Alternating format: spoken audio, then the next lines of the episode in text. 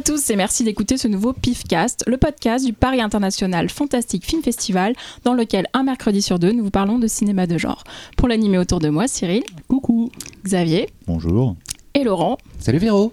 Merci, puisque Talal n'est pas là aujourd'hui, malheureusement, on lui fait des bisous. Il aurait vraiment voulu être avec nous aujourd'hui parce que nous avons deux invités exceptionnels. Aujourd'hui, nous recevons les réalisateurs Alexandre Bustillo et Julien Maury. Bonjour. Bonjour. Bonjour. Donc le premier bonjour c'était Alexandre et le deuxième bonjour c'était Julien. C'est ça, voilà. On va apprendre à les différencier au cours de cette émission. Alors, comme c'est votre premier pifcast, euh, voilà comment ça se passe. On commence par l'œil du pif, une séquence dans laquelle nous parlons du dernier film qui nous a tapé dans l'œil dans le genre. Puis euh, nous parlerons de votre parcours, de votre travail. Et vous vous prêterez euh, au rôle de programmateur du PIF en, vous- en nous donnant votre choix pour certaines séances. On y revient à la fin de cette émission.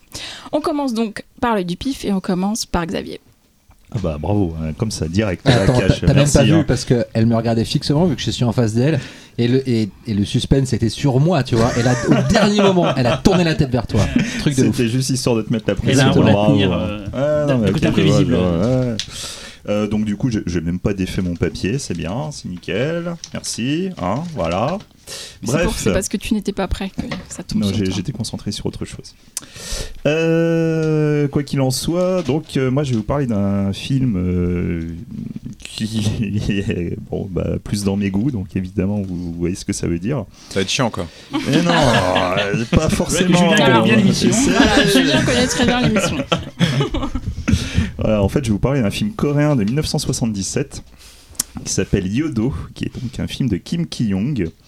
Euh, pour ceux qui connaîtraient pas Kim Ki-young, euh, c'est le réalisateur en fait de La Servante, qui est un peu un des rares films euh, de sa filmographie qu'on connaît en France. Euh, c'est aussi lui qui a réalisé La Femme Insecte, qui est aussi un petit peu connu. C'est euh, c'est un réalisateur qui avait une, une rétrospective il y a quelques années à la Cinémathèque. Bon, j'ai pas pu y aller, mais euh, voilà. Et euh, c'est un réalisateur très très coté. La jeune génération s'intéresse beaucoup à ce, à ce réalisateur, fait beaucoup de références. Et il se trouve que dans ces films, et là je me tourne vers Véro, on m'avait parlé d'un film qui était l'équivalent de Wicker Man euh, en Corée.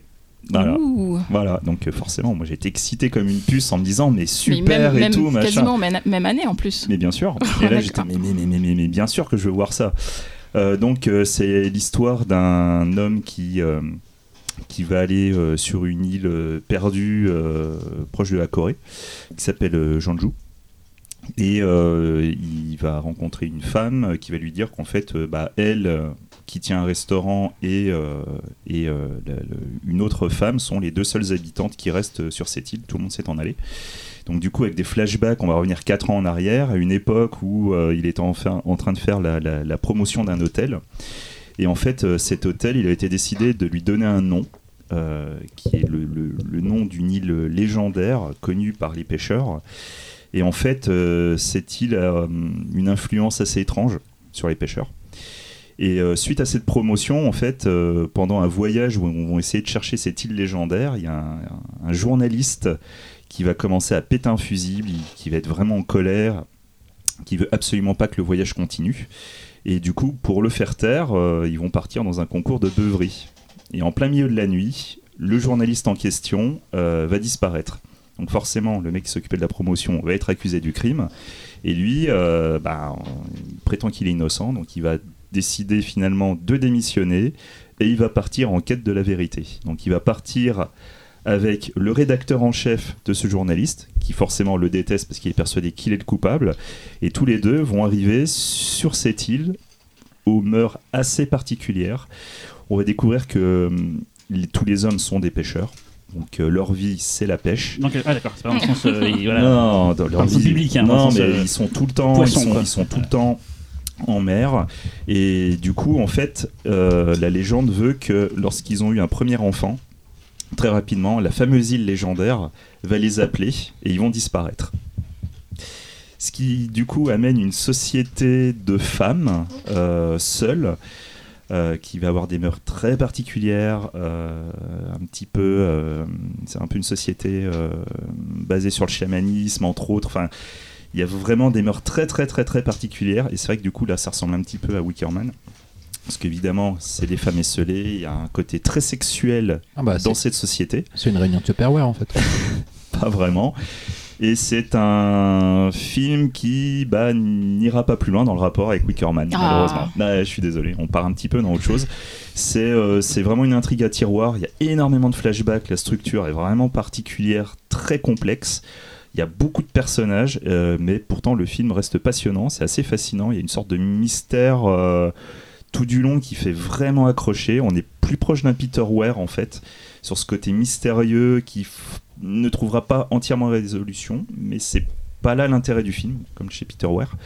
Et, euh, et ce film est assez légendaire dans la filmographie du réalisateur à cause de sa fin, je ne révélerai pas, qui, je dois l'avouer, est waouh.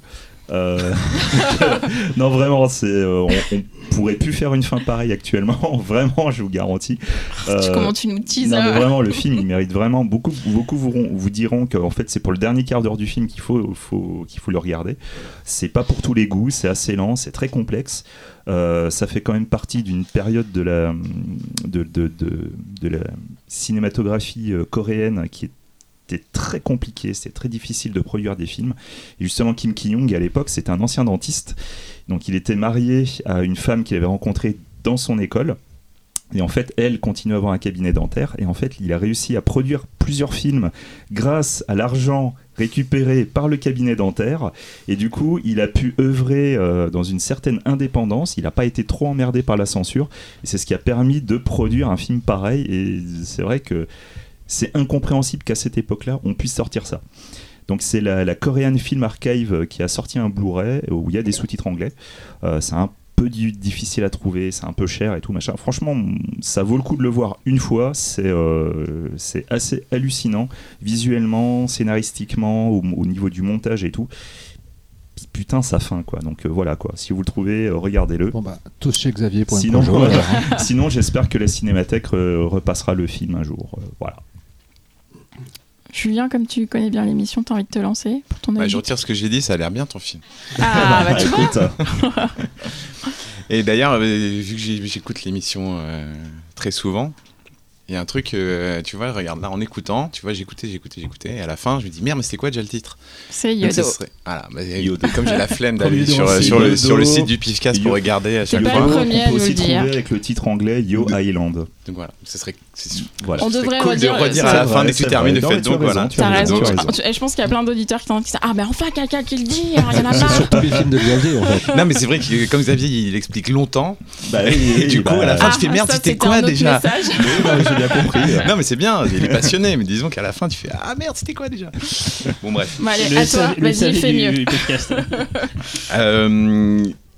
Euh, alors, moi en fait c'est un, euh, film qu'on adore avec Alex euh, qui est pas sorti en France et euh, c'est euh, Starry Eyes de 2014 donc du duo euh, Kevin Kolch et Dennis Widmeyer et donc les donc les deux réals derrière le, le remake de, de Cimetière.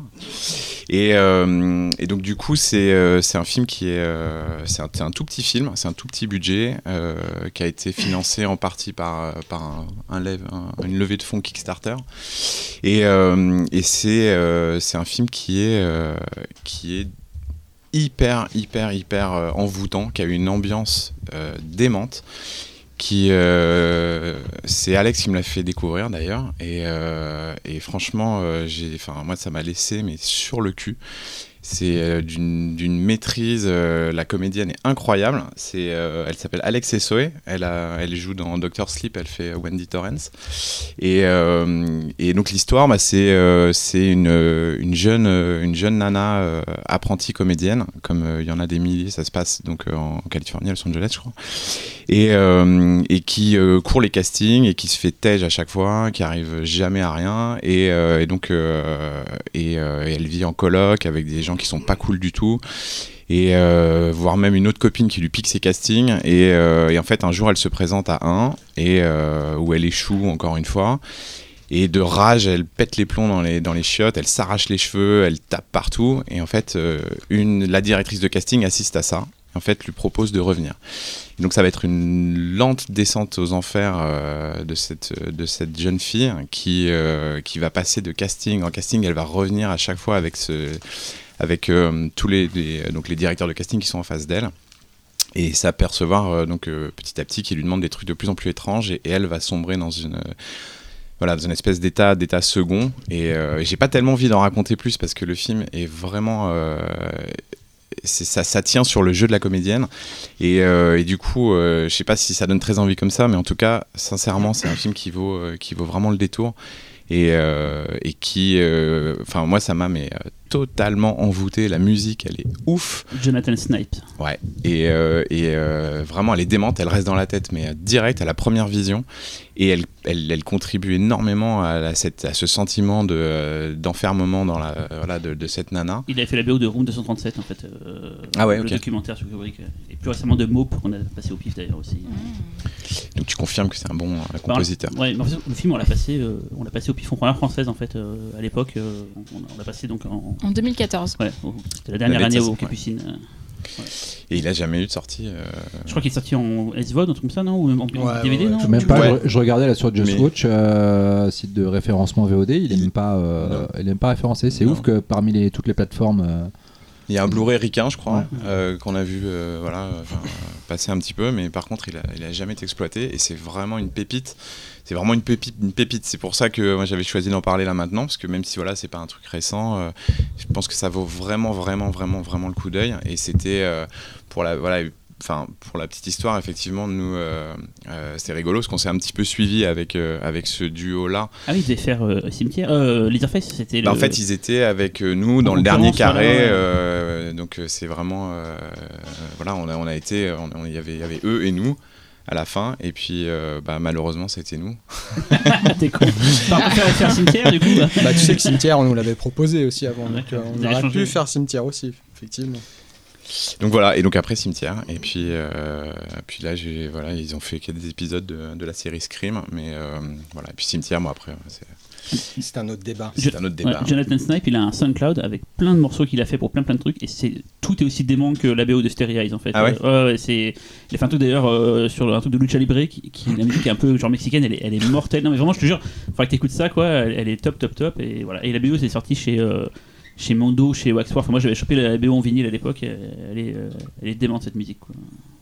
Cool. Bah écoute. Ah, ça m'a donné envie de le revoir parce que je l'avais vu en 2014 du coup euh, et c'est vrai que je l'ai pas revu depuis et, et surtout je me dis alors, en réécoutant le pitch je me dis euh, Neon Demon euh, deux ans après Ouais, euh, Map to the Star aussi, on m'a dit que c'était beaucoup comparé. Ouais, J'ai pas vu le. Cronenberg, mais on m'a dit que c'était une sorte de Map to the Star réussi quoi. il y a un autre film aussi qui Ouais, s'appelle c'est très proche euh, aussi de, euh, du Refn. Ouais, c'est ça excuse-moi, excuse-moi. Il y a un autre, un autre film aussi. qui n'a pas été beaucoup diffusé qui s'appelle Hit euh, EAT avec une nana qui court les castings aussi comme ça à Los Angeles et on lui dit toujours qu'elle est trop grosse parce qu'elle est un petit peu potelée elle finit par se bouffer elle-même euh, et à rentrer dans un truc Ah, d'autodévoration. C'est le En fait, et le- segment le- de Xav pour Abyss of Death. Mais oui, ça ouais, c'est ça, j'y ouais, pensais en plus. le- c'est assez- ça reste une comédie, mais c'est même ça devient assez glauque. C'est pas, c'est pas inintéressant, mais. Et dans Stereo, il y a une vraie dimension fantastique Oui, oui. aussi, Mm. qui est vraiment très cool. Et quand, qui- quand ça décolle à ce il y niveau-là, a un vrai payoff. euh, voilà, Ouais. On sait pas du tout où ça amène, c'est pour ça que je voulais pas trop en parler, Mm. mais c'est vrai que ça. Tout à fait. Super ambiance en tout cas le film. Vraiment. euh, En tout cas en salle, euh, ça, ça, ça en jetait bien. Quoi. Moi je l'ai pas vu ni en salle ni. Ah bah, bah, Tu bah, l'as moi, pas moi, vu moi, je peux Non, te dire en c'est salle, Faustin qu'il euh, avait, en qu'il avait salle, euh, sélectionné. euh, et j'ai pas eu le temps de le vraiment. rattraper. donc t'as pas vu le film Ouais. mais tu connais la BO c'est ça Parce qu'en fait, euh, je suis venu pour le- la fin du générique et il y avait la musique. Je suis dit, putain, elle est mortelle et tout. Vraiment, je te jure, c'était parce que je suis venu pour le générique de fin. Je suis putain, elle est mortelle la musique et tout. Et je l'ai écouté plus tard. Et je C'est- tu casses le mythe là pour le les film. gens qui viennent au pif.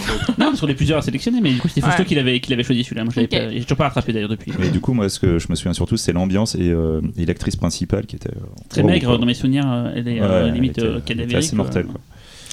Euh, Alexandre tu veux parler de ton film? Ouais, parce qu'en fait, c'est dans la directe euh, continuité de ce que vient de dire Juju. C'est-à-dire, euh, euh, on aime bien avec Juju découvrir plein de films comme ça. Tu vois, c'est un peu dans le gros No Man's Land. Alors, évidemment, je sais pas si on peut le dire, mais ces films-là, on les voit hélas de façon illégale parce qu'on n'a pas d'autre choix que de les voir euh, de cette façon. Donc, euh, donc, on bouffe énormément de films sans savoir ce que c'est, des fois avec Julien, puis on se fait découvrir des trucs comme ça mutuellement. Et Stereo Eyes, ça a été vraiment moi, un de mes gros traumas euh, quand je l'ai vu.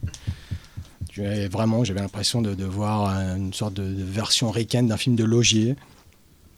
Et pour le film que j'ai choisi moi, c'est un autre film aussi qu'on a découvert totalement comme ça par hasard, sans savoir vraiment ce que c'est, sur la foi du pitch et du titre, qui est plutôt poétique et joli pour un film d'horreur. The Boys, machin truc. euh, Non, c'est Dark Song. Dark- Ah, parce qu'il y a un aussi que tu parles souvent. euh, Dark Song, euh, qui est un film anglo-irlandais d'un. d'un- c'est ah, un si, premier film. hein, L'exorcisme dans la, avec la Et pièce c'est- et tout. ah, on va y arriver, Ah, mon. Cyril, calme-toi. Non, non, Ah.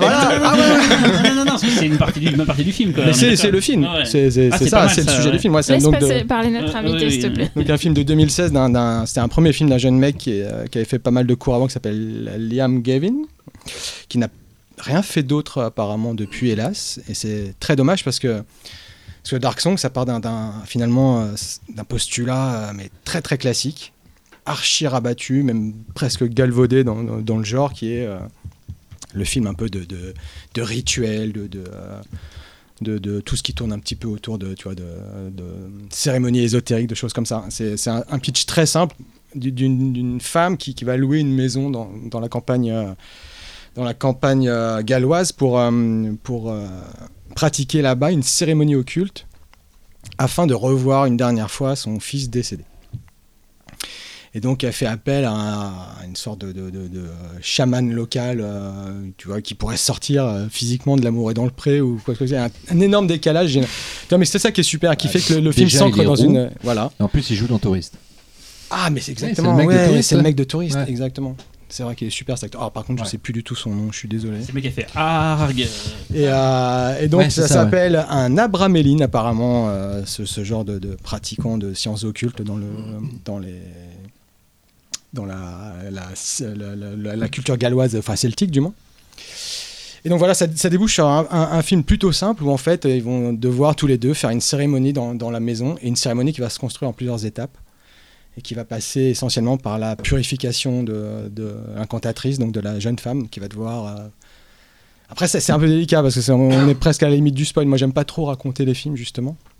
Donc, je préfère m'arrêter là parce qu'il y a quelque chose de très fort à un moment dans le film qui ancre vraiment le film dans le fantastique et qui fait que ce film euh, nous, délivre des visions, mais totalement uniques. Moi, personnellement, j'ai- vu- des tableaux euh, devant mes yeux que j'avais jamais vus ailleurs, d'une beauté, d'une, euh, enfin, d'une quelque chose de très très saisissant. Alors que c'est un tout petit budget, hein, je sais pas combien le film coûte, mais je pense qu'il ça va coûter dans les 2-3 Ouais, millions de dollars ou j'en sais rien, c'est vraiment c'est que dalle, hein, c'est vraiment un huis clos quoi. Trois acteurs et demi. Ouais, c'est ça, t'as- t'as- t'as- c'est vraiment un couple et une maison, mais c'est vraiment, euh, c'est vraiment mais un, des, un des plus beaux films euh, récents. Et, euh, J'en avais parlé Qui m'est dans marqué, Mad. ouais. J'en avais parlé dans Mad parce que je l'ai vu au NIF, je crois.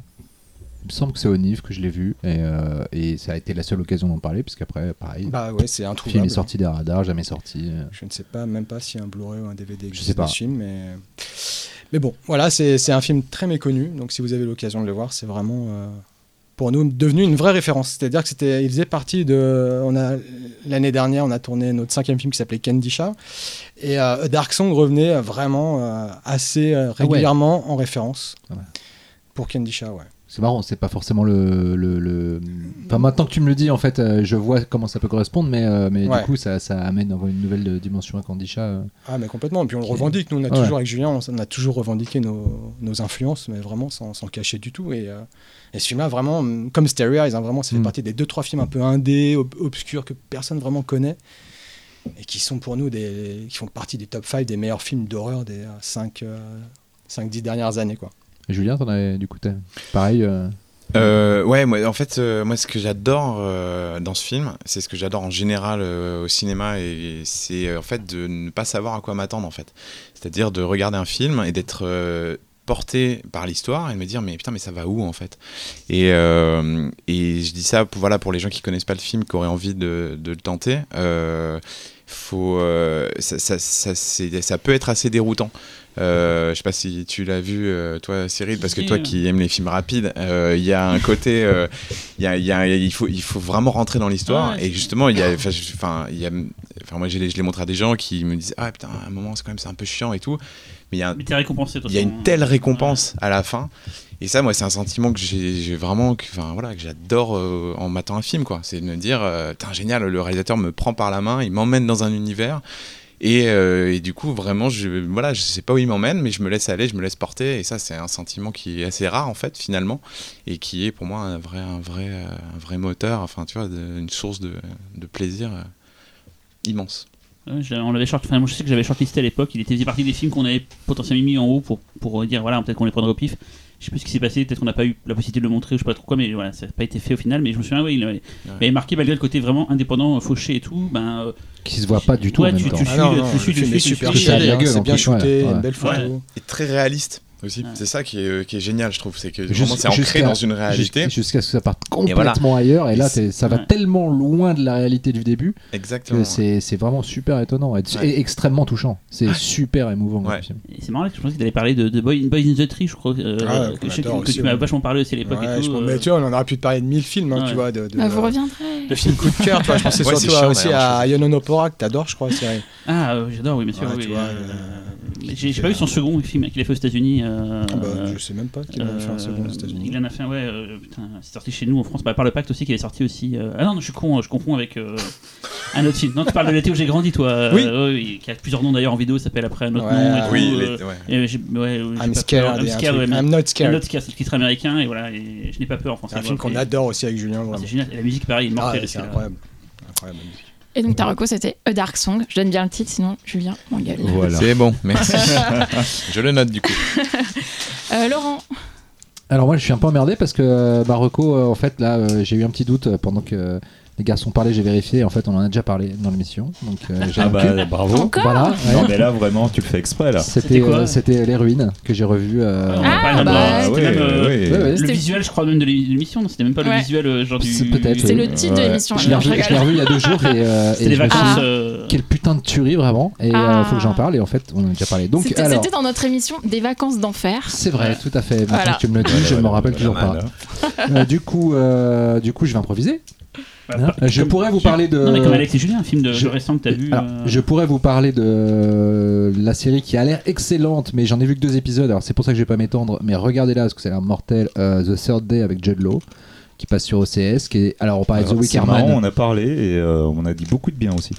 Ah mais c'est vrai, j'en ai pas, mais c'est moi. Non non, c'est pas toi qu'on en a. Ah non, c'est pas c'est parlé à la- pas toi qui m'en a parlé. je te je, deviens schizo, moi. euh, on en avait parlé. Non, non, non, non, mais on m'en a parlé euh, dans la semaine en me Mais disant, attends, mais euh, c'est c'est mortel, absolument The- quoi. c'est le nouveau The Wickerman. Vraiment, c'est c'est le même pitch, hein, enfin on va pas se, on va pas se mentir. Hein. moi je me suis fait avoir aussi sur un film là, tu sais, pour Wickerman. Bah donc, oui, euh, ça suffit maintenant. Arrêtez c'était de pas me ça. faire. Non, non, mais là, vraiment, en en tout cas dans ce que j'ai vu pour l'instant, c'est vraiment ça.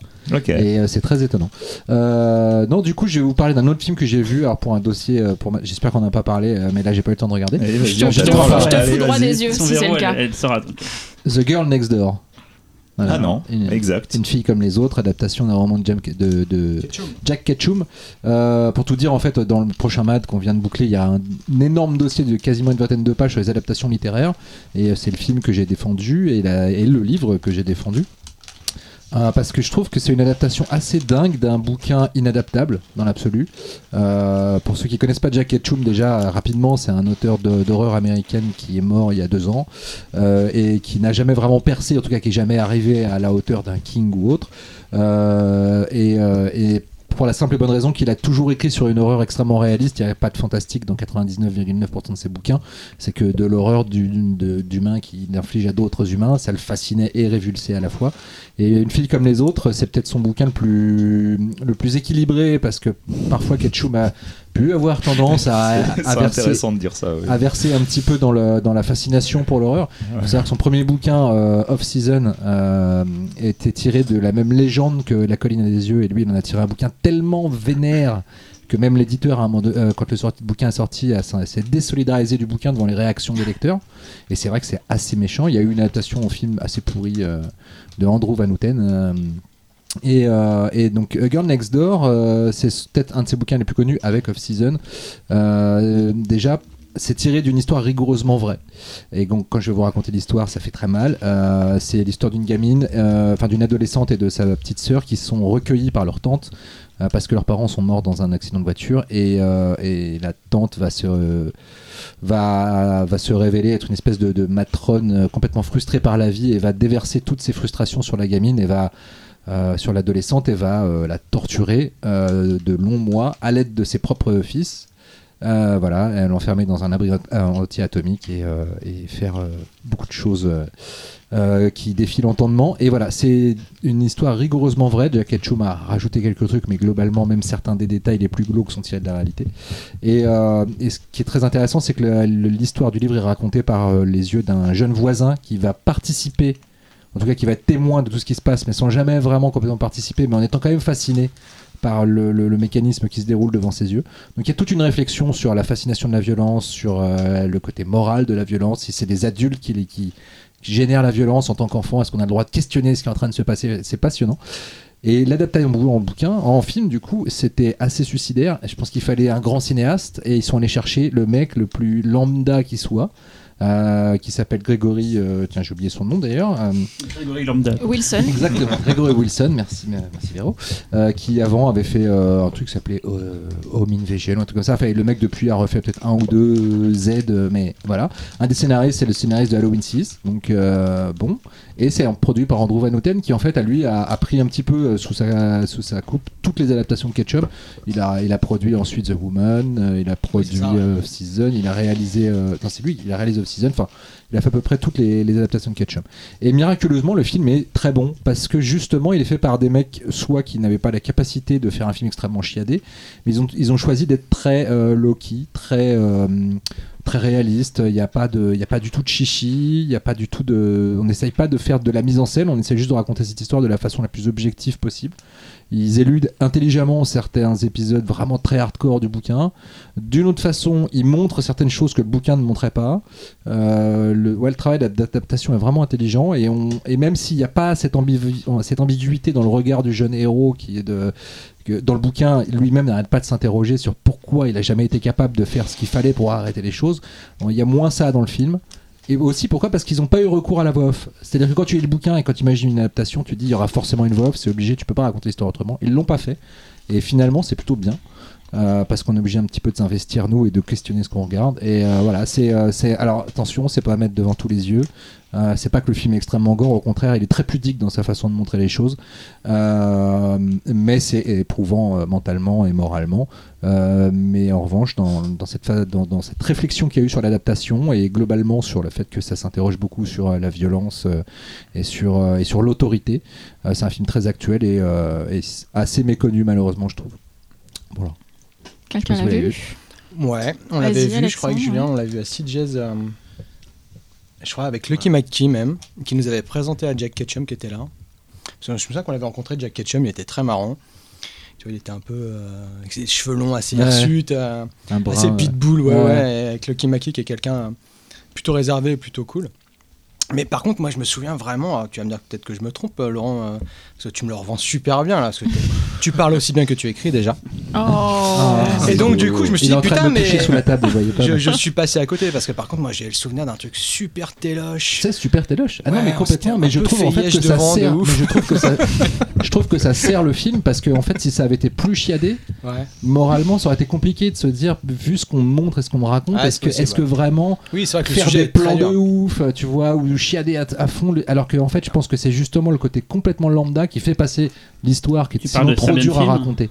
Comment? Ça bien le film qui, au contraire, euh, stylise la violence et genre un Oui, exemple, voilà, euh, par exemple, ou, ou, enfin, ou plein d'autres, il y en aurait tellement, mais c'est juste que là, en fait, c'est surtout que c'est une histoire vraie, donc en plus, il y a, tu vois, il y, a une- il y, a, il y a- une mémoire à respecter, parce que c'est quand même un des faits divers les plus horribles de l'histoire criminelle américaine, tu vois, et et y a et, une- et une âme pure torturée d'une façon absolument atroce, et, euh, et je pense qu'il y avait un truc à. Il y avait un truc à pas franchir. Alors après, là, on parle de morale cinématographique et c'est forcément un terrain mouvant, tu vois. Peut-être qu'un réalisateur absolument génial comme Kubrick aurait dit, mais moi, je t'aurais fait un truc ultra chiadé et pourtant, j'aurais pas transgressé peut-être une certaine moralité à respecter, j'en sais rien. Mais je trouve qu'en tout cas, c'était une bonne façon d'adapter, tout, en, tout en prenant le risque de faire un film euh, ouais, vraiment euh, qui, qui brille pas, tu vois, qui, dont, dont tu te rappelles pas forcément en disant putain, tu te rappelles de ce plan et tout, mais au moins, et ayant lu le bouquin, parce que j'ai relu le bouquin du coup juste avant de revoir le film, bah, je me dis que euh, ouais, les- on retrouve les mêmes sensations au moins, tu vois, de, de- de- d'injustice. Enfin, quand tu finis le bouquin comme le film, t'as envie de péter un truc parce que tu dis que vraiment ce qui s'est passé est vraiment horrible. Et ce qui est marrant, c'est que McKee et Ketchum ont fait une espèce de remake. euh, avec The Woman qui Ah en ouais, fait raconte la même histoire sauf que là ils mettent en scène un personnage qui est capable de répondre Et il y a un côté un peu payoff libératoire après quand tu revois The Woman, tu vois, où tu The dis, Woman, c'était un roman de, Ketchum? coécrit par Ketchum et Ouais, mais McKee. c'est pas, un roman, c'est un scénar. euh, non, non, original. non, non, il y a eu le bouquin. Ah oui, d'accord. Il y a eu un bouquin pas. aussi. Ah ouais, voilà. D'accord. Donc, euh, voilà. Vous l'avez vu euh? Moi, je l'ai vu. Ouais. euh, et j'ai lu le bouquin livre, aussi. bah oui, bien sûr. Bah, ouais. Non, mais j'ai- j'aime- beaucoup. Ketchum. Non, mais j'aime Ouais. beaucoup Ketchum. Et, euh, et euh, alors, moi, je suis Professeur pas. Xavier, quoi. Je suis- bon, alors, moi, je suis pas autant de fire. Moi, je suis, je suis plus comme vous. C'est vrai que du coup. Le film il est sympa, enfin sympa, attention, ouais, voilà. c'est- pas le bon mot. Euh, mais ouais, côté un peu téloche, ouais, je suis d'accord. Ah, mais complètement. Pour moi, c'est euh, pour moi, faut lire le bouquin. C'est vraiment le bouquin qui m'a vraiment foutu mal à l'aise. Ah, quoi. bah. Euh, tu te sens sale quand tu l'as lu. Vraiment, tu te sens sale. Et, et effectivement, moi aussi, j'étais vénère à la fin en me disant mais putain, mais voilà. Mais du coup, je l'ai moins eu dans le film. Hmm. Voilà, donc du coup, moi, petite déception sur le film. Ouais, ouais, je- mais ce que je peux comprendre. moi j'avais lu le bouquin avant. Mm. Euh, je pense que du coup si tu vois le film en premier, c'est bien de lire le bouquin après parce que le bouquin après comme il est encore un cran au-dessus, Oui. ça va. Même si on connaît, je crois qu'on n'est pas prêt à, à Non, être dans cette dans le bouquin, là tu, dans le livre. retrouves peut-être toutes ces discussions intérieures Bien du sûr. héros que t'as pas vraiment dans le film et qui est vraiment Bien sûr. intéressant. Où t'as- en plus toi t'as envie de lui dire mais putain mais Ouais. ah. Et voilà. Bon, Ouais. bref, en tout cas, si vous voulez euh, vous faire les deux, regardez le film en premier, le livre après, et si vous voulez vous faire un seul truc, juste le livre, Ouais, qui, est d'ailleurs euh, en français, Chez Brajlon. chez Brajlon. ouais. Voilà. Donc le film c'est The, De- The Girl Next Door. Et comment je suis content. Oh là là, tu m'as mis une pression là. À toi, Véro. Euh, Pas de choix. Allez, Véro. c'est à moi Allez. Alors, moi j'ai re- j'ai vu un film que j'ai loupé l'année dernière en salle qui s'appelle Little Joe euh, de Jessica Osner. Euh, c'est un film euh, autrichien, euh, anglais, euh, allemand, euh, français. Heureusement, il n'y a pas Daniel Brühl. Parce que j'avais toujours peur quand il y a une copro allemande qui est Daniel Brühl, mais là c'est bon, il n'y est pas. Euh, parce que je l'aime pas. Parce qu'il est trop chaud. Voilà, c'est tout à fait gratuit. J'ai Hmm compris, Laurent. qu'il est trop Oh chaud. là là, mais qu'est-ce que t'es fou. Alors, euh, Jessica Osner, c'est une réalisatrice autrichienne qui, euh, écrit euh, ses films, tous ses derniers films en tout cas, avec une, scénariste française qui s'appelle Géraldine Bajard. Et donc, Little Joe, ça parle d'Alice, qui est une mère célibataire qui élève son fils toute seule. Son fils qui s'appelle Joe. Mais c'est surtout euh, une scientifique en fait qui est en train de travailler sur euh, un, concept de plante, euh, donc une plante, une fleur, hein, qui en fait a besoin, contrairement d'habitude on essaie de, modifier génétiquement des plantes pour qu'elles elles nécessitent peu de soins, elle, fabrique une, une- plante, en fait, elle invente une plante qui nécessite beaucoup de soins, mais qui en retour va générer une odeur qui rend les gens heureux en fait. Donc euh, en fait c'est une, une- plante qui a un effet sur les gens, mais que si on s'occupe d'elle, qui va rendre quelque chose euh, si on s'occupe d'elle. Euh, et en fait il se trouve que certaines personnes vont être exposées au pollen de cette plante et leur comportement va changer.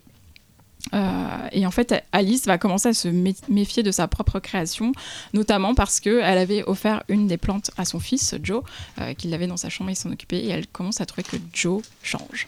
Voilà. Donc, vous l'avez compris, c'est une sorte de relecture, euh, mais euh, plutôt science-fiction, euh, de l'invasion des profanateurs de sépulture, en fait, puisque là, on a encore des plantes, des spores, etc. Sauf que là, c'est vraiment une manipulation génétique qui fait que l'homme va, va être impacté par cette plante. Le film reste quand même euh, entre les deux. euh, Il va pas vraiment donner de réponse sur l'effet ou pas, enfin sur la véracité ou pas des sensations que va avoir Alice vis-à-vis des autres. En fait, c'est tout le propos du film. C'est-à-dire, il y a deux sujets. C'est-à-dire, d'une part, comment est-ce qu'on perçoit les autres personnes? Est-ce que euh, c'est nous qui changeons ou est-ce que c'est les autres qui changent En fait, est-ce que c'est le regard qu'on porte sur eux qui fait qu'on les trouve différents, etc. Et il y a aussi qu'est-ce que c'est le bonheur en fait, et est-ce que c'est nous-mêmes qui nous créons notre propre bonheur? Euh, Donc ça fait très euh, théorique comme ça, mais euh, le film est très très facile à suivre.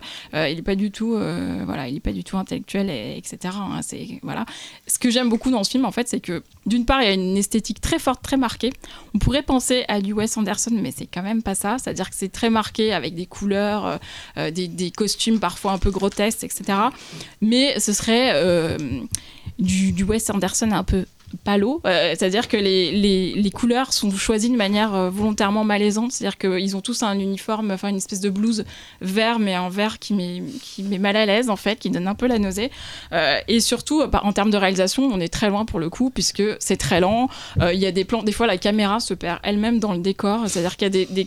Non mais vraiment, Merde. en fait, il, y a- il peut- il peut y avoir des dialogues... Les gars, la caméra. Les- Il peut y avoir par exemple des dialogues entre deux personnes Oh, une mouche.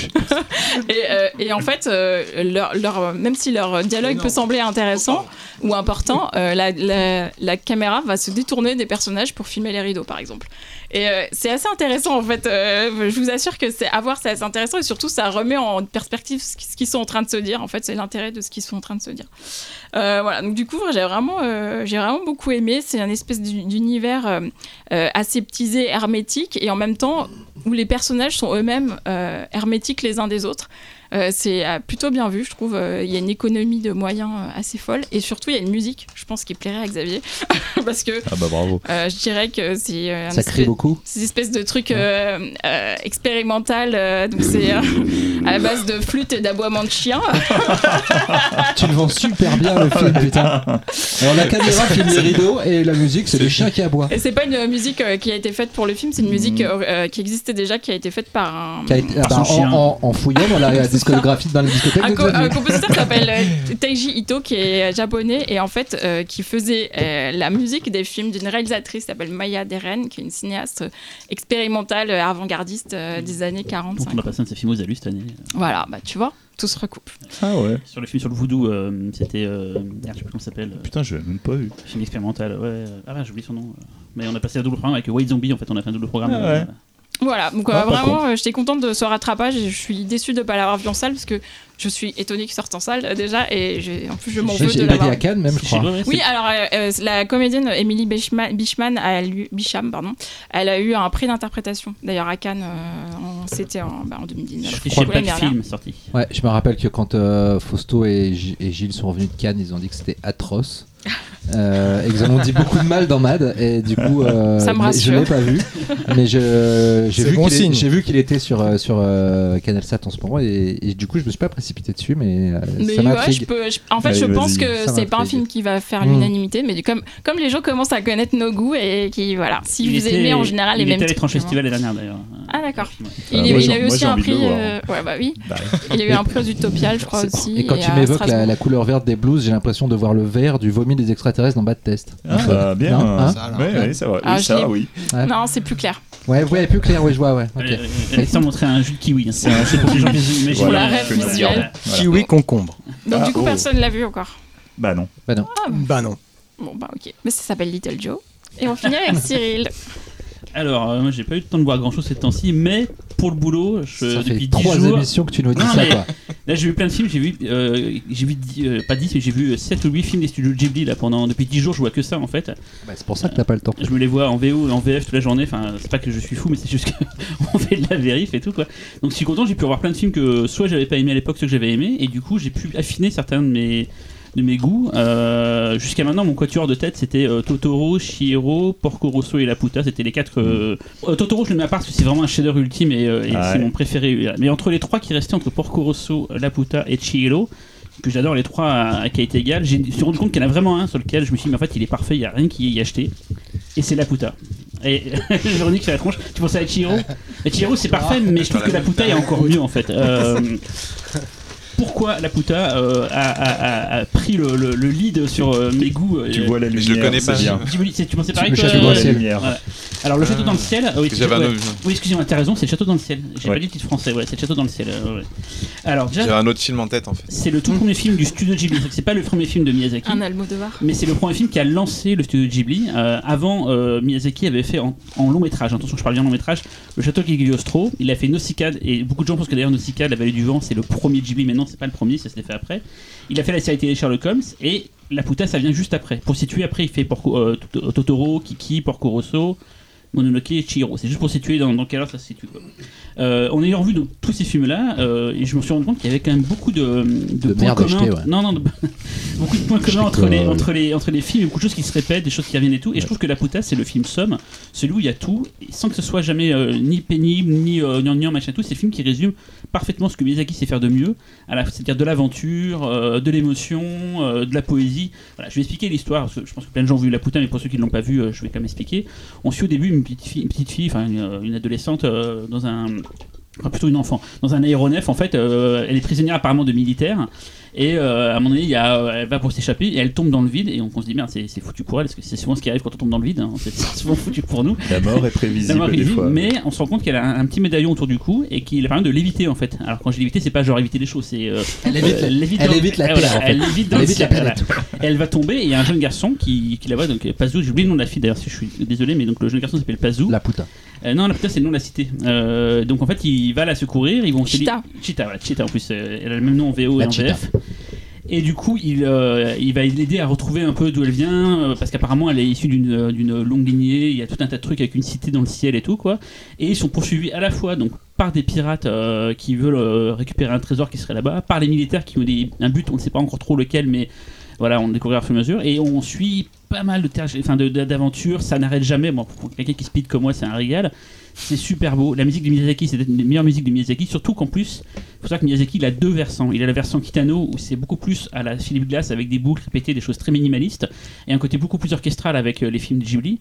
Et là, c'est un mélange des deux. Il y a ce mélange orchestral et par moments. Isaichi. C'est Isaichi J'ai dit quoi? T'as dit. euh, dit Miyazaki. non, Miyazaki, oui, Isaichi. Joe Joe, voilà, donc c'est c'est lui qui a fait la musique.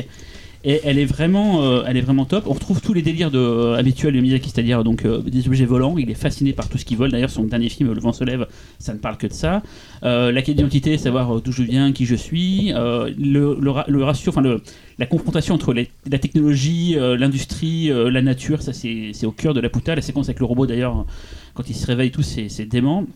Il y a des pirates comme dans Porco Rosso. Enfin, c'est vraiment, on sent le, le, le- Miyazaki dans tout ce qu'il a pu faire par la suite, des fois en moins bien, des fois presque aussi bien, mais voilà, mais je, trouve que la puta c'est un des meilleurs. Il y a des moments, il y a des moments, c'est dingue, il y a des moments, des passages où je me retrouvais, je voyais Sherlock Holmes, quoi, il y a plein de gens qui tombent d'un, plancher qui s'effondre, et il y, a, vraiment des trucs qu'on retrouve dans sa, dans sa filmographie, euh, euh, des conduit les véhicules, machin et tout, donc c'est un film très important qui a beaucoup inspiré. Là, je, quand je voyais le film, j'ai dit putain, mais en fait, Zelda Breath of the Wild, qui est un jeu vidéo, euh, ça recopie, mais il y a 90% Mais- euh, la puta. Nadia aussi. Nadia, Nadia, c'était le le bleu, ouais. voilà. Euh, même Mortal Engine, beaucoup de gens penseront que Mortal Engine c'est une repompe du château ambulant, mais en fait non, il y a plein de choses de la Et, puta. et- et euh, attention, la Puta aussi grosse référence avec le, le roi et l'oiseau. oui, pour les, les- le- les bâtiments et tout. euh, Et vraiment. globalement, euh, la plupart des JRPG euh, du, de la Bien fin des années 80, c'est le scénar de la puta, quoi. C'est ça. ouais. Jeune fille qui tombe du ciel avec un jeune garçon qui va Mhm. partir à pour l'aider, c'est. Et donc vraiment, j'ai passé, ça dure deux heures, ça tu les sens pas passer, c'est, ça mélange tout. Et je trouve que c'est ce que Ghibli a perdu par le, par le futur, c'est ce côté un peu comme les premiers Pixar avaient, c'est-à-dire le côté double langage, où un enfant peut s'émerveiller, mais un adulte ne va pas trouver ça pénible parce que il y a, plein de trucs que tu peux assimiler et te dire, Tiens, c'est vraiment mortel et tout. Et j'ai, adoré le film, mais là quand je l'ai vu, j'ai fait, en fait, c'est pas, c'est pas que j'adore, c'est, je trouve c'est vraiment un chef-d'œuvre. Et même si j'adore Porco Rosso, mais vraiment euh, à un point fou, et même Chihiro, voilà, il est au-dessus. Et Totoro, ça part. Totoro sera toujours à part de toute façon. Et on en parlait tout à l'heure, On Your Mark, c'est un clip, il est sur internet. c'est- un clip de SF qu'a fait euh, Miyazaki pour un groupe euh, Chage et Asuka, Ch- je crois. Chage et Asuka, Euh, ouais. euh, et c'était c'était passé avant un Ghibli, je crois que c'était euh, le murmure de son cœur ou je sais pas quoi. Ouais, euh, je sais plus lequel c'était, ouais. Mais du coup, c'était le clip qui était mieux que le film. en Voilà, fait. il était passé avant, avant le film. Voilà. Et c'est un, clip là, c'est de 3 minutes, c'est ce qui a été fait mieux en SF c'est, Mm. euh, depuis des années. quoi. Voilà, donc la Puta, je pense que vous l'avez tous vu, euh, les garçons. euh, Bien non. Et bah voilà. et Julien Oui, j'ai des enfants. Moi aussi, hein. Ah, Excuse-moi, bon père, Julien. toi. voilà. Moi, je suis très méchant. Là, tu, tu l'as. tu- tu- Non, alors, euh, il faut redire le titre. euh, Le château le, dans le ciel. le château dans le ciel. Parce que les gens, s'ils tapent la puta sur Google, ils vont Ouais. tomber sur un porno espagnol et faire, ils vont faire Mais qu'est-ce qu'il Ah, nous la puta. recommande là? Je vois pas la gamine qui tombe. Et ils vont dire non, il avait raison, c'était vraiment très bien.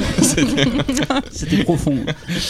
Euh, non, non, moi je, bah, je suis d'accord avec tout ce que tu as dit. Je trouve ça, je trouve ça magnifique. Euh, moi, enfin, euh, moi j'ai j'ai du mal à les hiérarchiser. Je les, euh, je les aime tous pour des raisons différentes. Donc, euh, donc du coup, euh, moi, je, moi, je, moi je, suis, je suis vraiment, voilà, je, suis un grand fan. Et puis surtout, c'est un vrai plaisir de les avoir montrés à mes enfants. Je les avais pas revus depuis, depuis longtemps pour la plupart. Et, et, non, et le, moi, le château, je, trouve ça super, su- super beau, quoi. Vraiment, vraiment. tu retrouves effectivement tout ce qui est devenu du, du cliché Miyazaki en fait. C'est-à-dire que quand tu, voilà, quand tu veux décrire un peu son, son cinéma, enfin tu vois, tu, tu l'as, tu l'as très bien dit, tu vois, j'ai pas de paraphrase. 1986, pour situer quand même. C'est Ouais. pour dire que voilà, c'est- ça date pas Mhm. d'hier. Non, non, c'est super bien. Laurent Ah, euh, oui, j'adore, mais euh, je- moi je pense que c'est mon préféré après Totoro. Totoro, il a part, de toute façon. Il est. Et, euh, Non, voilà. mais c'est- du coup, c'est pas ton préféré, c'est ton Ah, ton préféré. Totoro, Après t'as pas. Totoro, ouais. Et, euh, et, tort, mais- et un- quasiment à égalité avec Mononoke. Mais, euh, mais surtout, ce, qui est, ce que je trouve fascinant dans, dans Le Château dans le Ciel, c'est que si tu revois euh, Nausicaa, en fait, Nausicaa, c'est un. Oui, mais euh, je vois que tu fais, tu fais des pouces à l'envers. hein. Et, euh, en effet, j'ai revu Nausicaa il y a pas longtemps, et, euh, parce que j'ai dû faire un papier pour Atom. Alors là, du coup, on n'est plus dans le même podcast, désolé. Sur, sur Nausicaa, et j'ai relu tout le manga. Et en fait, quand tu revois l'animation, l'adaptation animée de Nausicaa, c'est tellement une, une version light, allégée et frustrante du manga. Et en revanche, toutes les idées mortelles du manga, enfin énormément, euh, il les a foutues dans euh, Le Château dans le ciel, celles qu'il n'avait pas pu mettre dans euh, l'animé. Parce qu'il faut savoir que c'est comme Akira euh. Euh, Miyazaki, il était encore en train de faire le manga quand on lui a dit vas-y, fais la- fais l'adaptation animée. Donc il était loin d'avoir fini le manga. Et du coup, c'est vraiment. un- c'est ouais, c'est je sais pas, c'est peut-être le, premier tome quasiment ou deuxième deux tomes euh, vaguement euh, vaguement condensé. La fin n'est pas la même, le développement de l'univers politique, etc. est, totalement absent.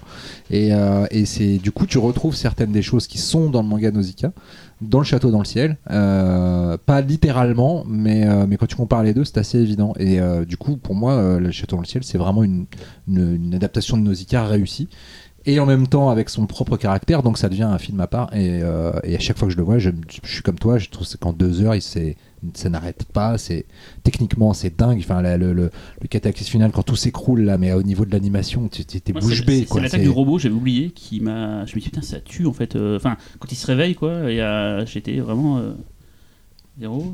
Moi, je préfère Shihiro. Non, mais Shiro, c'est c'est- c'est mortel, hein. je, je dis pas du mal de Shiro. Mais... Non, non, mais oui, oui, euh, j'aime beaucoup. J'ai pas revu depuis longtemps, donc je vais pas être très, très pertinente. Sinon, on change de sujet, enfin un podcast Miyazaki là maintenant, tout de suite. Non. Xavier Ah bah écoute, euh, moi comme j'ai dit, le Château dans le ciel, moi j'adore. hein. Moi je, ça fait partie de mon, mon trio de tête quoi. On y remarque euh, Totoro, euh, Laputa. Ah, c'est Et mes trois préférés. Ou Le hein. château dans le ciel. Oui. Oui oui oui. Et, euh, et par contre moi je suis pas fan de Shiro, mais bon bref. euh. Oh. Shiro, Ah, j'ai un peu perdu de Alors, la, moi- moi, la magie, mais le- c'est La quand même musique quand même. Ouais. En Château de Cagliostro par contre, je suis Ah, ultra fan. tuerie, ça, ça. ça- Mais en même temps c'est Lupin 3 qui me... Voilà. Qui d'ailleurs euh, ressort en synthèse. Il y a un film adapté en ouais, synthèse ouais. qui sort à la fin de l'année euh, Ouais. chez Eurozoom. Bon, on va peut-être passer au, au dossier. Ah oui.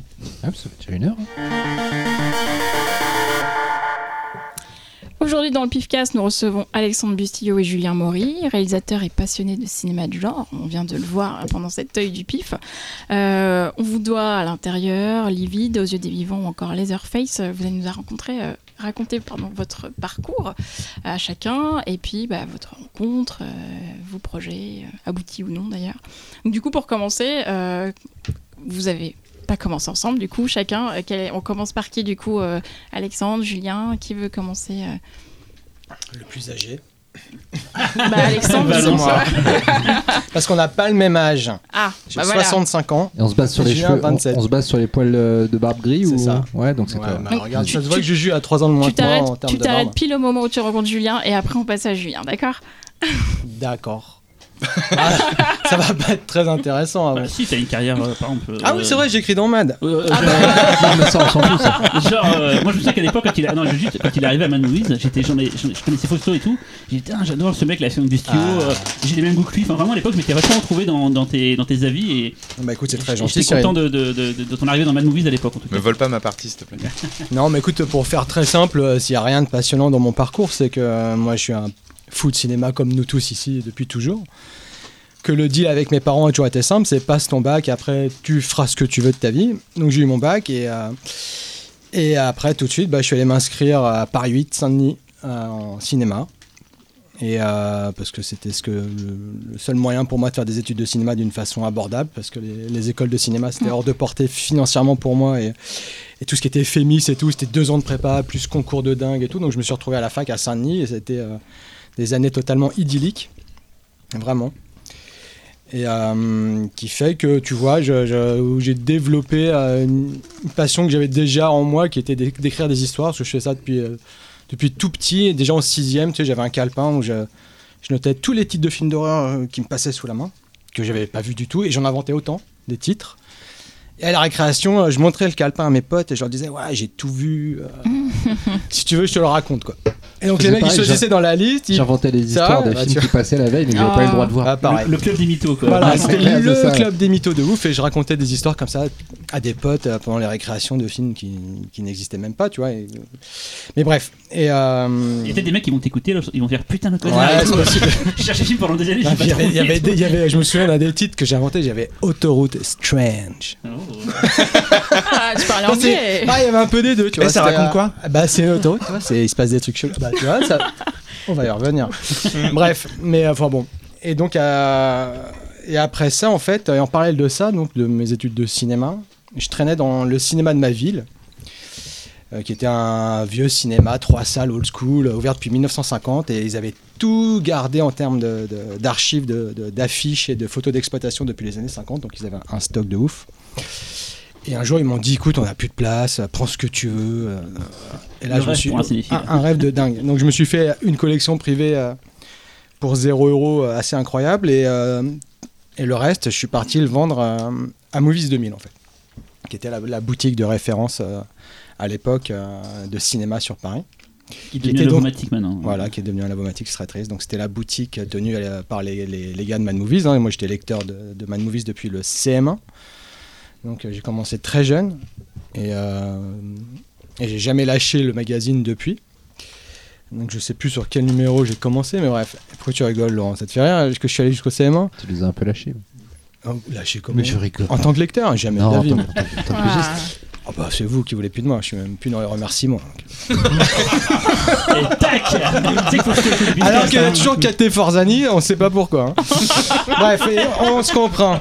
Donc, euh, et donc voilà, excuse-moi. Donc en parallèle de ça, je vais vendre des affiches à Mad. Je sympathise avec Didier Alouche. Mais vraiment, au point de qui m'invite chez lui euh, et qui m'a- m'introduit un peu dans la, la bande de Mad à l'époque, qui était un peu les entre guillemets la- pour moi la, la, le- la bande mythique de la rédaction, qui était à l'époque Guignebert, Alouche, euh, euh, Toulek et JPP. Et, euh, et voilà, et de fil en aiguille, il me présente à Damien Granger à l'époque. Alors que moi, j'étais. euh, c'était en 98, ça, il me propose de faire un texte. J'étais encore étudiant en fait. Il me propose d'écrire dans MAD sur le dossier Slasher. Donc c'était une occasion. en- et je, crois que c'était la, la- la- ma plus grande joie en fait, de, de, de maintenant jusqu'à, enfin depuis ce jour jusqu'à maintenant.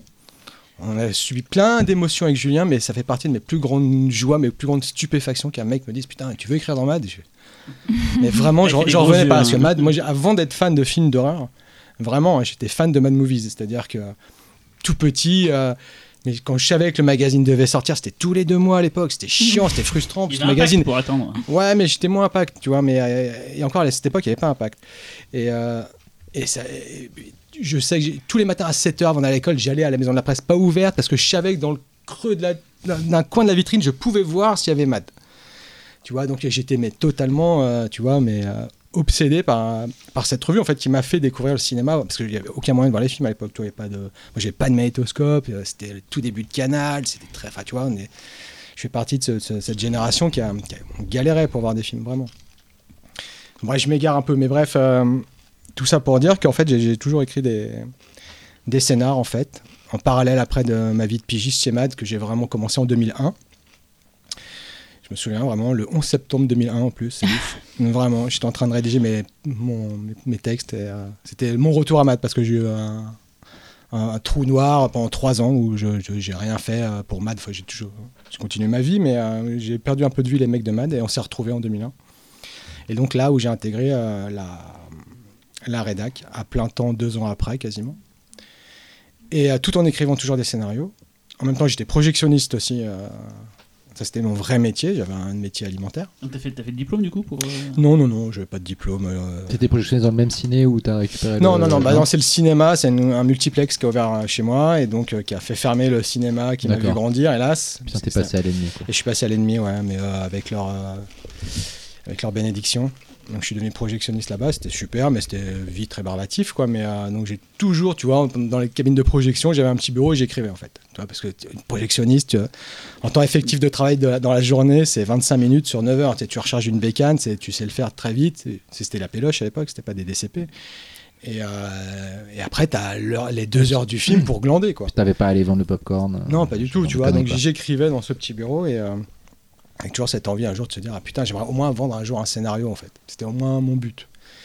Et euh, ça a presque failli marcher avec un, script que j'ai développé avec deux amis à l'époque, qui était un, pitch, un pitch qu'on avait vendu à un producteur qui était un, un jeune newbie, un mec un peu, un peu fragile euh, en termes de, production, tu vois. Mais c'était un film beaucoup trop ambitieux à l'époque. C'était un, film, un projet qui s'appelait Carnassier qui était Dog Soldier avant l'heure en fait. C'était euh, c'était bien avant Dog Soldier. C'était en fait des, des GI américains parachutés euh, dans la nuit du 5 au 6 juin. Donc c'est très Overlord aussi. Et euh, qui se retrouvaient donc euh, dans, le- dans les marécages, dans les bocages normands, totalement à des bornes de leur objectif, perdus en plein D-Day. Et d'un coup, pourchassés par une meute de loups-garous. et obligés de s'allier avec une patrouille de la Wehrmacht, tu vois, pour s'en sortir. Ça, c'était ma première vraie expérience professionnelle de scénario, parce qu'on avait réussi à, à gratter un développement dessus, être un peu payé. Mais ça a débouché évidemment sur rien, parce que le film était beaucoup trop cher et ambitieux. Donc ça m'a permis de me dire, bah, si je veux réussir, euh, tu vois, moins à développer un script qui peut avoir une chance d'être réalisé, il faut que je revoie un peu, en tout cas en termes de budget, euh, mes ambitions à la baisse et pas partir tout de suite sur le soldat Ryan, euh, meets les werewolves, et ça coûte, tu vois, 20 millions d'euros. quoi. Et j'ai créé un premier scénario qui s'appelait Underground, qui, est, qui a été fait. Après, enfin, on a eu la même idée, on va dire, avec- par Aja, qui s'appelait P2. En fait, c'était donc un film qui, qui ça- se, déroulait parking, euh. voilà, intégralement dans un parking souterrain. Donc, du coup, j'ai vachement resserré le truc. C'était une avocate d'affaires euh, piégée dans un parking souterrain par un, un ancien client qui venait se venger. C'était un, un thriller très, très tendu. euh, entre eux. je, je suis désolé, il faut que je vous regarde plus, Véro et Xavier, non, parce que j'ai tendance à. Parle dans le micro surtout. Et, euh, et ça, en fait, grâce à ce script, qui n'a jamais été développé plus que ça, en fait, j'ai réussi par contre à, me trouver un agent. Euh, tu vois, il a rentré donc chez, dans une boîte à l'époque qui débutait, qui est devenue une très très grosse boîte qui s'appelait Fin Talent, et de rencontrer donc euh, Lionel Amand, qui est devenu euh, notre agent, qui est aujourd'hui hélas décédé, mais donc c'est c'est un mec qui, tu vois, j'étais personne, hein, tu vois, un jour je suis tombé sur la Gazette du scénariste, un magazine sur les, pour les scénaristes. Et je voyais, c'était marqué en énorme dessus toutes les adresses des euh, agents de Paris, de scénaristes. Je sais pas, voilà, je me dis putain, je connais personne en fait et tout. Je me dis, il me faut un agent en fait, il faut un mec qui connaisse les gens que je connais pas pour accéder euh, peut-être à des producteurs euh, éventuels. Et donc j'ai écrit aux 50 euh, agents de Paris, vraiment à tous, avec, en leur envoyant des, des- ce que j'écrivais et tout. Et sur les 50, il y en a 10, que 10 qui m'ont répondu. 9 qui m'ont dit euh, mais c'est gentil hein, mais ça nous intéresse pas et un qui m'a dit ah ouais c'est cool ton truc dans le parking là bah bien on va prendre un café donc c'est devenu euh, notre agent Lionel Amand. Et j'étais en parallèle de ça en train de finir un autre scénario qui, était à l'intérieur donc. Et euh, que, je tenais à développer euh, et en fait à venir présenter à des productions mais en voulant garder un contrôle sur la réalisation. C'était déjà en tant que scénariste mais je voulais m'allier avec un réalisateur un peu plus chevronné que moi techniquement et euh, pour, pour venir en- comme un package euh, vers les, euh, les producteurs en leur disant bah voilà on voudrait réaliser enfin écrire c'est écrit par nous réalisé aussi par nous. Enfin tu vas garder un peu le contrôle sur le, le, côté réel. Et donc c'est comme ça en fait qu'un ami en commun qui s'appelle que les lecteurs de maths connaissent très très bien qui s'appelle David Doucan m'a présenté à Julien Maury en fait. Il m'a dit mais écoute euh, parce que je lui disais écoute David Moi j'ai envie de rencontrer des mecs tu vois qui, qui font des cours et tout euh, tu vois pour euh, parce que l'optique aussi c'était de se dire euh, à l'intérieur ça coûte pas cher c'est deux meufs qui se battent dans une maison et avec un mec malin putain on, va le faire à la Peter Jackson c'est-à-dire le faire le, week-end etc donc je voulais vraiment trouver un, un jeune enfin un mec qui, qui faisait des courts métrages et assez débrouillard et donc il me parle de, de Julien. Et je vois son court métrage le plus connu euh, Pizza à l'œil. Je me dis, oh, le mec est super doué parce que putain, euh, les mouvements de caméra de ouf qui, qui tapent, euh, tu vois, dans Paris, là, comme ça, mais à l'arrache, avec des, des, des mouvements hallucinants. Et je fais, ouais, ouais, il est- le mec est bon. Et donc, euh, et donc on s'est rencontrés. Puis, bah voilà, Juju va reprendre la suite. Ah, En commençant par un retour en arrière. Alors, euh, déjà, je suis très content d'être ici. Ah. Non, mais c'est hallucinant quand même. Vous êtes le seul, pol- le seul podcast avec un mec qui parle aussi vite que Cyril. Quoi. C'est vrai, faut se concentrer Bah, quand même quand il faut. hein. il faut- Mais tout le monde comprend pourtant. Moi, j'ai du mal des fois. fois, on a, on ralenti pour voir. J'étais audible, par contre, eux, on a l'impression qu'ils étaient bourrés en fait. Euh, C'est vrai ouais, ça rendait C'est bizarre. peut-être pas en fait. mal. Euh, bah, euh, moi, j'ai en fait, j'ai, euh, j'ai, euh, je crois que, mes premiers amours pour le cinéma de fan- fantastique, le cinéma d'horreur, euh, c'était, euh, en fait, c'était tout petit, c'était via mon, grand frère. euh, qui lui était lecteur de Mad Movies et en fait passionné d'effets spéciaux. Et donc moi je suis vraiment rentré euh, dans, euh, dans cet univers en fait par le, le biais de, de l'imaginaire en fait. Donc vraiment de ce, de ce, enfin voilà ce, type- ce genre de cinéma tout petit m'a séduit parce que euh, il, pouvait mettre en image l'impossible. Et, et ça, c'est un truc qui est toujours très très fort chez moi. Et, donc en fait, moi j'étais bah, vraiment tout petit. Et j'étais le, le cobaye de mon grand frère. Donc euh, il essayait sur moi euh, plein de techniques euh, de maquillage, effets spéciaux, euh, de stop motion. Euh, Donc on faisait ensemble plein de stop motion avec la caméra familiale, avec, euh, avec de la pâte à modeler. C'est. Alexandre Poncet, ton, ton frère en fait. À vous. Ben voilà. Euh, non, non, non, mais c'était euh, c'était très formateur parce que pour le coup, euh, il y avait très peu accès à de l'information là-dessus et, et donc du coup, on a beaucoup tâtonné et donc on est passé un peu par voilà des étapes de, d'expérimentation et et, euh, et moi j'étais super fier parce que mon frère euh, faisait plein d'essais sur moi. Et du coup j'étais toujours la star de l'école euh, au Mardi Gras parce que j'avais toujours les maquillages les plus ouf. Et genre euh, euh, vraiment au point de euh, enfin je me rappelle d'une fois d'avoir effrayé une maman qui, euh, qui avait ouvert la porte et euh, qui faisait un goûter chez elle. Et j'étais arrivé et j'avais euh, j'avais le nez pété avec un os de un os qui sortait et tout ce qui mon frère avait un bout d'os de poulet et tout machin.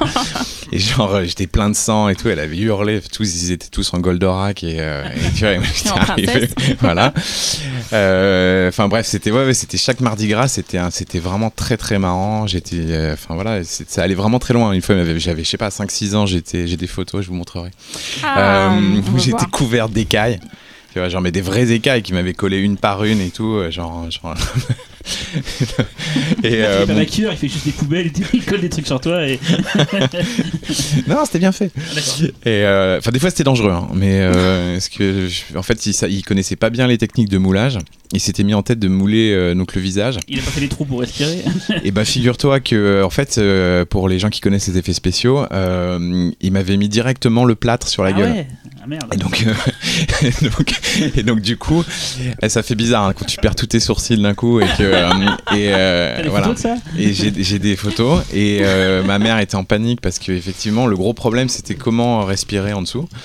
Et donc euh, du coup euh, il m'avait mis des caisses dans le nez tu sais, avec des pailles et euh, pour que je puisse respirer. Et le problème c'est que ça déformait les narines. Donc du coup tous les tirages j'avais un pif comme ça. Et donc du coup euh, on s'est dit vas-y on essaye une fois euh, en mettant juste les pailles. Donc c'était hyper dangereux. passer, du plâtre. oui, Bah oui, c'était pas du tout étanche. Enfin bon, bref.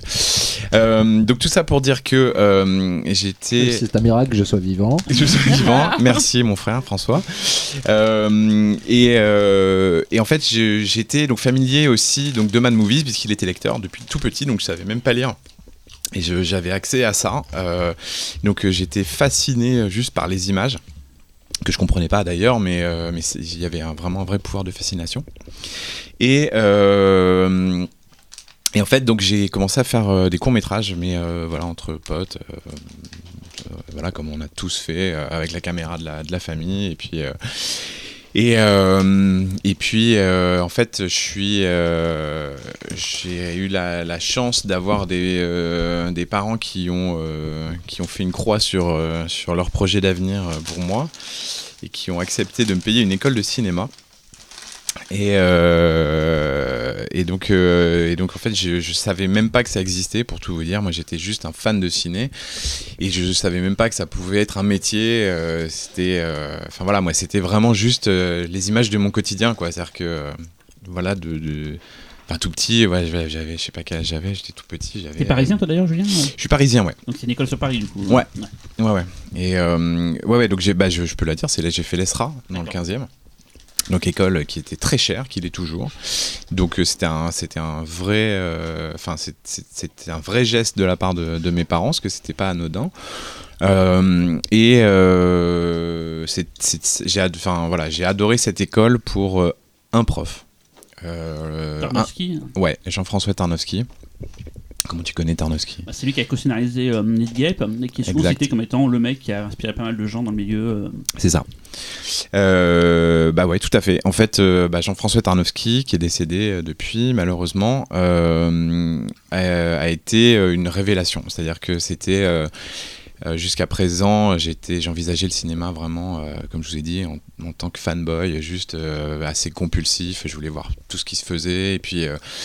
Et en fait, lui, il avait une approche en fait très euh, psychanalytique euh, de la mise en scène notamment, et, euh, donc avec des choix hyper éclectiques. C'est-à-dire que euh, on était sur des sur des séminaires. Il faisait un séminaire sur Alien.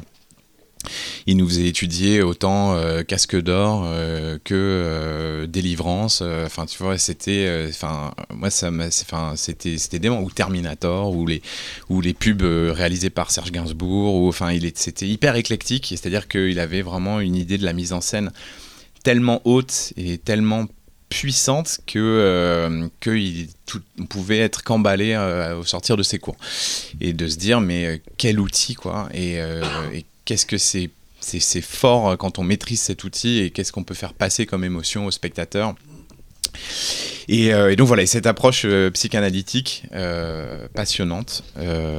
et donc, donc bref, voilà, donc voilà, je fais l'ESRA, trois ans. En parallèle, plus on avance dans les années, donc c'est en trois ans, moins il y a de cours. Donc, donc j'ai cherché à bosser, j'ai trouvé du boulot en télé, j'ai fait, j'ai bossé pour MCM notamment. J'ai fait euh, beaucoup de plateaux. Il y avait plein de plateaux à l'époque. Zégut, euh, il y avait, euh, c'était très marrant. Je faisais beaucoup de- d'interviews donc en déplacement. On prenait la fourgonnette et puis on- donc moi j'étais juste cadreur. Mais j'ai appris plein de trucs. C'était génial parce que du coup d'être sur le terrain, je m'amusais vachement. Il y avait on filmait plein de concerts. Donc là on était libre. Le réalisateur nous disait juste de de nous sortir les plans les plus ouf. euh, donc euh, du coup, c'était très marrant. Voilà, J'avais le droit à tout. Je pouvais m'allonger sur la scène, aller chercher des, des- des plans improbables. Ça dont parlait tout à l'heure euh, Alexandre, quoi, les, les plans de fou. Non, mais c'est ouais, enfin ouais, c'était un peu la petite victoire quand le réalisateur actionnait ta caméra, c'est-à-dire que tu vois, t'avais un voyant rouge qui s'allumait dans le dans l'œilleton, et là tu fais hey, j'ai trouvé un bon plan et tout, donc voilà, c'était très c'était très, satisfaisant. Et, euh, et en parallèle, euh, j'écrivais des histoires, j'écrivais des cours, et euh, bah moi je voilà je enfin je viens comme Alex, je viens pas du tout d'une famille de cinéma, donc j'avais pas du tout les contacts, le réseau, je savais pas du tout ce qu'il fallait faire pour avoir des budgets, je connaissais pas de producteur. Donc j'ai commencé à faire des films autoproduits avec mes potes, donc ça a donné plein de merde, euh, des trucs euh, très rigolos, euh, notamment un film euh, bien avant le film qui porte le même nom, mais j'ai fait un Shark Attack dans une base nautique de Seine-et-Marne qui, euh, qui est pas mal du tout. Euh, C'est laquelle la base de Seine-et-Marne? C'est euh, c'est à Montreux. Ok. C'est euh, pas très loin de, de, de là d'où vient Gilles d'ailleurs. Tiens. Il, est ouais. Bref. Euh, L'info, toujours l'info, c'est ça. c'est hein, à la pointe. Voilà. Euh, bref, donc du coup, euh, des, euh, des courts-métrages euh, jusqu'à Pizza à l'œil, effectivement, que, dont Alex a parlé euh, tout à l'heure. Et et autoproduit aussi? Autoproduit aussi, euh, qui nous a pris un temps fou avec mon frère et un, et un copain à nous. euh, et parce que bah, fait tous les week-ends euh, selon les disponibilités des potes. euh, et donc euh, un copain qui joue. Et en fait, tout euh, c'était euh, en plus assez ambitieux, parce qu'il fallait qu'on ait les décorations de Noël euh, pour, le, pour l'histoire. Donc on pouvait évidemment pas tourner devant les grands magasins sans être emmerdé, parce qu'on n'avait pas d'autorisation. On était avec une mobilette. qui est poursuivi par un vaisseau spatial. Donc, donc du coup, on a tout fait en vrai, et donc c'était un petit peu compliqué. Donc il fallait tourner le soir, quand, juste avant que ça s'éteigne. Donc on avait une heure par soir. Et c'était assez dangereux, puisque euh, pour euh, la petite histoire, pour faire voler le, le vaisseau, euh, on avait un copain qui était debout sur une voiture, attaché avec un baudrier, avec une, une perche, et avec le vaisseau qui était suspendu par des fils de pêche. Et donc lui, il avait avec un casque de moto en cas de chute et tout. Et donc on était là à fond, en train de faire des allers-retours devant les grands, devant les grands magasins, les grands boulevards. Euh, on n'a jamais croisé de flics, heureusement. Et, euh, bon, bref, et effectivement, avec mon frangin, toujours, euh, qui, euh, qui, qui euh, me fabrique des outils pour faire des prises de vue. L'idée, c'était d'en mettre plein la gueule euh, aux gens qui verraient le film. On s'est dit, voilà, on n'a pas d'argent, on n'a rien du tout, essayons d'avoir le truc le plus, euh, le plus impressionnant possible. Donc, euh, en toute simplicité, il a construit une grue. avec... ça fait penser à Peter Jackson sur Bad Taste, qui fabriquait lui-même ses, ses, ses grues, ses, ses steadicam et tout. Il fabriquait tout lui-même en fait sur Bad Taste. Bah carrément. Mais moi quand Ouais. j'ai vu, euh, tu vois, les making of et tout, enfin tu vois ça, c'est, c'est, enfin c'est exactement comme ça. C'est-à-dire que tu vois, oui, quand il raconte que euh, dans le frigo familial, il, il foutait le faux sang, toutes les conneries. Enfin, Il cuire les têtes dans la tête dans le four euh, Exactement. familial. Voilà, bah, c'est la même chose. Et, euh, et donc, du coup, bah, ça a permis d'avoir des sélections dans des festivals euh, et euh, d'approcher euh, des agents aussi. Euh, j'ai gagné plein de prix avec ce cours euh, et j'étais super fier parce que bah, face à des, des cours qui étaient euh, très produits, euh, notamment avec d'autres anciens élèves de l'ESRA, on s'est retrouvés, et eux qui avaient eu des budgets. Du coup, moi j'étais trop content de gagner euh, avec mon Chèque. truc. C'était un peu ça. Et, euh, et, et, euh, et puis, bah, en fait, euh, je vais en revenir euh, à notre rencontre quand même. Euh, j'ai, euh, quand, euh, donc j'étais évidemment lecteur de Mad Movies. J'ai fait plein d'autres trucs, hein, je vous raconterai une autre fois, hein, mais euh, j'ai bossé pour un gars et une fille aussi pendant deux ans. C'était très intéressant. ça. Bon, alors un petit peu alors. Et, euh, je suis rentré à la régie et au bout d'un moment, je leur ai dit Putain, c'est fou quand même parce qu'il n'y a pas de making-of sur, votre euh, sur votre série. Et elle était à cette époque-là première, euh, c'était c'était premier de- devant, devant tout le monde euh, en access. Et, euh, et en fait, ils m'ont dit, euh, ils m'ont dit oui. En fait, je leur ai dit, mais moi j'ai une caméra, je vous fais le making of au lieu de faire des sandwichs, je vous fais le making of. Et donc, donc ils m'ont dit ah bah on essaye. Et en fait, c'était l'essor du DVD, euh, il fallait des bonus et tout. Et là, ça a été dément parce que du coup, pendant deux ans, j'ai je les ai accompagnés partout, je les suivais partout. euh, c'était trop marrant avec, euh, avec du jardin et, et l'ami et tout. Et, et, euh, et plein d'anecdotes que je peux pas raconter ici. Et, euh, et puis Après, après. après. Mais t'as jamais contacté du jardin pour jouer dans un de vos films justement euh, Euh, si, si, on y a souvent pensé. Euh, Il est connu maintenant. Hein. il- non, ça fait venir des gens. hein. Eh, j'ai- je sais pas si son 06 il marche encore. Euh, non, ouais, mais euh, on n'a a jamais eu vraiment le, le rôle pour, euh, pour lui, quoi. Mais ça viendra peut-être. Et, en tout cas, voilà. Et en parallèle, j'étais lecteur de scénario, bref, plein de trucs. Et, donc, j'étais lecteur de Mad Movies. Et quand Alex a été engagé euh, à Mad, euh, ça, moi, j'ai été euh, hyper. euh, Enfin, je me suis senti en hyper connexion avec lui. C'est beau, putain. Encore. hein. Et non, mais c'est vrai, c'est-à-dire que, comme disait Alex, il y a Mad Movies, c'est particulier. C'est-à-dire qu'il y a, en tant que lecteur, T'as vraiment le sentiment de d'appartir d'ap- enfin, de- de- de- d'appartenir à une espèce de famille quoi. C'est-à-dire que le ton des journalistes faisait que euh, tu vois et même toujours actuellement, t'as as, l'impression de parler avec des potes et que euh, et que c'est toujours est toujours accessible et que et donc du coup, euh, quand Alex est arrivé, j'étais vraiment hyper euh, en, phase avec lui dans ce qu'il aimait, dans ce qu'il aimait pas.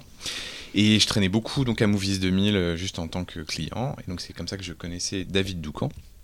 Et une fois par hasard, je lui demande juste par curiosité, je lui fais mais est-ce qu'il est sympa Alexandre Bustillo? C'est Juste pour savoir parce que j'adore le lire, c'est mon rédacteur préféré. Donc c'était juste pour savoir est-ce qu'il est cool quoi? C'est une juste par curiosité quoi.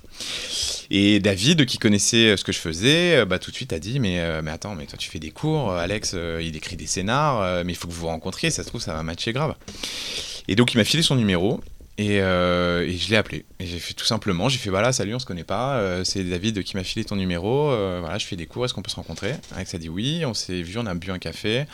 On a passé l'après-midi en fait à parler de Cinoche. On s'est trop trop bien entendu. Et, euh, et le lendemain, on s'est revu. Il m'a filé la première version d'à l'intérieur. Je lui ai filé pizza à l'œil. Et puis euh, c'était parti.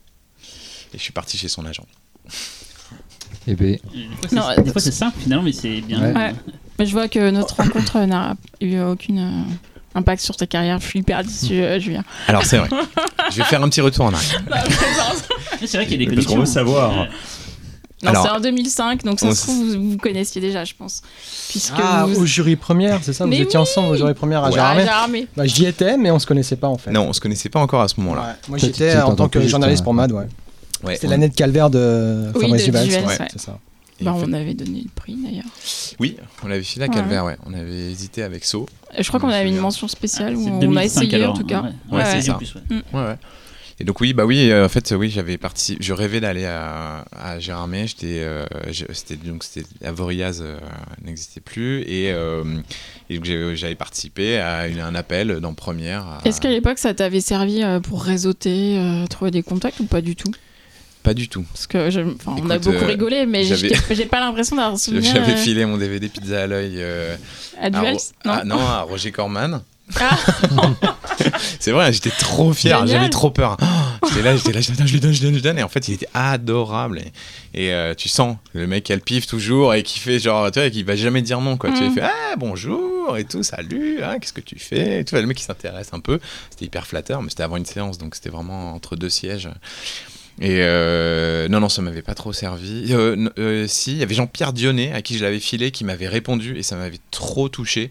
Hyper gentil. il est adorable, Lionel. Ouais. C'est une crème. mais tu vois, mine de rien, enfin, tu vois, voilà, enfin, t'as un mec qui arrive qui te Mm. file tu vois, bon, et le mec, il avait quand même d'autres chats à fouetter, et le Mm. mec, il m'avait envoyé un mail, ouais, je l'ai vu, c'est vachement bien, tu vois, je sais pas si, tu vois, vois, prend si- toujours son temps, Dionnet, pour les gens, c'est assez étonnant. Ouais. Mais je pose la question justement parce que s'il y a des gens qui nous écoutent et qui se demandent, enfin qui comme vous n'ont pas de réseau de base, c'est toujours une question. En plus, je pensais que toi ayant fait une, les- une les- école, euh, C'est différent. les- moi, les- moi, le festival m'a servi. J'ai Mm. armé, notamment, enfin, mais globalement, moi servi pour réseauter et après pour faire des trucs Ouais. en dehors de MAD. Et puis c'est vrai qu'il y a des parades des fois où il se passe rien. Et faut tenter en rien. fait, faut Bah, tenter. c'est surtout que tu sais jamais ce qui, va, Ouais. se- Bah oui. ce qui va se passer, quoi. Faut bien cibler. ouais. C'est-à-dire que moi, j'ai filé mon DVD au Bogdanov, ça m'a pas servi. j'ai fait. Il y euh, avait Michel aussi cette il y année. avait Michal cette année-là, moi, je vais vraiment pas filé filé au mon. Bogdanov Ah, la fameuse euh, toutes les séances s'ouvraient sur. Michel. Je pense que je le gueulais. J'étais dans la salle aussi, je pense que je le gueulais aussi. euh, C'est drôle, était C'était incroyable. Putain, mais c'est fou, on est tous là, on se On se connaissait connaissait pas. pas Bah ouais. Bon, on revient Ah. sur votre euh, rencontre. Ah, attention. Ah. Euh, J'ai Ah. une question du, du petit Talal de Paris. Hein, voilà. Alors déjà qui vous dit euh, désolé de pas être là ce soir, mais ça tombe bien c'est Covid, sinon on serait roulé des pelles. Bisous les gars. Euh, et il, il a une deuxième question. Alors j'ai toute une liste. hein. Une Il, y, il y en a, il y en a- non ça c'est- c'était une intro. C'est une affirmation. Il y en a une ou deux. Bon je sais pas. Je, je me laisse le, le- le choix de, de, de censurer. Euh, non alors. Il dit généralement c'est plutôt des frangins ou des membres de la même famille qui forment un duo. Euh, vous c'est fou que votre duo marche à ce point et surtout tienne avec le temps. Et qu'est-ce qui fait à votre avis que ça marche aussi bien et quelle est la place de l'ego dans votre duo? Très bonne question du petit Talal de Paris. Talal qu'on salue d'ailleurs parce que Talal, on a fait sa connaissance à Gérard Armé quand il a présenté son premier long Mirage. Mine de rien j'ai armé. Hein. Bah ouais, Ah ouais. tu vois, comme quoi, euh, on fait de belles rencontres dans les Vosges. Et je fais juste une parenthèse aussi, si euh, vous, je sais pas s'il en a déjà parlé Talal, mais sur le, le, le Blu-ray euh, du Seigneur des Anneaux, il en a parlé peut-être de ça, non, non Il y a euh, dans l'édition Fnac, attention c'est précis, il y a un disque en plus. Et sur le disque, il y a euh, quand euh, Peter Jackson était venu à Paris, avec euh, animé par Rafik Djoumi, à la Fnac. Pour les deux tours, pour les deux tours. Ouais, pour les deux tours. C'est vrai Ouais. Et la bah queue à regardez, 7 et bah, heures il y a quelques plans de coupe. Putain, mais on était tous là. Il y a quelques plans de coupe où il y a moi, il y a Talal qu'on aperçoit dans un coin. Bah il y a peut-être vous et tout. Moi j'étais euh, tout au fond, j'ai failli faire un malaise tellement il faisait chaud. J'étais Ah, là Ah, depuis c'est vrai, 7 il heures. est Ah, c'était super horrible. chaud. Il faisait super froid dehors pour faire l'accueil, vrai. donc on était surhabillés. Et après on est rentré. Bon, bref. Bon bref voilà, donc il y a des plans de coupe qui sont On assez marrants. on On reconnaît ça. plein de petites têtes. Euh, C'était quoi la question de La Talal question déjà euh, Comment ça fonctionne entre vous Bah, qu'est-ce qui oui. fait à votre avis que ça marche aussi bien et quelle est la place de. Ah, l'ego la dans votre longévité. duo Et tu as dit que tu avais Écoute, rencontré Talal euh, à Gérard voilà, Armé. oui, oui, parce que Talal, on, on l'aime beaucoup. On est très très déçus qu'il qu'il soit pas là ce soir, Talal. Il préfère partir en week-end avec sa femme, c'est ça? C'est ça. Ok, c'est moche. Et peut-être, je sais pas. On voit où sont ses priorités. Merci. Écoute, non, bah, écoute, je, je sais pas. Euh, c'est vrai que ça fait déjà 15 ans qu'on travaille ensemble, Julien et moi. Ça passe vite. On a fait 6 longs métrages et un court métrage ensemble. Et euh, écoute, je pense qu'on est, euh, on est à la fois très proches, et, mais complémentaires. C'est-à-dire que c'est- dur, hein, tu vois, parce qu'on s'entend comme on s'ent- comme s'entendent des, Enfin, mon Julien, c'est mon meilleur ami, donc c'est pas c'est pas un rapport de collègue de travail, tu vois. Je je sais pas, c'est comme c'est- bizarre notre relation. hein, C'est vraiment euh, c'est vraiment une relation fraternelle. Et, euh, Mais d'autant qu'en plus, euh, moi j'ai déjà, vécu simplement. votre situation de rencontrer quelqu'un juste pour un projet, genre tu vois, Eh, tu veux pas faire ça, on le fait ensemble et tout, et puis ça s'est mal passé. ouais, Globalement, ça se passe ouais, ouais, moi, très souvent mal. Et tu vois, et c'est là, il y, a- il y a vraiment l'impression qu'en fait, c'est Bah, c'est pas tu vois, des le- âmes sœurs qui étaient vouées à se rencontrer, mais il y a un Mais truc oui, je pense qui- qu'il y avait ça, il y avait une certaine évidence en fait, parce que moi, tu vois, le, le premier projet dont je vous parlais tout à l'heure, qui s'appelait Carnassier, que j'avais développé avec euh, plusieurs amis, dont un ex, un ex euh, rédacteur de maths d'ailleurs. dont- Mais euh, et c'est après avoir travaillé sur ce scénario, je me suis dit, mais plus jamais je vais écrire avec quelqu'un en fait. Avec trois Mhm. mecs en même temps, ça me rend ouf. euh, non, je veux écrire seul. euh, mais vraiment, je veux, je, je, je- personne va, tu vois, interfère euh, dans ce que j'ai envie d'écrire en fait. J'ai pas envie de faire de compromis à ce stade-là, parce que tu vois, le, le- le scénario, c'est peut-être le seul moment dans la fabrication d'un film où tu es vraiment libre. Parce qu'après, ça devient du, euh, du marchandage, du business. Mais euh, vas-y, Véro, t'as une question, je crois. Non, mais je disais justement, à l'intérieur, tu l'avais donc écrit tout Ouais. seul. Euh, Ouais, ouais. Et quand tu l'as, quand on a discuté avec Julien, au départ, tu cherchais juste un, entre guillemets, juste un un, réalisateur. réalisateur, voilà, c'est ça. Et est-ce que après vous avez, vous avez retravaillé le scénario ensemble Bien, bien sûr, bien sûr. Alors, Julien, raconte. après, a apporté euh, sa patte au, au- au scénario. Euh, évidemment, tu vois, euh, au, générique, euh, contractuellement, j'étais le seul crédité, mais en fait, c'est, le, scénario est devenu autant celui de Julien que le mien. Et c'est un film qu'on a en plus, on n'avait pas d'enfants à l'époque. C'était une autre, une autre vie. on a deux filles chacun maintenant. Et, donc on vivait quasiment ensemble, c'est-à-dire que Julien venait tous les jours chez moi, et, ou je venais chez lui, et 5 jours sur 7, 6 jours sur 7, et, on, et on, on passait la journée à, à réécrire le scénario tout en le storyboardant. Et donc, vous, euh, vous aviez déjà un producteur à l'époque ou c'était euh, alors oui, là, oui, c'était quand on était en prépa en fait. Oui, j'ai peut-être brûlé quelques étapes, mais, euh, mais écoute, non, pour revenir à la question de Tal, j'en sais rien. Écoute, euh, c'est euh, pourquoi ça dure avec tes amis? Bah parce que c'est tes amis. Ouais, mais là, il y a plus que de l'amitié. Ouais, il y a plus vois. que d'amitié, mais c'est vrai que, que on fait un métier euh, qui peut être très stressant, qui peut être euh, très gratifiant, mais aussi très très très très très stressant. Et, euh, et on est très complémentaires là-dessus. Tu vois, moi, je suis, je suis dans l'absolu quelqu'un de plus en retrait que Julien, qui, a plus de facilité à aller vers les gens, alors que moi, je suis quelqu'un à la base de très très timide. Et donc, c'est un, un- métier quand même de contact et de mise en avant, alors que c'est quelque chose que je déteste faire.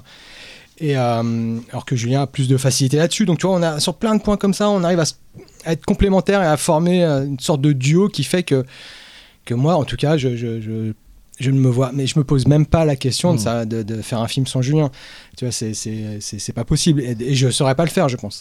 Tout simplement parce que. Et moi, je, lui je pense lui apporter aussi d'autres qualités, d'autres trucs qui font que à, nous deux, euh, on arrive à, à tenir bon. Mais vraiment, parce que c'est des fois, c'est c'est- c'est quand même, tu vois, c'est- ce métier, c'est euh, c'est 95% d'échecs. Il y a des gens qui vous ont approché pour faire euh, séparément un film ou... Ouais, une fois, c'est arrivé sur. euh, On l'a Enfin, défoncé. séparément. Enfin, ouais, non, non, mais vraiment. Genre, ils ont on les posé a qu'à Julien ou qu'à toi, je sais pas. Moi, je me souviens. Enfin, je, me souviens- je crois que c'était sur le bureau des légendes, justement. Quand euh, Eric Rochant, si, si, rappelle-toi. C'est parce qu'on avait été contacté euh, pour le, faire le bureau des légendes. C'était Eric Rochant et il me contacte que moi. Et je lui fais, mais écoute. euh, en tout cas, mais je, on est très, je suis très content, ouais, mais euh, par contre, on est un duo. Hein. Tu vois, c'est, c'est- c'est- si tu prends l'un, tu prends l'autre. C'est pas, tu peux pas dissocier, quoi. Et, mais je crois que c'était là-dessus. le salaire à la rigueur, il peut. Ah bah ça ils le font, ouais, ouais, bien sûr. Et ça, ça fait partie aussi des... euh, ça, Ouais, ça- mine de ça- rien, ça fait mine de partie rien, des les mecs trucs se disent, qui- ah putain, et pour le même prix d'un, pour le prix Deux d'un gars. mec, on en a deux, parce qu'évidemment, on, a- on double pas nos salaires.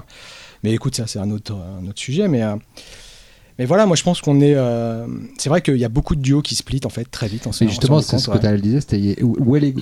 C'est l'ego. Bah, Enfin, L'ego, je pense qu'il faut... euh, Dans ce métier, c'est tellement compliqué parce que Ouais, mais il faut savoir pour le gérer. tu vois, il faut, Ouais, mais... faut essayer euh, d'avoir une espèce d'aura et tout, donc le mettre dans son œuvre. Et... c'est juste qu'une question que, tu vois, nous on est là pour. on a envie de faire des films en fait, tu vois, donc euh, c'est pas une question d'ego, tu vois, de, de l'ego, on travaille avec, avec des gens euh, assez intelligents pour nous remettre à, à notre place euh, constamment en fait. Et je pense qu'on en a besoin parce qu'avec Julien on veut être. euh, on veut pas être caressé dans le sens du poil. Et on aime bien, justement, tu vois, se faire un peu boxer. Et euh, tu vois, c'est comme ça qu'on arrive à progresser. Tu vois, c'est pour ça que nous, on adore, par exemple, travailler avec Baxter, notre monteur, à qui on est en train de finir notre qua- quatrième film sur six avec lui, qui est également connu pour être le monteur euh, d'Alexandre Aja. Et Baxter, c'est le mec qui n'a absolument pas sa langue dans sa poche. C'est-à-dire que le mec te détruit. Quand tu, tu lui montres des trucs et il dit, mais les gars, il te met devant ton. Il te dit, c'est de la merde, vous faites de la merde, c'est nul. Et tu vois, le, et tu vois, et ça, on aime bien. Parce que, évidemment, ça- ça- non, mais on, est, on est dans un milieu où tu as énormément de. de Oui. des gens qui viennent un, Hypocrisie. Ouais, euh. tu dis putain, mais, mais moi je m'en fous, mais j'ai envie de savoir la vérité. Est-ce que c'est bien ce qu'on fait? Qu'est-ce que t'en penses? Parce que c'est un travail d'équipe en fait. Le cinéma avec Julien, on le conçoit que comme ça, tu vois. Non, C'est c'est- c'est un film, c'est un, un- un- un art de partage absolu. Tu vois, c'est on est l'antithèse du peintre, par exemple, ou de l'écrivain. C'est le mec avec sa toile, le mec avec sa page blanche et basta quoi. Et nous, non. On, on fait un archer qui monopolise euh, des centaines de personnes, le temps de ces gens. Donc tu vois, nous, on se, vraiment, on se définit comme chef d'équipe, chef d'orchestre et tout. Donc euh, le côté égo, je pense que on, a de l'ego évidemment, mais, euh, mais je pense qu'on essaye de, de, tu vois, de qui déborde pas sur sur, sur le, le bien commun qu'est le film, qui est le bien commun de notre équipe. Pour nous, on leur dit à chaque fois, c'est- notre bien commun le film à, tous. Donc c'est pour ça qu'on on veut que les gens s'impliquent parce qu'on considère que le film leur appartient autant qu'il nous appartient. Donc euh, donc voilà, c'est, c'est pas plus bête que ça, c'est pas plus compliqué, mais, euh, mais je pense qu'on arrive, tu vois, justement, on, on s'engueule jamais avec Julien. Des fois, on peut avoir des différends, même, tu vois, avoir des froids, tu vois. Je me souviens un jour, tu m'avais pas dit bonjour en Bulgarie un matin, ça m'avait, j'avais fait la gueule, rappelle-toi. Non. Et t'étais venu me voir, mais pourquoi tu boudes? Je sais, mais tu m'as pas dit bonjour ce matin. Ah ouais, C'est trop mignon. mais c'est vrai en plus, je te jure. Je faisais la gueule, le chef-op, il a, Alex? Il, fait, il est comme lui, ronchon là. Pourquoi tu Tu dis pas bonjour Dans la voiture, t'es arrivé, t'as- t'es monté comme ça, là, avec tes lunettes, là, t'as dit bonjour à personne, et ça, ça a fait du mal dans mon petit cœur. c'est le pire drama bravo, qui vous alors arrive là, entre vraiment. vous sur un plateau, ça. Bah C'est ouais, Genre, il ouais, va passer bonjour. bah ouais, il fait ah ouais, pardon. Ah, mais ça va là. Va. Pas trop rock'n'roll. Hein. Va. non, on est très, Waouh. non, non, non, non, on est très, non, non, on n'est pas du quand- et Ça tout. doit être chiant les making Ouais, of mais en quand fait. t'as un PAT à que- 7h du mat et tu te lèves à 5h30. Non, mais euh, j'ai- j'exagère, j'exagère, mais euh, J'avais pas vu mon café. bah ouais.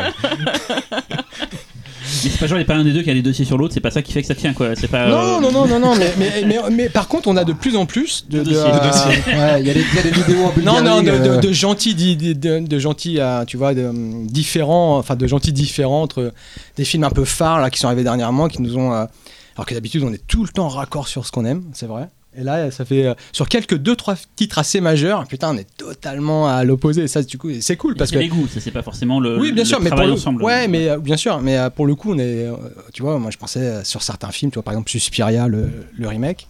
Moi, j'adore ce film, mais vraiment, je suis, je, je suis complètement hypnotisé par ce film que je considère comme un chef-d'œuvre à, à hauteur du film de, de Dario Argento. Et Julien, ça le laisse mais totalement de marbre, comme Ghost Story aussi, qui est un film que, que- qui m'hypnotise et qui me, me rend dingue. Et Julien voit juste le drap et fait, on s'en fout, Donc, etc. Alors, euh, C'est la tarte qui fait tout. hein. c'est la, tarte, qui fait merci. tout, ouais. Alors, je vais juste apporter un petit bémol. Euh, Vous repartez On va- on copains, va- s'il on vous va plaît, hein, casser de ce le, ouais, le podcast. jeu ce soir en fait. Non, non, non, non, non, non, non, va non, réussir. Suspiria, Suspiria, je lui reconnais plein de, non, non, je lui reconnais plein, plein, plein, plein de, de, de très, très, très bonnes choses en fait. C'est juste la fin que, qui me laisse euh, stupéfait. J'adore les trois quarts du film, c'est la fin qui. Mais par contre, Ghost Story, on peut en parler. Si vous voulez. Je trouve que c'est une merde infâme, ni fait ni à faire. Oh là là. Coupe son Quel- micro là. Ah, moment. Je suis d'accord avec Pascal Logier là-dessus. Pascal, si tu nous écoutes. Et euh, Mais Ouais. c'est pas le fait d'avoir aussi, euh, plus vous faites des films ensemble, plus vous travaillez ensemble, plus vous, vous affrontez l'adversité ensemble, plus finalement ça vous crée encore plus de, de liens et de. C'est un peu comme des gens qui auraient tu sais, fait affronter un événement dramatique ensemble. fait la pas- guerre ensemble, quoi. Mais c'est pas aussi fort que ça, mais il y a un truc qui crée des fois dans la- l'adversité, ça, ça, ça, mais il y a de ça, ouais. ça cimente encore plus. Il y a de gens. ça, ouais, ouais, bien sûr. On a, on a une expérience commune. Et, oui. Non, non, vas-y, finis ta phrase.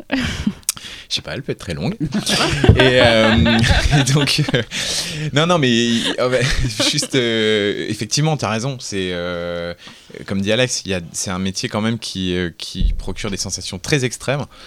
Euh, qui souffle le chaud et le froid en permanence, on se prend des murs euh, comme on se prend des, gratifications géniales. Et, euh, et dans les moments difficiles, ça n'a pas de prix d'être à deux. Et, pour ce qui est de l'ego, juste pour re- reboucler sur la question, moi, enfin, j'ai deux frères, je sais très bien, tu vois, ce que c'est que la fraternité. Moi je considère Alex comme mon frère. C'est pas, tu vois, c'est vraiment, c'est sincère, c'est pas une posture. Et donc, euh, et surtout, il y a un truc qui est fondamental, je trouve, dans notre relation, et c'est que euh, on s'amuse énormément. C'est-à-dire qu'on on est très conscient qu'on fait un métier quand même de c'est du divertissement et donc faut pas non plus tu vois ça ne légitime pas d'être euh, d'être un connard de se la péter de parler mal aux gens de traiter les équipes comme de la merde donc ça c'est un truc qu'on supporte pas chez nos collègues tu vois et donc qu'on entend parfois dans des récits de tournage et donc et nous on est hyper heureux de faire ce métier. C'est le métier de nos rêves. On, on- même quand on était petit on, même si c'était dans nos rêves les plus fous on, on pouvait pas imaginer devenir un jour réalisateur. Donc et ça on en est encore très conscient. Et tous les matins quand on se lève euh, quand on va sur un tournage même quand je dis pas bonjour. bonjour euh, on, on est euh, on est conscient de la chance qu'on a et des, des, des, des milliers de gens qui rêveraient de faire ce qu'on fait et donc, euh, et donc, du coup, nos tournages sont hyper joyeux. Et Alex, c'est la personne qui me fait le plus rire au monde. Et, euh, et on n'arrête pas de déconner. On est tout le temps. Et du coup, ça fédère notre, nos équipes derrière nous aussi. C'est-à-dire que tout le monde se marre et tout le monde. on- voilà, on, on, on fait des films d'horreur, mais on s'éclate à le faire et on prend plaisir à le faire. Et, euh, et vous pouvez demander à, voilà, à tout le monde, nos équipes, à nos comédiens, on, c'est, c'est, c'est- on est heureux d'être là. Et donc, euh, donc je pense que ça aussi, ça cimente énormément, euh, tu vois, notre, enfin, voilà, notre, notre longévité. Quoi. Vous vous êtes pas en fait plus trouvé d'abord humainement qu'artistiquement presque? Sans vraiment le, sa- sans vraiment le savoir ouais, avant quoi. non mais oui. Je te dis quand on a, je te dis, on a passé l'après-midi ensemble. C'était, c'était, euh, enfin tu vois, on n'a pas parlé de mise en scène. Mm. On a parlé de ce qu'on était, de ce qu'on aimait, des films qu'on aimait. Et on s'est retrouvés sur tout quoi. Et effectivement, quand euh, c'est, il y a un vrai. Alors que si Ghost Story était sorti à l'époque, c'était fini quoi. T'imagines Et, euh. Ça tient à un drap, quoi. À un drap du drame. Euh, justement, donc vous vous voyez, euh, Alexandre te parle de à l'intérieur, euh, tu adhères euh, au projet, c'est ça, et, vous le retravaillez ensemble. Mais du coup, euh, sur le fonctionnement de votre euh, duo, euh, à la base, c'est toi euh, donc qui a écrit à l'intérieur, qui est venu avec l'idée, on va dire de départ, même Ah, si j'ai bien compris. une vraie première version du scénario. ouais. Voilà. Et après, donc euh, comment ça se passe votre collaboration sur à l'intérieur? Comment vous faites aboutir le projet? Comment ça se passe Alors, bah, c'est grâce à, donc, euh, comme je te disais tout à l'heure, on a, grâce à mon précédent script euh, dans le parking souterrain, j'ai réussi à dégoter un agent qui lit à l'intérieur, qui dit ah mais c'est génial et tout. Écoute, euh, écoute, je vais le faire lire à à un mec que je connais bien là. C'est une boîte de distrib, euh, donc c'était la fabrique de films. Écoute, ils cherchent euh, à financer du cinéma de genre. Ils sont distributeurs, mais ils cherchent également maintenant à être producteurs. Et euh, les mecs venaient de sortir The Descent en salle, qui avait très très bien marché à l'époque. Donc ils avaient un peu le vent en poupe, tu vois. Les, guichets étaient ouverts et tout. Donc, notre agent envoie le scénario à, Franck Ribière et Verne Fred- Frediani, qui étaient donc les, les producteurs, distributeurs hein, de la fabrique de films, qui adhèrent tout de suite au script, euh, qui, nous appellent. Et, euh, euh, donc, qui nous disent bah, écoute, ouais, c'est super, on va essayer de le faire. Nous, on n'en revenait juste pas, quoi. Mais bah, super. Parce que, comme je, te disais tout à l'heure aussi, nous, le projet avec Julien, c'était si on n'arrivait pas à le faire d'une façon professionnelle, ce film, on, le ferait de toute façon, quoi qu'il arrive, à la Peter Jackson, donc en mode homemade euh, tous les week-ends. À ce titre, on avait bricolé une sorte de teaser qui est visible dans les bonus du, DVD à l'intérieur avec deux actrices amatrices, tu vois, sur des plans un peu iconiques du film qu'on avait mis en scène comme une sorte de fausse bande-annonce pourrait justement aller démarcher des, euh, des producteurs avec, pour leur montrer un peu les, envies visuelles qu'on avait, où on reprenait vraiment 3-4 euh, scènes chocs du film euh, qu'on mettait un peu en scène d'une façon un peu iconique. Et, euh, et du coup, bah, ça a marché. Euh, franchement, entre le moment euh, où j'ai écrit la, la première version du script et le premier jour de tournage du film, il s'est juste déroulé un an, ce qui est très peu quand tu écris un scénario et quand tu cherches après des financements, c'est vraiment, on était au, au bon endroit au bon moment parce que les, les French Frayers, Voilà, donc c'est Canal Plus initiait un, une Canal case en Plus fait. remettait une pièce dans les, les films de genre après les B-movies, qui avait été une première salve de films de genre Samouraï, français. Voilà. Bloody Mallory, il y avait. euh, Surtout. Bloody Mallory. Ouais, tout- toute cette petite Ah, fournée là, euh, maléfique, surtout dans les qui bois était euh, jeux d'enfants aussi jeu d'enfant, Promenade maléfique. dans les bois, non, c'était pas dans les bois, c'était pas un French Fryer, Ouais. je crois. Et, euh, Et euh, enfin bon bref, donc les mecs euh, remettaient une pièce dans la machine. On était le premier de la seconde fournée à venir de cette euh, collection-là. Ouais, il ah ouais, il y avait Hill juste avant nous. Ouais, ça, Moreau duo d'ailleurs, Ouais, de pas lui Paul. et Moreau. qui un duo qui n'existe plus maintenant, hélas. Bah, bah, ouais, ils font des films séparément. Donc, Ouais. Et, euh, et donc voilà, ça s'est fait mais super vite en fait, vraiment, à notre grande surprise. Et euh, donc le film était un petit budget, hein, tu vois, mais ils ont, on avait Canal. La fabrique mettait un peu d'a- d'argent et je crois que c'était, euh, je sais plus quel autre coproducteur il y avait, bref. Et euh, donc, euh, et très vite tout, tout s'est mis en route, mais à notre, vraiment à notre grande stu- stupéfaction, c'est-à-dire que euh, on n'avait aucune vraiment expérience vraiment professionnelle et on s'est retrouvé tout de suite lâché dans le grand bain à, la barre de ce film où on se devait, tu vois, se retrouver même à, à diriger Béatrice Dalle, qui était quand même, tu vois, pour un dépucelage avec des acteurs professionnels. Qui a fait le casting C'est vous qui vouliez ou c'était on vous a demandé Alors de... nous, notre première, notre, nous, notre première, euh, vraiment, euh, notre première idée de casting, moi j'avais écrit le scénario en pensant à elle en fait, pour jouer le, le rôle de la, de la méchante, euh, qui est donc jouée par Béatrice. C'était Sylvia Christel, Emmanuel. donc Emmanuel, et euh, qui, qui euh, une actrice que j'ai toujours euh, adorée. Et euh, hélas, euh, c'était quelques années donc avant sa mort, et elle était, euh, bon, pour des raisons personnelles, elle voulait absolument plus du tout euh, se faire filmer. Donc elle, a- elle avait refusé le scénario, hélas. Et donc on était, écoute, moi c'était vraiment, après j'avais plus d'idées préconçues sur qui pour jouer euh, ce rôle, hein, parce que j'avais vraiment écrit euh, en me disant mais il faut que ça soit Sylvia Christel. Avec Julien, on avait une photo référence d'elle. Je sais plus de, de quel film c'était tiré. ouais. Elle était un peu, tu vois, elle avait déjà 50 ans hein, sur la photo. Tu la vois en train de cloper, très classe. Tu vois, ah, putain, la classe de Sylvia Christel, bref. Et je crois que c'était une idée de la fabrique de film en fait, où euh, je crois que Béa- Béatrice a eu le, le script entre les mains et un jour il nous appelle, il fait écoutez, Dal a lu, elle, elle adore, elle veut le faire. Tu fais, Waouh. Je me souviens, on était chez toi, on storyboardait. Donc on était déjà en prépa, mais on n'avait pas encore tous nos acteurs, on avait déjà Alison Paradis. Et, euh, et là, franchement. Du Vauchel aussi Ouais, Duvauchel, il est arrivé un peu plus tard, hein, Nico, mais, euh, mais euh, bon, là, c'était pour un rôle un peu plus secondaire. Et c'est marrant parce que Duvauchel, en fait, son agent euh, lui a intimé, euh, lui, a, lui a ordonné de pas faire le film. disant, mais non. Il a euh, bien écouté en tout cas.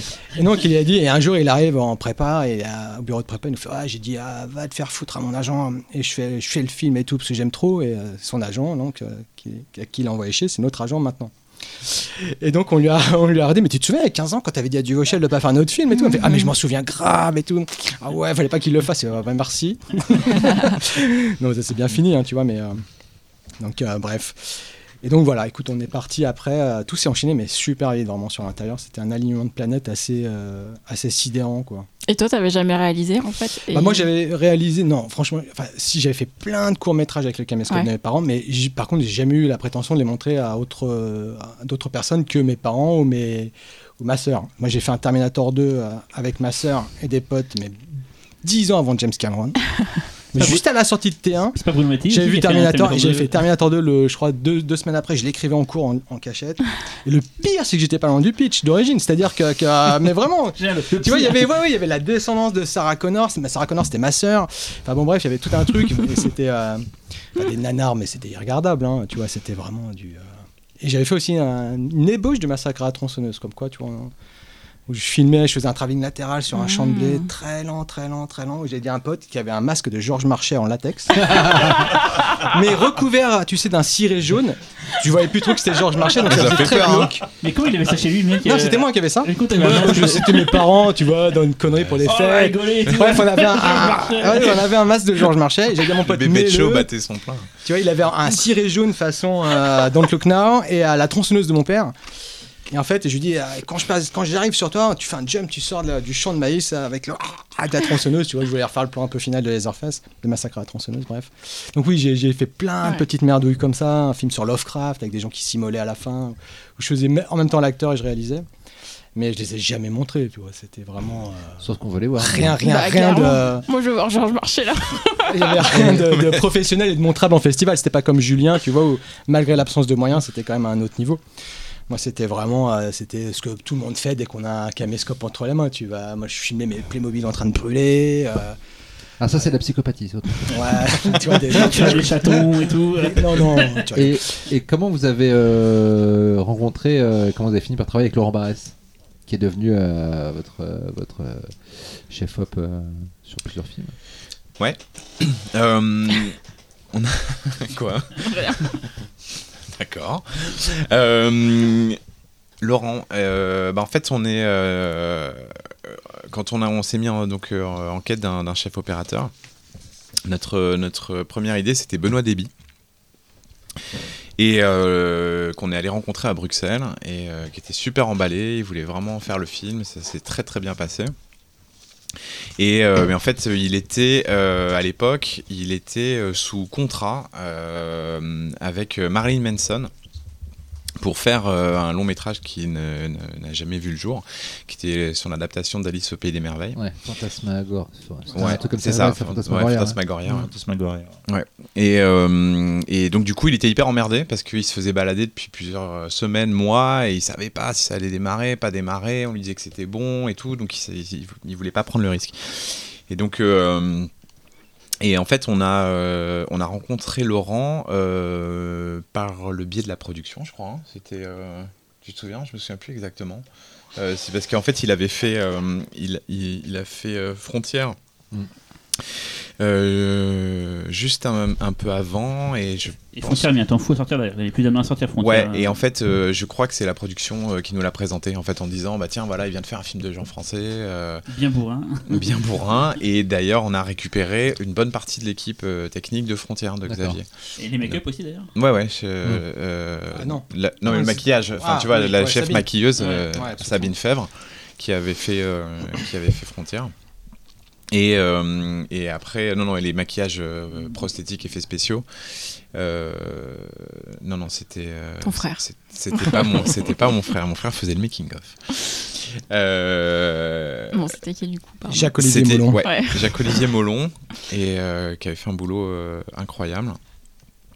Et, euh, et je sais plus de quoi je parlais. Bah Je c'était la rencontre avec, C'était avec Laurent Laurent. en Barès. fait, donc Avec Laurent, oui, c'est ça. euh, Voilà, ouais, ouais. Je veux dire, vous le connaissiez pas d'avant. Non, non, non, on, a- non, non, on avait. euh, Et Alison Paradis, du coup, on a, on a eu Dahl, mais du coup. euh, Bah, en fait, quand on a eu Dal, euh, euh, Dal d'ailleurs, qui nous c'était c'était rigolo parce que euh, qui euh, son agent, donc Dominique Bessner, euh, nous dit euh, ok vous avez pas de thune donc euh, je veux bien euh, vous euh, vous la laisser au prix que vous euh, que vous avez donc euh, c'est un peu marchand de bétail hein, mais euh, mais donc euh, qui dit ouais voilà vous avez que ça à offrir ok je vous la laisse mais par contre vous prenez un, un petit jeune un jeune comédien euh, qui est mortel qui va exploser qui sort de mon atelier il avait donc à l'époque un truc de formation de comédien et donc, euh, vous lui donnez un petit rôle parce qu'il a besoin de tourner, il a besoin de faire ses armes. Donc, on fait bah ok, on a des flics municipaux, ça va être super et tout. Et donc, c'était Tarheim.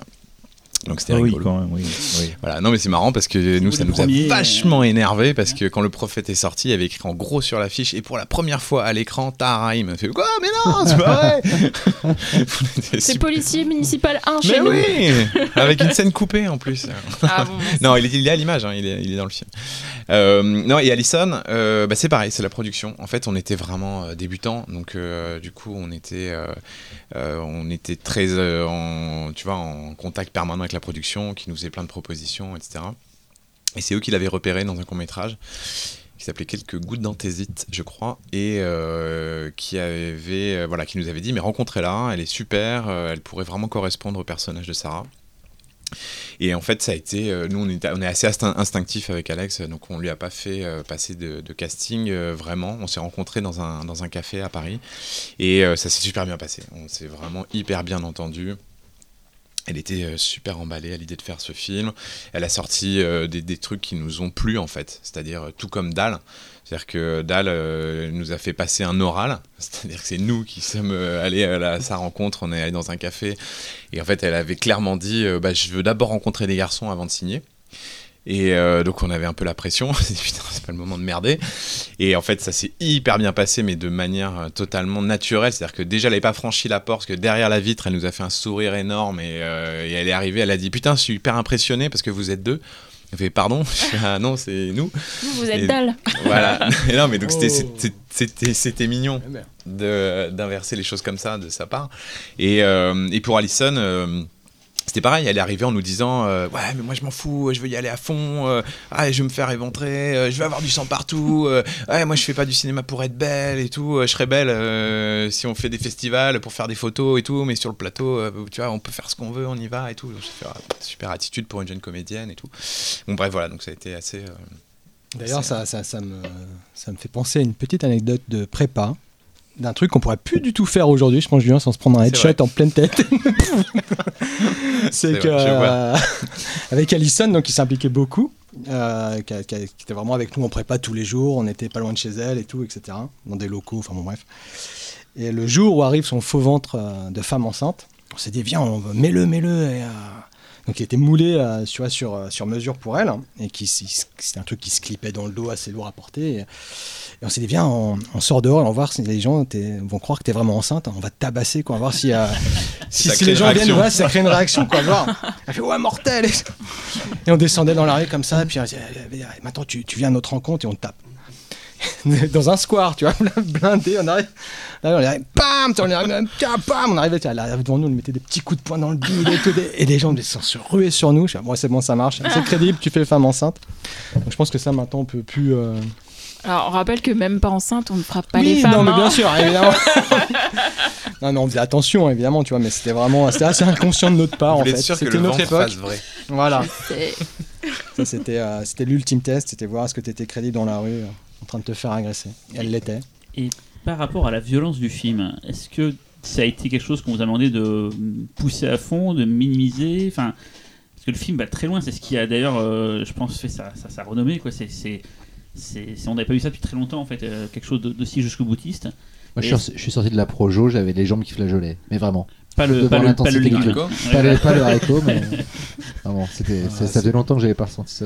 Mais justement, la question, c'est est-ce que vous a, voilà, vous a un peu bridé ou on vous a dit Ah non, non, allez-y à fond euh, Bah, c'était que le script était très explicite en termes de gore. Tu vois, vraiment, c'était vraiment décrit. euh, non, c'était ouvertement gore. Nous, vraiment, on leur a toujours dit. euh, nous, avec Julien, on va faire une gore fest, on va faire une sorte de Evil Dead à la française, mais avec un sujet, tu vois, qui Sociétal, pourrait se- euh, ouais. finalement se, se dédouaner du gore. Tu vois, comme le, comme le, le remake, par exemple, euh, qui a été fait de- du film euh, il y a quelques années, un remake enfin, euh, ouais, américano-espagnol, où euh, le gore est finalement très peu présent, tu vois. Le, le- Mais, mais nous, par contre, nous, ça a toujours été une lettre d'intention. C'était vraiment. Non, ils nous ont absolument pas bridés. Ils nous ont vraiment été totalement euh, quartier libre, carte blanche. Et heureusement, et même le film était parfois trop gore au point que je crois qu'on doit être le seul film où généralement en post-prod tu rajoutes du sang numériquement. On l'avait enlevé ou- Nous, on en enlevait, ouais. Parce qu'il y en avait trop. Par exemple, la, la, la, la scène où elle tue sa mère, Alison, et que sa mère a la, la gorge transpercée, le sang commence à gicler sur le mur, mais on a effacé euh, les trois quarts euh, numériquement, quoi. Parce que et par- il en reste deux, deux- il en reste incroyablement beaucoup en plus, tu vois. Mais ah, c'était un chambara, c'est-à-dire on aurait des geysers de sang. On était là sur le plateau mortel et tout. Et après, en montage, on était là, écoute, c'est un peu too much. Donc on a effacé beaucoup de sang numériquement sur Est-ce que c'est aussi par peur euh, que ça sorte le public, que ça devienne trop euh, grand guignol euh, Tu vois? Euh, non, parce que t'as vu le reste du film, c'est-à-dire que euh, il y a quand même mais 200 ça- litres de oui, sang. Bien sûr. Mais, euh, Ah, ça- Il y a toujours fait, une ouais. tension euh, réaliste que Ouais. vous cassez seulement dans un ou deux plans qui sont vraiment plus iconiques de, du- du- de la série B. où On voit très bien lesquels un peu, mais qui rendent plus. Mais, mais c'est vrai que la tension du film, elle est toujours ultra réaliste. et, et que le gore, on le ressent ra- très rarement comme quelque chose de festif et C'est qui, ça. qui- qui te fait sortir d'une certaine frontière, tu- qui te rassure en te disant Bon, ça va, c'est bon, euh, c'est tellement gore que ça peut pas exister. Et en fait, moi, je- alors après, peut-être que tout le monde ne vit pas le film pareil, mais moi, c'est moi, je n'ai pas ressenti le gore comme étant un truc irréaliste dans le film. Et c'est ça qui, rend, qui le Mm. rend si intense, en fait, je trouve. Tu vois. Bah, les, en fait, euh, c'est c'est effectivement la perception de, de chacun. Nous, quand on l'a montré en festival, euh, ça, ça, alors c'est un public de festival, donc les gens. euh, Le film a fait sa première mondiale euh, à Cannes, faut se rappeler, la semaine de la critique. euh, Ouais.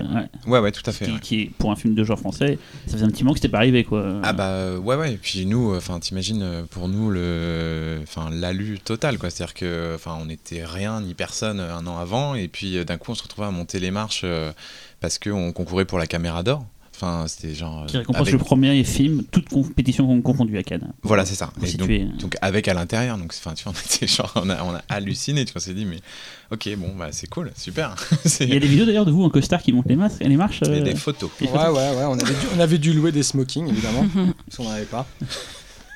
Vous en avez acheté depuis un format. Moi j'avais un problème de chaussures en plus en montant les marches, c'est que tu sais, j'ai- on est tout le temps en basket avec Julien, tu vois, en t-shirt euh, vendredi 13 et en basket quoi. Donc, euh, moi, j'ai un mec qui nous dit ouais c'est Tuxedo, je suis ah merde et tout. Donc on va Moi j'étais en cravate, hein, il fallait va un louer pape. des, hein. des- des- euh, j'avais une paire de pompes, tu vois, la seule paire de pompes de costard que j'avais chez moi, un peu, un peu naze, mais que je sors que pour les enterrements et les mariages. Et tellement, je les avais pas mis depuis trop longtemps. En fait, la, la pompe était trop vieille. Et mes, mes semelles sont désolidarisées d'accord. de mes chaussures sur le tapis rouge. Ah ouais. C'est- Oh, merde. c'est le moment, tu vois. mais vraiment, tu vois, mes chaussures en Il y train a une se. semelle qui est restée sur le Ah, tapis. mais vraiment, mais- à la Charlot quoi. tu Ah, vois, tu vois, de- vraiment, j'ai marché. C'était en train de se décoller. Je suis jamais réussi à remonter jusqu'en haut. Ça va se décoller avant. J'ai réussi. Et après, en fait, tu redescends de l'autre côté. Tu vois, une fois que tu rentres dans la salle, et si tu veux pas assister au film, on s'est barré. Parce qu'on avait un rendez-vous avec Julien, justement, avec euh, Thomas Langman à l'époque, euh, dans son hôtel, ah, juste après la montée des marches. Et je me souviens avoir fait le palais jusqu'à l'hôtel de, de Langman, avec mes semelles dans les mains, parce que les deux chaussures avaient lâché en marchant pieds nus, mais comme avec des chaussures, avec la Ouais, coque des chaussures sur les le pieds, sur la croisette, et tu fais, what the fuck. Surtout on arrive au rendez-vous chez Langman. J'arrive, j'arrive au rendez-vous, je fais écoute, je suis désolé Thomas, j'ai un problème de. Mes chaussures, mes- mes chaussures se sont décollées, et là c'est ouf. Le mec appelle la réception. Deux minutes après, tiding, on était au Carlton. Un Non, mais voilà. T'as un mec qui arrive avec une cloche, comme s'il t'amenait euh, fromage. euh, Il ouvre la cloche, et il y avait de la super glue. Donc je recolle mes chaussures pendant le rendez-vous. Et j'étais là en train de parler avec Langman, en train de recoller les pompes. Moi, faut absolument qu'on travaille ensemble, Thomas. C'est crédible. C'était assez autre. Et Ouais. juste, juste pour le sur le gore, pour finir, il y a une anecdote qui me revient qui était rigolote, c'est que notre, euh, on a quand on a passé la commission de classification, euh, donc on a eu un moins de 16 euh, euh, avec avertissement, et, euh, et en fait la productrice Véran Frediani, je me souviens, elle est revenue, elle a dit putain, on n'est pas allé assez loin quoi.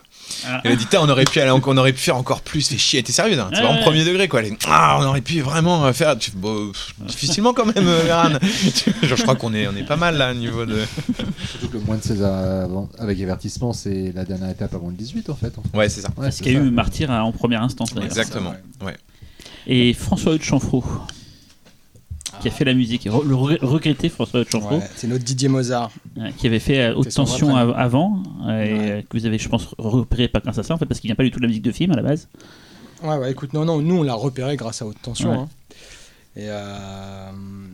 alors, François c'est un peu délicat parce qu'il est arrivé euh, d'une façon. euh, à, la, à la base, c'était pas vraiment prévu. Ce qu'on... C'était Raphaël Guesca à la base qui devait Voilà, faire. euh, avec Raph, euh, qui est, qui est, euh, toujours un compositeur avec lequel on travaille euh, actuellement. qui a fait la musique de Flashback, le jeu vidéo pour ceux qui. Oui, qui est un voilà. grand, grand euh, compositeur de musique de jeux vidéo, qui est une légende vraiment dans son Ah ouais. domaine. Et euh, mais écoute, ça, ça, hum, alors pour être honnête, ça, ça matchait pas trop ce qu'il avait fait, euh, Raph, sur euh, le score qu'il nous proposait pour à l'intérieur. Qui ressort. Hein. Il, Et euh, il- ouais, il- qui est disponible en, qui est édité là en, en en vinyle. vinyle, ouais. Et donc, euh, donc on a fait appel à, une fois en post-prod à François, une fois qu'on était en montage. Parce que nous, évidemment, tu vois, on avait, euh, on montait déjà avec Baxter. Et Baxter, tu vois, nous, on, a- on a désiré monter avec lui euh, à cause de Haute Tension, qui a vraiment été euh, un des films les plus euh, traumatisants pour nous. Tu vois, moi, Haute Tension, je me souviens, j'étais projectionniste à l'époque quand le film est sorti. Et euh, le film n'avait pas, fait- un grand succès. On avait gardé la copie qu'une semaine et, tous les soirs, à- je me faisais une projo privée d'haute tension euh, une fois le- les, euh, séances terminées. Tellement le, film m'obsédait. Vraiment, je disais putain, mais on, on s'attendait pas à haute tension. Tu vois, Furia, c'était pas ouf. Aja, il est sorti de nulle part avec ce truc. D'un coup, il est revenu avec ça. Tu fais mais putain. Et moi, haute tension, c'est le film qui m'a euh, en fait euh, totalement libéré des complexes qu'on peut avoir nous français, français, ouais. par rapport au cinéma euh, anglo-saxon de genre. Et d'un coup, tu as un mec de, mais, de 22 ans à l'époque, je sais pas quel âge, quel âge il avait Alex à l'époque, mais euh, ouais, 20 ans, 20, 22 ans, 23 ans avec le Vasseur. Avec euh, mais un- et les mecs avec un aplomb incroyable, euh, sur deux, tu vois, super, et les mecs te délivrent un uppercut dans la gueule, mais sans complexe. Et là, tu te dis, Oh, bah, c'est possible en fait. Il suffit de le, le- pas de le vouloir, mais en tout cas, c'est possible. Tu vois, voilà. lui, euh, donc, Haute Tension a toujours été, et toujours, une référence absolue pour nous. Euh, on a de la chance, tu vois, d'av- d'avoir travaillé justement quand on a eu la, possibilité de choisir nos collaborateurs. Quand on nous a demandé avec qui on voulait monter euh, le film, on même, je me souviens que Julien, on s'était même pas concerté avant, et on a dit en même temps Baxter, le mec qui a monté Haute Tension. Donc, euh, et donc après, quand il a fallu rechoisir un musicien pour une deuxième session de, de- on s'est dit bah, on va prendre François Hood parce que la musique de haute tension évidemment elle était, Elle hyper incroyable, marquante, hein. elle était super, tu vois, avec ses thèmes chantés, c'est vraiment lui qui chante en plus, Il fait du euh, et tout. Il est. Ouais, François, il c'était, triture euh, les sons comme un. il est hélas, euh, il est hélas décédé aujourd'hui, mais euh, c'était un, un mec adorable avec qui donc on appelait Didier Mozart. Vraiment, parce qu'on a- il avait ce côté, euh, tu vois, très. Qu'ont beaucoup les icos, tu vois, souvent, euh, tu vois, mais euh, ils sont- encore plus. C'est peut-être dans toutes les sous-branches de fabrication d'un film, les musiciens, généralement, c'est les plus artistes. Tu vois, les mecs sont souvent dans leur cave tout seuls à faire leur truc, et puis ils arrivent, et tu veux pas qu'on touche à mon truc. Alors, et à chaque fois, nous, on les fait chier au mix parce qu'on défonce tout, euh, parce que là, ah ben, relève cette note là. Mais non, tu peux pas jouer la note comme ça. Eh, vas-y, vas-y, vas-y. Et, tu la doubles, celle-là, puis efface cette croche de merde là. Ça, ça colle pas à l'image. Et tu vois, on les viole à chaque fois, les compositeurs.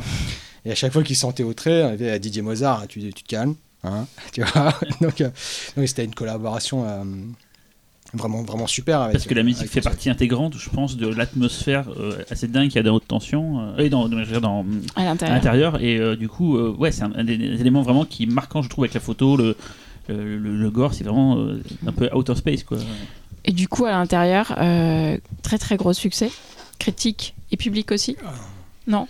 Non. Critique, oui. Critique pas mal. Ouais. Critique, on s'en est bien sorti, ouais, ouais, parce qu'on a réussi à toucher même des, euh, des, euh, des médias qui, euh, qui sont généralistes. Enfin, tu vois, on avait un article dans l'IB, dans Le Monde, on était, enfin, c'était, euh, effectivement, on avait, on avait été très, très bien reçus quand même, globalement.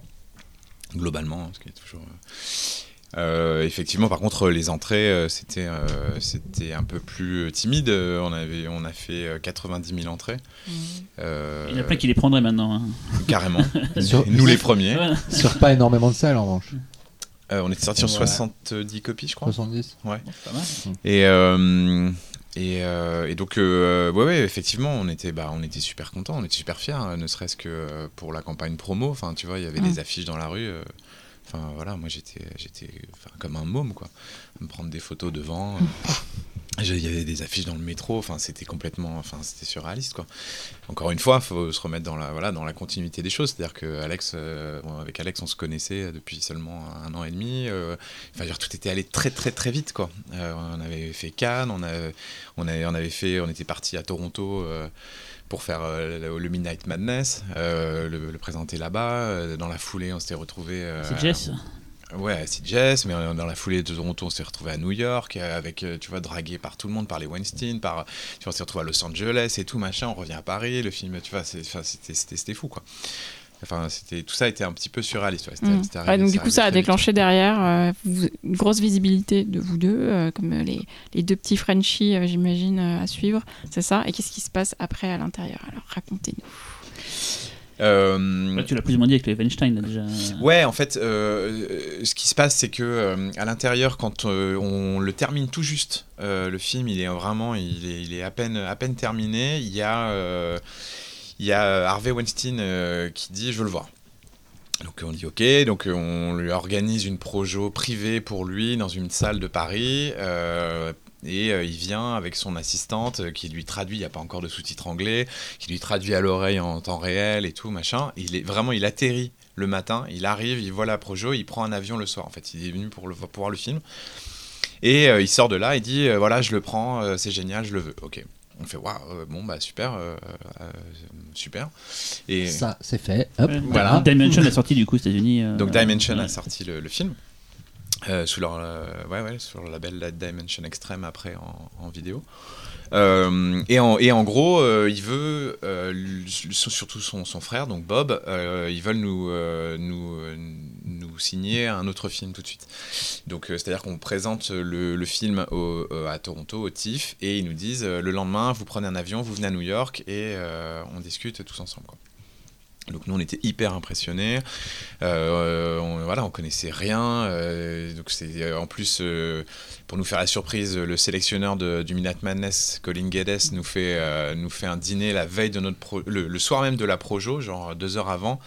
où on rentre dans le resto et il nous fait je fais Alex je fais putain il y a Georges Romero là-bas Et, euh, et tu regardes, tu fais, mais c'est Georges Romero et tout. Et puis fait- en fait, on se rend compte que c'est notre table. Et c'était la surprise. C'était, bah, on va Mhm. bouffer avec Georges Romero. Ouah. Donc on était comme deux cons, euh, tu vois, pendant tout le dîner, euh, tu vois, être comme deux enfants. Et euh, Romero, on lui raconte et il nous dit ce qu'on avait raconté dans Mad. Il nous dit, don't sign with the devil. Alors on dit ça, putain, mais on le voit demain, merde. Tu fais, bah, ok, bah, je sais pas, on va voir. Et, et donc il nous propose, en fait, Bob Weinstein nous propose de faire un remake d'Hellraiser. Et euh, donc nous, on est euh, sur le principe, on dit bah euh, pourquoi pas, mais on le fait à notre sauce. On, fait pas du tout, on veut pas du tout marcher sur les, les, les, plates-bandes de Clive Barker. On se, c'est impossible pour nous. On aime tellement cette, cet artiste que c'est pas possible. Donc nous, ouais, bien sûr, carte blanche, allez-y, wow, ok, bon. Et euh, on, se fait ce rendez-vous avec euh, notre agent qu'on avait fait venir de France. euh, on lui a dit viens avec nous parce qu'on a trop peur de voir les, frères Weinstein. Et, et puis là, il nous fait, enfin voilà, Bob nous fait un espèce de plan à nous dire. Euh, Souvenez-vous, je sais ce que vous allez faire maintenant, parce que le, on prenait un avion le lendemain pour aller à Los Angeles pour faire la tournée de tous les producteurs, parce que comme tu l'as dit, en Mm. fait, tous les jeunes euh, réals européens qui font un film qui marche un petit peu en festival, d'un coup, bah, se font, tu vois, tout de suite mettre le grappin dessus. Et euh, avec une danse du ventre, tu vois, c'est génial, j'ai jamais vu un film comme ça, machin. Et, euh, et donc là, il nous dit, ouais, je sais ce que vous allez faire, vous allez à Los Angeles et tout, machin. Et on fait, bah ouais, ouais, euh, parce qu'il faut savoir que c'est les deux, c'est des, ils sont énormes, et c'est Mm. c'est des, c'est des bêtes et tout, donc tu te fais un peu petit quand t'es en face. Et euh, Bob nous fait, euh, une euh, grande classe, nous dit, euh, ouais, je sais que vous allez rencontrer tous les producteurs, mais n'oubliez pas, c'est moi qui vous ai trouvé en premier, hein, c'est moi, c'est moi le premier et tout. de toute façon, tous ces producteurs, ils vont tous vous sucer comme on vous a jamais sucé, hein, mais c'est moi qui vous sucerai le mieux. Et tu fais, bon, tu fais, ok. Et alors on fait, ok, c'est des menaces. Et là, le mec, il te prend dans les bras, tu vois, il nous attrape les deux, un sous chaque bras, il fait, ah, you're my boys et tout, tu vas nous flatter, genre, tu vois, comme un mafieux, tu vois, tu vois, il te Mm. menace, puis après, il te fait un bisou, quoi. Tu vois. Trois baisers de la mort, quoi. Ouais, c'est un peu ça. Donc là, on sort de là, on fait waouh, qu'est-ce qui vient de se passer, quoi. Et, euh, et bref, on se retrouve à Los Angeles à faire effectivement la tournée, à se retrouver chez Twisted Picture, donc euh, qui avait le vent, le vent en poupe avec euh, So. les sauts. Vous avez vu Bob Gale, du coup, pour euh, New Line ou? Euh, non, non, non, on a vu plein de monde, mais euh, Sam Raimi, peut-être, pour. euh, on n'a pas vu Sam Raimi en personne. Ouais, on a vu ses, euh, ses- ses- tu vois, ses assistants. Et euh, mais par contre, là, le, le- le plus beau moment de ça, c'est qu'on rencontre Clive Barker. Surtout parce qu'on était donc on avait dit ok pour le Riser et donc on, se retrouve dans sa maison à passer une journée avec lui et ça a été euh, franchement un des meilleurs souvenirs de notre vie enfin c'est-à-dire que c'est quand même un mec qui est rare qui est dur à approcher et tout et Qui a, nous, on ref- qui a refait surface là dernièrement, c'est cool. Ouais. plaisir, hein. Qui a refait surface. Et effectivement, et le mec mais il nous accueille dans sa maison. Et en fait, il a deux maisons, dont une qui est transformée en atelier. Et donc, dans son atelier. Et euh, il nous accueille, mais avec une gentillesse, mais genre, euh, tu vois, hyper adorable. Et, euh, et qui, on commence à, à- à discuter de tout et de rien. On parle de, donc de d'Hellraiser. Et puisque donc la veille à New York, on avait fait une conférence téléphonique avec lui, et Bob s'était comporté comme un porc. euh, Vous l'avez raconté euh, on l'avait rac- l'avait raconté, voilà, Il coupait micro, Exactement, il il coupait le, le- Oh, putain. quand, quand Clive Barker parlait, il disait mais n'écoutez pas, c'est un has-been, euh, on s'en fout, euh, tu vois, oui, euh, on a besoin de lui que pour mettre Clive Barker présente et tout. Donc nous, ça nous avait outré, tu quel, quel beauf, quoi. Et, euh, et donc euh, là, on arrive, et donc, on, euh, comme, deux, tu vois, comme deux petites commères, on lui fait, tu sais pas ce qu'il a fait, Bob? Il a coupé le micro. Ah, les les à balancer direct et tout, puis il fait pff, je le sais et tout, et puis en fait direct il nous fait ouais je sais qu'il me garde juste pour le nom sur l'affiche, on fait ah bon bah ça va. et, et là en fait il est bah il est il est impérial, c'est-à-dire qu'il nous il nous file plein d'idées plein d'idées, il nous fait ah mais moi tu vois je verrais ça ça ça pour le Riser, euh, euh, Pinhead on pourrait en faire ça, il pourrait se changer tu vois euh, en pape des enfers, faut plus qu'il soit noir, faut qu'il soit blanc et tout, puis le sang ça le macule, lui du coup ça devient un cardinal tout rouge de sang et tout bref, tu vois et alors, nous, nous en train de noter comme des ouf, on était comme des dingues et puis après il nous fait visiter tout son atelier, il nous montre ses peintures, ses sculptures de, de C'est que tout le monde- cabale tout et tout. vous envie là actuellement. Là. Ouais. Non mais laisse tomber, mais nous-mêmes, hein, on n'y croyait pas, on n'y croyait pas. Tu vois, tu vois les sculptures des têtes de cabale, tu C'est vois vrai la femme hérisson et tout. Est-ce qu'il y a des chaînes chez lui qui pendent un peu partout? Non, mais genre tu vois par exemple ces toiles, tu vois, j'ai- enfin tu vois, Alex et moi on a des bouquins de ces de ces de ces toiles, tu vois, et là on les voyait et elles étaient genre même même pas encadrées, elles étaient empilées, tu vois, les contre un mur, les unes contre les autres. On était genre, oh, putain, je il sait connais plus- celle-là, je il l'ai dans plus un- quoi en foutre quand il en a je les reconnaissais, mais celle-là j'ai dans un livre et tout, tu Il vois. peint énormément, enfin, il peignait énormément à cette Ouais, ouais, époque, ouais, ouais, ouf. ouais, vraiment beaucoup. Et puis euh, des peintures de ouf, de Pinhead notamment, enfin tu Mm. vois, genre euh, incroyable, halluciné, tu vois, pleine de couleurs, à l'inverse du Pinhead des films. Il genre, montré sur ses photos euh, quand je l'avais interviewé et c'était ouf. Et, euh, bah, Sur son téléphone. Ouais, ouais, et, euh, et notamment une petite pièce secrète qu'il nous avait montrée, qui était très marrante. Backroom. Exactement, où il nous ouvre une porte. Euh, non, parce qu'il avait, il était, en fait, il avait euh, des assistants. Il avait Anthony Di Blasi euh, qui Ouais. était là, Ah oui, euh, tu vois, qui nous avait accueillis, qui était, qui lui servait vraiment. Enfin, tu vois, je sais pas si ils étaient ensemble, j'en sais rien, mais en tout cas, il était tout le temps là. Et euh, bref, et il nous emmène, il nous fait ah, il, nous, il ouvre une porte et il nous fait euh, ça, c'est un peu celle que je peux pas trop montrer quoi. Et en fait, il nous ramène donc avec toutes ces peintures euh, porno, euh, tu vois, et et, et donc un peu, tu vois, c'est un peu, ouais, c'est un peu étonnant quoi, tu vois, parce que c'est vraiment assez assez hard quoi. Et notamment une toile où, euh, où on se retrouve, tu vois, on regarde et ouais, une énorme bite comme ça, avec un clou qui rentre, tu vois, une espèce de prince Albert dans le gland et tout. On fait waouh. Et donc, tu sais, il y a une espèce de blanc. Donc, moi, comme un con, je fais genre, euh, ah bah, ça doit faire mal. et je savais pas quoi dire, tu vois. Je, tu tu, tu peux pas t'extasier sur les qualités picturales. Enfin, tu vois, t'as une énorme bite comme ça. Et, euh, et puis là, il se retourne, il fait, mais vous avez jamais essayé Et donc, on fait, bah, oh, bah non, pas à la fin, je sais pas, non. Là, t'as cru qu'il allait te proposer juste Donc on s'est derrière. dit, c'est ça, la, la pièce d'après, c'est, ah bah allez, atelier les quoi, enfants. C'était la, Après, bite à- Pinette du coup C'était quoi C'était. euh, bah, je- Après, il fait partie des rares pratiquants de SM à, à en parler ultra Ouais. ouvertement en interview et à dire que. Ah, il aime le pratique- SM euh, Non mais, non mais je veux dire, La il, découverte. il dit qu'il le pratique et il a aucun tabou avec ça et c'est assez rare finalement, tu vois. Bah ouais, non mais il a, pour le coup, il avait Hmm. une approche, euh, tu vois, hyper saine. Ouais, et ouais. Je me rappelle vraiment que devant cette toile de bite là, et on était en train de parler d'un d'un coup, on parlait de Bob et tout quoi. Où il nous disait, ouais, mais Bob, c'est un vendeur de popcorn, il s'en fout, tu vois. Puis tu sais, puis tu sais, t'as les yeux qui se baladent, et puis tu vois qu'il y qu'il y a des trucs assez, assez hard. Ouais, C'était marrant. Non, mais c'est quand même dingue. euh, Enfin, genre, c'est un rêve pour euh, tout fan fantastique de pouvoir euh, rentrer comme Ouais. ça dans l'intimité d'un créateur euh, aussi célèbre euh, et aussi euh, dingue. que- Et du coup, vous y êtes pas allé surtout. Ouais, sur Hellraiser. euh, Je crois qu'il y a une histoire de- d'enfant. C'est pas ça? C'est- C'est-à-dire que de la- En- le- l'axe que vous aviez choisi. euh, Non, C'était- non, c'était même l'inverse. C'était euh, c'était que nous, le, le- le personnage principal était une quadragénaire. Et on voulait en plus euh, Laura Haring, d'où l'ironie du sort, parce que c'est elle qui a, qui a remplacé Béatrice Dalle dans le remake euh, Ouais. américain de l'intérieur. Et euh, non, non, nous, on voulait une femme mûre, vraiment euh, une femme de 45-50 ans dans le rôle principal, puisque dans notre version du script, c'était Julia, la véritable héroïne. Donc, il faut, faut un Mm. peu connaître euh, l'original. Parce que Julia est la méchante un peu dans, dans, dans l'original et il y a une deux, vraie protagoniste, euh, j'ai oublié, c'est Christine, non, son, Ouais. son prénom dans, dans, le film de, Barker. Et nous, en fait, on n'en faisait qu'un seul et unique personnage. Et, euh, les mecs nous disent, mais non, les gars, euh, un, film d'horreur pour les jeunes avec une, euh, femme de 40 ans en tête d'affiche, c'est pas possible. Donc c'était là surtout, tu vois, le, plus gros problème qu'on a eu avec eux. Et, donc ta question, non, il y avait- aussi un problème avec les enfants, entre guillemets, parce qu'en fait, sa, fille se suicidait dans le script. Euh, elle avait, elle avait 15-16 ans dans notre scénario, elle se jetait sous le métro et survivait à son suicide, mais était après gardée en état végétatif, avec un corps complètement difforme, était devenue une sorte de créature monstrueuse mais consciente. Et c'est d'où le pacte après que, que Julia faisait avec Pinhead pour essayer de sauver sa fille. Mais, euh, et ça, ils avaient vraiment aussi un problème avec ça, avec la notion de suicide chez les jeunes. Mm. Où les mecs nous disaient, mais non, ça, euh, c'est pas possible.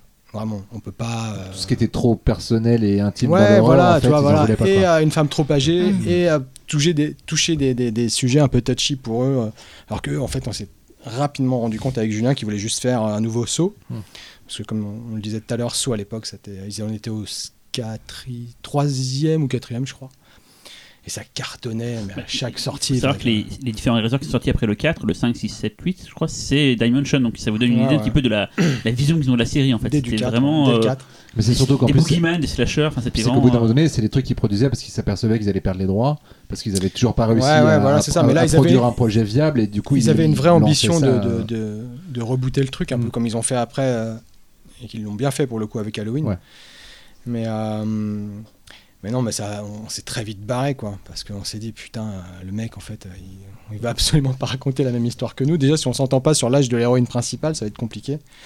Donc on s'est, on s'est vite carapaté euh, ailleurs avec Julien et ils nous ont très très vite euh, rattrapé avec Halloween 2 quasiment, mais dans la foulée.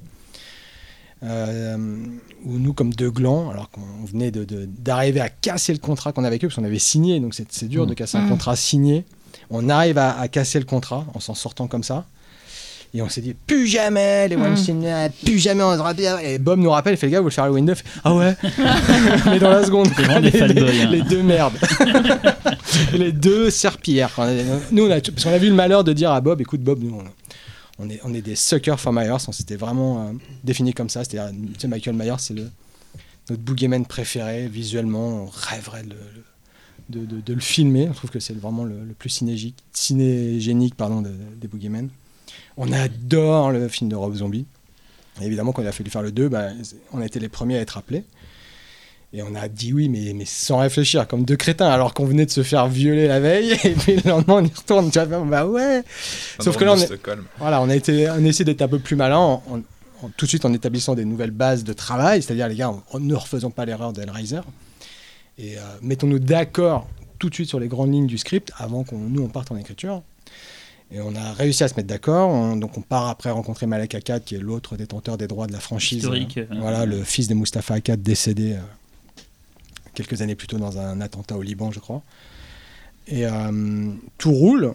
Et mais sauf que donc Rob Zombie lui décide de revenir sur le film, même si Rob nous, nous contacte pour nous dire les gars, je, je- c'est super, j'adore l'intérieur, je trouve ça cool, faites le film et tout, moi ça me pose pas de problème. Sauf que lui, il avait un deal de deux films avec les, les Weinstein et euh, les Weinstein lui refusent son deuxième projet qui était T-Rex. Ouais. Voilà un film de catch euh, avec des, euh, enfin, à la Rob Zombie, donc je, à mon avis assez assez fou. Et donc Rob est ulcéré, veut péter le deal qu'il a avec lui, avec les Weinstein pour se barrer le plus vite possible. Et donc euh, bah, son, sa porte de sortie, la, la- il leur doit un film en fait contractuellement. Donc sa porte de sortie, bah, la plus proche, c'est Halloween 2. Donc euh, il nous envoie un petit mail gentil pour nous dire les gars, je suis désolé, mais moi, il faut que je le fasse. Donc on fait bon, évidemment, on s'efface. Tu vois, on fait bah, pas de problème, on comprend. Les Weinstein sont plutôt élégants avec nous, nous virent avec élégance. Et donc voilà, pour le coup là, on n'est pas parti de notre plein gré euh, d'Halloween 2. On s'est fait, euh, on s'est fait lourder. Et vous sentiez que vous auriez pu faire vraiment l'Halloween 2 que vous auriez voulu faire? Bon, en tout cas, on était d'accord euh, sur les, les grandes Mm. lignes du script, quoi. C'était quoi votre, Bah. votre scénario du coup? Enfin, votre- dans les grandes lignes hein Ouais, c'était un slasher. c'est Michael Myers, il va tuer tout le monde. Tout le monde. Non, mais, euh, Halloween. Par rapport à, à ce qu'a fait Rob Zombie, justement. euh, Oh nice. non mais c'était, euh, c'était, écoute, c'était, on reprenait la structure euh, scénaristique du Rob Zombie qu'on adorait, c'est-à-dire euh, il y a deux segments très distincts, tu vois, avec la, la- la jeunesse et puis le, le remake de- du Carpenter en 45 minutes. Et nous en fait c'était, euh, on faisait les missing years euh, pendant 45 minutes euh, de, de- de- du comment il s'appelle Les années manquantes. ouais, Voilà, de, ah merde, de Smith Grove, tu sais, la- l'asile où est enfermé Michael Myers. Donc on, on couvrait toute la période en fait euh, de, l'internement de Myers au moment. il sort du coup? Non, jusqu'au moment où il sort. Ouais. Et euh, jusqu'au moment où le Rob Zombie en fait euh, reprenait le relais, tu vois, les 15 ans qu'il oublie dans le script. Et donc, euh, on, avait, quelque chose d'assez ambitieux là-dessus. C'était pas du tout film d'horreur, mais vraiment, on voulait vraiment montrer comment ce gamin, au fur et à mesure qu'il grandissait, en restant mutique et sans faire du mal à personne, parce qu'on n'allait pas en faire un, un tueur en avance par rapport au film de Rob Zombie, détruisait malgré tout tout autour de lui, grâce juste à sa presque sa simple présence et ce qui débouchait sur les autres, tu vois, C'est avec, un- en C'est filigrane. un peu Leatherface quand même, euh, du coup. Ouais, euh, peut-être qu'on s'y retrouvait, mais tu vois, c'était nous ce qui nous intéressait le plus là-dedans, c'était de parler de, de Loomis en fait. C'est-à-dire voir comment Loomis, obsédé par ce gamin, les fout sa vie personnelle en l'air. Il, perdait, tu vois, il quittait sa femme. C'était un vrai drama. C'était pas du tout slasher. Et la deuxième partie, par contre, on refaisait euh, Halloween 2 de Rick Rosenthal en reprenant la suite directe du film de Rob Zombie, ce qu'il a fait lui pendant le premier quart d'heure de H2, c'est-à-dire euh, un slasher hospitalier euh, ultra vénère, qui, en fait Myers n'était pas mort, ressuscité en pleine opération parce que euh, le mec est encore vivant et il fallait le sauver pour peut-être le juger. Et se remettait en traque de Laurie, tu vois, sur un schéma de slasher classique, mais, mais plutôt, plutôt cool, quoi. Mais ce qui est, en fait, ce qui a, été le plus frustrant en fait dans tout ça, c'est que contrairement à Hellraiser, là, tout le monde était d'accord. C'est-à-dire que, euh, tu vois, les Weinstein a aimé notre script. Euh, Malek Akkad, on est allé le rencontrer à Londres. On a fait euh, vraiment, on a passé un casting clairement avec lui. C'est-à-dire qu'il nous a posé des questions euh, sur euh, le personnage de Myers. C'est-à-dire, euh, tu vois, il, il aimait le script, mais il voulait savoir notre approche. Et donc, c'était aussi hyper déstabilisant, quoi. C'était. euh, et euh, selon vous, pourquoi le masque? C'est Wow. vraiment c'est le l'oral de philo quoi. Et pourquoi The Shape? Et donc euh, c'était c'était marrant parce que du coup nous comme on est des gros fans bah on, on a disserté pendant deux plombes et tout ça lui avait plu donc quand Rob est revenu euh, c'est vrai que euh, attends, on était un peu dégoûté quoi parce qu'on s'est dit putain merde c'est cool que ce soit Rob Zombie mais quand même putain merde on avait réussi à mettre tout le monde d'accord et tout mais bon voilà le H2 euh, n'en déplaise aux En fait, vous détracteurs êtes tellement des fans que ça vous fait pas chier que quelqu'un l'ait pris parce que c'est quelqu'un que vous aimez bien et vous, vous allez ah, tout le temps voir oui. le film en tant que oui. fan et tout. Euh. Parce qu'on adorait le- Ouais. sa version. Et en plus, quand on a vu H2, on a trouvé ça mortel. C'est-à-dire que euh, vraiment, on a dit, waouh, ok, d'accord. Vous auriez mille raisons de faire Ah, c'est pourri, on aurait Ah fait non, mieux. non, mais non, on non, non, n'aurait non. jamais fait mieux Vous- qu'H2. Non, mais vous auriez Ça aurait été un tâcheron, euh, tu vois, on serait peut-être, tu vois, on aurait vraiment, on aurait. Enfin, mais là, on aime son Ouais. travail. Enfin, c'était. euh, Du coup, du coup, euh, retour en France. Ouais, voilà, c'est ce que j'allais dire. En fait, on n'est jamais vraiment parti parce qu'on on, Ouais. on est euh, en, en parallèle de tout ça. On développait un film chez Langman qui s'appelait Neige, donc, qu'on a écrit durant la post-prod d'à l'intérieur, pendant le montage. On écrivait le soir euh, Neige, qui est un film assez ambitieux. euh, qui, qui- qui pourrait s'appeler Autoroute Strange, comme je vous l'ai dit là, dans les petits carnets de mythos là, que j'écrivais petit. Parce que ça se dé- ce, ce film se déroulait intégralement sur une autoroute avec, pendant une tempête de neige avec euh, plusieurs voitures qui, qui s'encastraient les unes dans l'autre et les, les survivants attendaient les secours qui ne viennent pas au milieu de cette tempête avant de rapidement se rendre compte qu'ils étaient pris dans une sorte de poubelle temporelle, un peu façon les Langoliers de Stephen King. Tu vois, une sorte de dimension parallèle où euh, la- des- les tempêtes attrapaient des choses, euh, tu vois, dans plusieurs époques et les rejetaient dans cette zone morte où se retrouvait euh, ce, ce nouveau groupe de voyageurs dans un truc très. Twilight Zone. Ouais, c'était assez, assez ambitieux et ça coûtait pas si cher non plus euh, pour un film de genre, c'était 7 millions d'euros. À l'époque, Langman essayait de faire plus. Il, avait, il produisait que le 45 en même temps, je crois. non, c'était bien avant euh, Code bien avant. 45. Hein, Il y avait pas film de Gans aussi qui était prévu. Ouais, enfin, il développait plein de choses en même temps. euh, Langman, il développait euh, donc euh, le Tarzan, Maniac aussi. non? Tarzan avec Christophe Gans. Non, c'était alors. En fait, c'est comme ça qu'il nous a contacté Thomas Langman. C'est avant même qu'à l'intérieur sorte, il entend que le film est super gore. Donc il nous, nous, a- nous invite à venir le voir. On le connaît pas du tout. Hein, et, euh, et le mec nous dit ouais, moi je vais refaire Maniac et tout, j'ai les droits. euh, Qu'est-ce que vous en pensez Euh, Réfléchissez-y. Donc on y pense et on se dit nous on, veut le faire en France, à Paris, avec Depardieu au Hall. Tu vois, on se dit, ah putain, avec Depardieu, chauffeur de taxi, tu vois, qui, qui hante le quartier du Forum et Saint-Michel, tu vois, tout ce quartier-là de Paname, et les, les- Euh, moi, j'aurais payé pour voir ça. Ah, mais ça Ah, c'est sûr. Ah, non, mais vraiment, vraiment. Voilà, et on se dit, ah, tu vois, Depardieu qui va au PMU, qui est chauffeur de taxi, mais euh, son kiff, c'est c'est de suriner des, des femmes euh, dans le métro la nuit ou Imagine, dans son taxi. Depardieu aurait été malade, vous aurez pris Vincent Cassel, vous aurez fait Fleuve Noir. Ah, je l'ai pas vu, Fleuve Noir. Putain, faut que tu le vois. Chef-d'œuvre. Et euh, non, vraiment, c'est bien. Non, Non, euh, c'est une cata, mais surtout, après, Cassel a une excuse. C'est une catastrophe dans le film Cassel, enfin tout le monde, mais lui en particulier. C'est qu'en fait, Depardieu avait le rôle, et au bout de trois jours de tournage, Depardieu tombait malade. Ah, Et d'accord. Cassel, il a, Je savais pris le- il, est- il a À la volée, sauté quoi. dans le truc à la volée, quoi. Et donc, bon, bref, ça s'est pas fait parce que Thomas avait euh, une toute autre vision du film et il a fait affaire avec Aja qui avait une vision beaucoup plus raccord avec la sienne. Mais, euh, mais durant cette interview, il nous dit, euh, cette interview, cet entretien, pardon, il nous demande euh, si on avait des projets écrits. Donc on lui présente Neige qu'on avait écrit. Il nous l'achète, mais genre une semaine après. On fait, Waouh, incroyable. Donc on était vraiment contents parce qu'à l'intérieur, il n'était pas encore sorti. Donc c'était putain, on va déjà sur un deuxième film, alors que notre premier n'est pas sorti. Et puis on, voilà, on est rentré deux ans en développement chez lui pour se rapidement, rapidement se rendre compte que, que finalement ils n'allaient pas le faire en fait. Parce qu'il n'arrivait pas à trouver plus de 5 millions d'euros, ce qui était déjà une belle somme.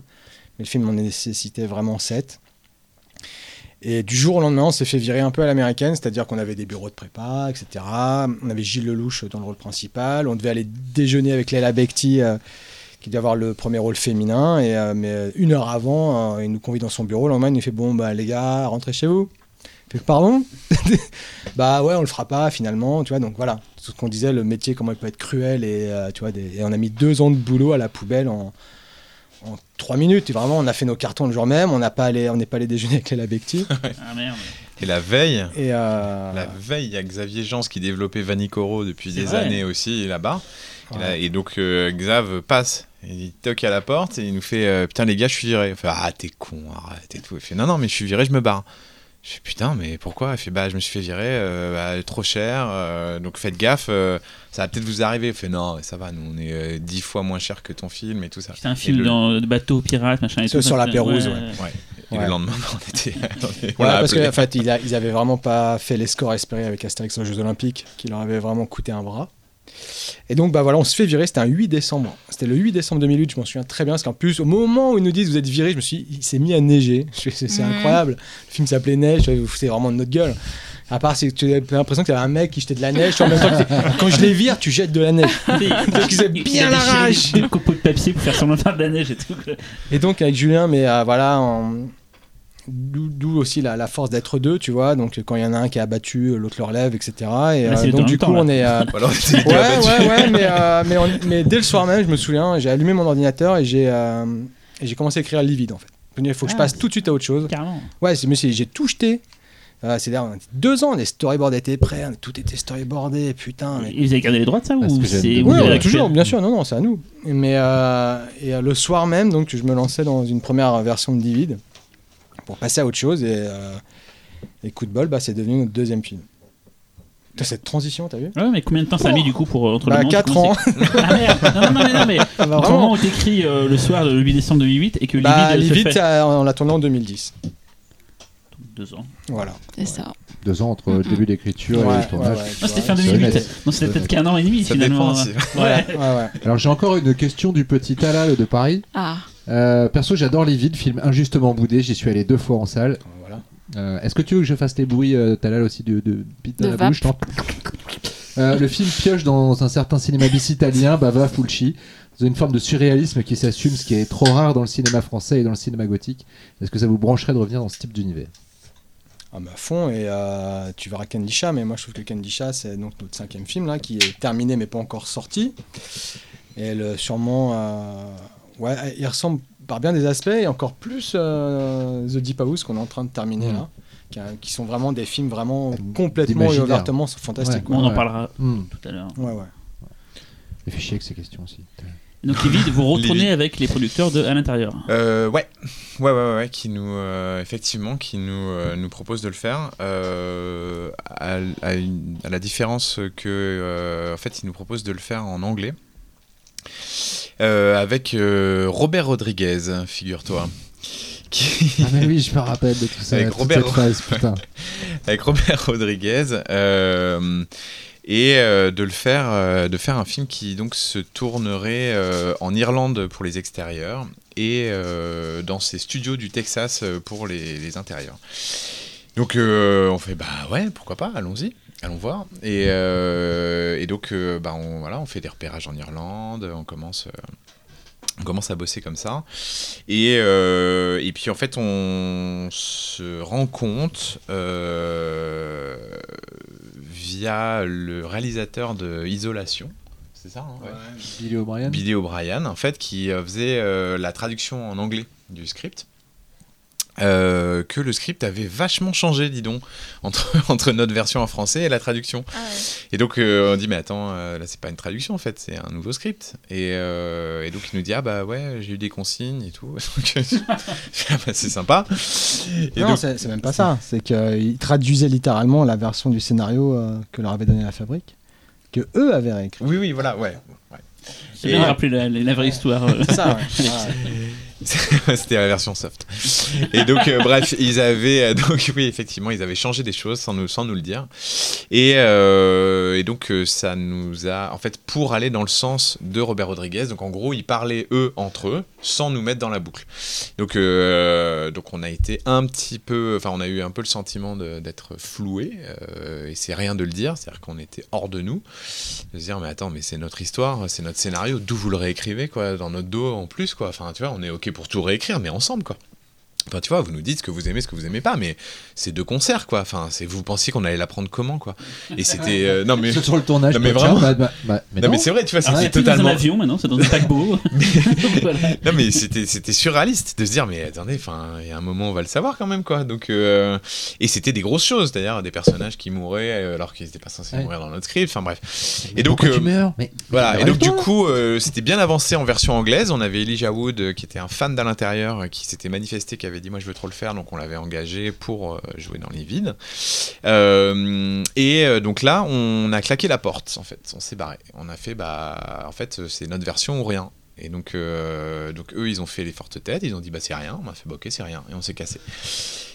On l'a fait en se disant bah, ils vont revenir, ils vont revenir, et puis bon ils sont pas revenus tout de suite, ça, ça il s'est passé un petit peu de temps. Et finalement ils sont revenus vers nous en disant ah c'est trop con, l'histoire était vachement bien et tout, bon euh, bah ok bah allez bah on le fait en France, euh, tant pis on n'aura pas le budget américain, on le fait sans Rodriguez, et euh, donc on le fait avec des budgets français, euh, mais c'est possible et tout. Il n'y a pas une histoire où Rodriguez, à un moment donné, il voulait tourner aussi La Lande au Texas? Non. Il n'y a pas eu un truc non, comme ça? c'était en, Bre- c'était en, en Irlande. Ouais, ouais, c'était. euh, D'accord, ok. Ouais, ouais. Et, euh, et voilà. Et donc, du coup, on s'est retrouvé à le faire dans euh, donc, euh, une économie qui était comparable à celle d'à l'intérieur et, et qu'on a tourné donc en Bretagne pour une bonne partie des extérieurs et en région parisienne du côté d'Anguin. Et, et, voilà. Et on s'est retrouvé à faire comme on aime un casting de gens qui sont pas forcément affiliés au genre, voire même pas du tout. On adore les croisements d'univers. Donc on allait chercher Marie-Claude Petragala. Euh, et on s'est rendu compte qu'effectivement, il y avait plein de gens qui avaient envie de se frotter au genre, puisque le jour où on est allé, on, a, on avait rendez-vous au studio de Marie-Claude Pietragala, on a un coup de fil de notre agent qui nous dit euh, il y a Isabelle Adjani qui veut le rôle. Et on fait pardon? Putain, incroyable Et donc, euh, donc on s'est dit putain, mais en fait, ouais, le, genre, on peut le traiter en France avec les talents qu'on a en France et pas être tout le temps dans l'underground et, et aller chercher des comédiens qui sont typés genre. Et, euh, et bref, euh, voilà, et donc du coup, bah, allez vite quoi. Et Jenny, pourquoi elle est pas. Euh, Parce qu'on avait déjà engagé Marie-Claude. Ouais, et puis c'est s'est s'y prêter plus aussi, Marie-Claude. Mm. Tu vois vraiment que Ouais, c'est ouais. gestuelle aussi, euh, peut-être. Ouais, ouais, ouais, puis c'était vraiment le personnage, tu vois, c'était ouais. un professeur de danse, Mm. euh, le personnage, donc Pietragala, c'était vraiment euh, totalement ce qu'on cherchait, quoi. Et là, c'est pas du tout un film qui ressemble à l'intérieur, du coup. C'est c'est carrément autre chose, quoi. Euh, Quelles étaient les intentions, du coup, euh, derrière euh, le scénario de Livid et En fait, Livid, c'est c'est parti euh, juste d'une image avec Julien qui nous obsédait. C'est- On, on se disait, putain, on, on rêvait de tourner euh, une danseuse, euh, une boîte euh, à musique à taille humaine. Je sais pas pourquoi on avait cette obsession de se dire, ah, ça serait mortel, tu vois. Et- tu vois, une petite danseuse. euh. Donc c'est parti de ça et d'une légende un peu urbaine euh, qui, qui traîne dans, dans ma ville depuis longtemps et euh, qui, qui est, C'est vraiment là. c'est- C'est non, à mais- non, non, c'est, c'est- non, non, si elle est su- enfin, c'est pas une vraie légende, mais euh, c'était euh, longtemps dans. Moi, j'habite à Mantes-la-Jolie, donc à 70 bornes de Paris, euh, à l'ouest, et euh, dans un quartier, euh, bref, euh, assez tranquille, et, un quartier où la nuit, souvent, très très tard. Moi j'étais un vrai couche-tard, hein, tu vois, je traînais souvent la nuit, j'avais des potes, j'ai toujours vécu dans ce quartier-là, et il y a une vieille qui traversait le quartier et qui nous terrorisait, parce qu'il était, c'était pas l'heure des petites vieilles en fait. Tu vois, c'était les jours, mais 2 heures du mat, on était là avec tes potes et tout, en train de faire une clope, et d'un coup, tu vois, il y a mamie, il y a mamie, il y a mamie. Et il y a une vieille, elle passait toujours quasiment à la même heure, tu vois, avec un cabas qu'elle faisait, qu'elle roulait, qu'elle, traînait pas, mais qu'elle soulevait. Tu vois, quelque chose de très étrange jusqu'au jour où on percute en fait que la meuf elle est en All-Star et on se dit putain c'est un mec, un mec travesti en petite vieille et tout. On s'est mis mais vraiment à, vraiment à se faire un flip là-dessus, tu vois. Et, et on n'était pas les seuls à l'avoir vu cette petite vieille qui était presque devenue mythique. Tu vois, et, et un jour on l'a su avec des potes pas- super discret. et on voit où elle habite. Tu vois, et elle habitait dans une maison un peu creepy comme ça dans le quartier. Et c'est parti de là, Livy. Je me suis dit, ah putain, t'imagines, tu vas la cambrioler. Tu vois, et tu sais pas sur qui tu tombes. Tu penses que c'est une petite vieille inoffensive. En fait, c'est un travelot et un mec qui se travelote en, en petite vieille et tout, tu vois. Donc, euh, c'est parti de, et de ce désir de, filmer une danseuse, euh, une boîte à, de, de danse à taille humaine et euh, cette légende un peu de, euh, de petite vieille plus dangereuse qu'elle n'en a l'air, en tout cas.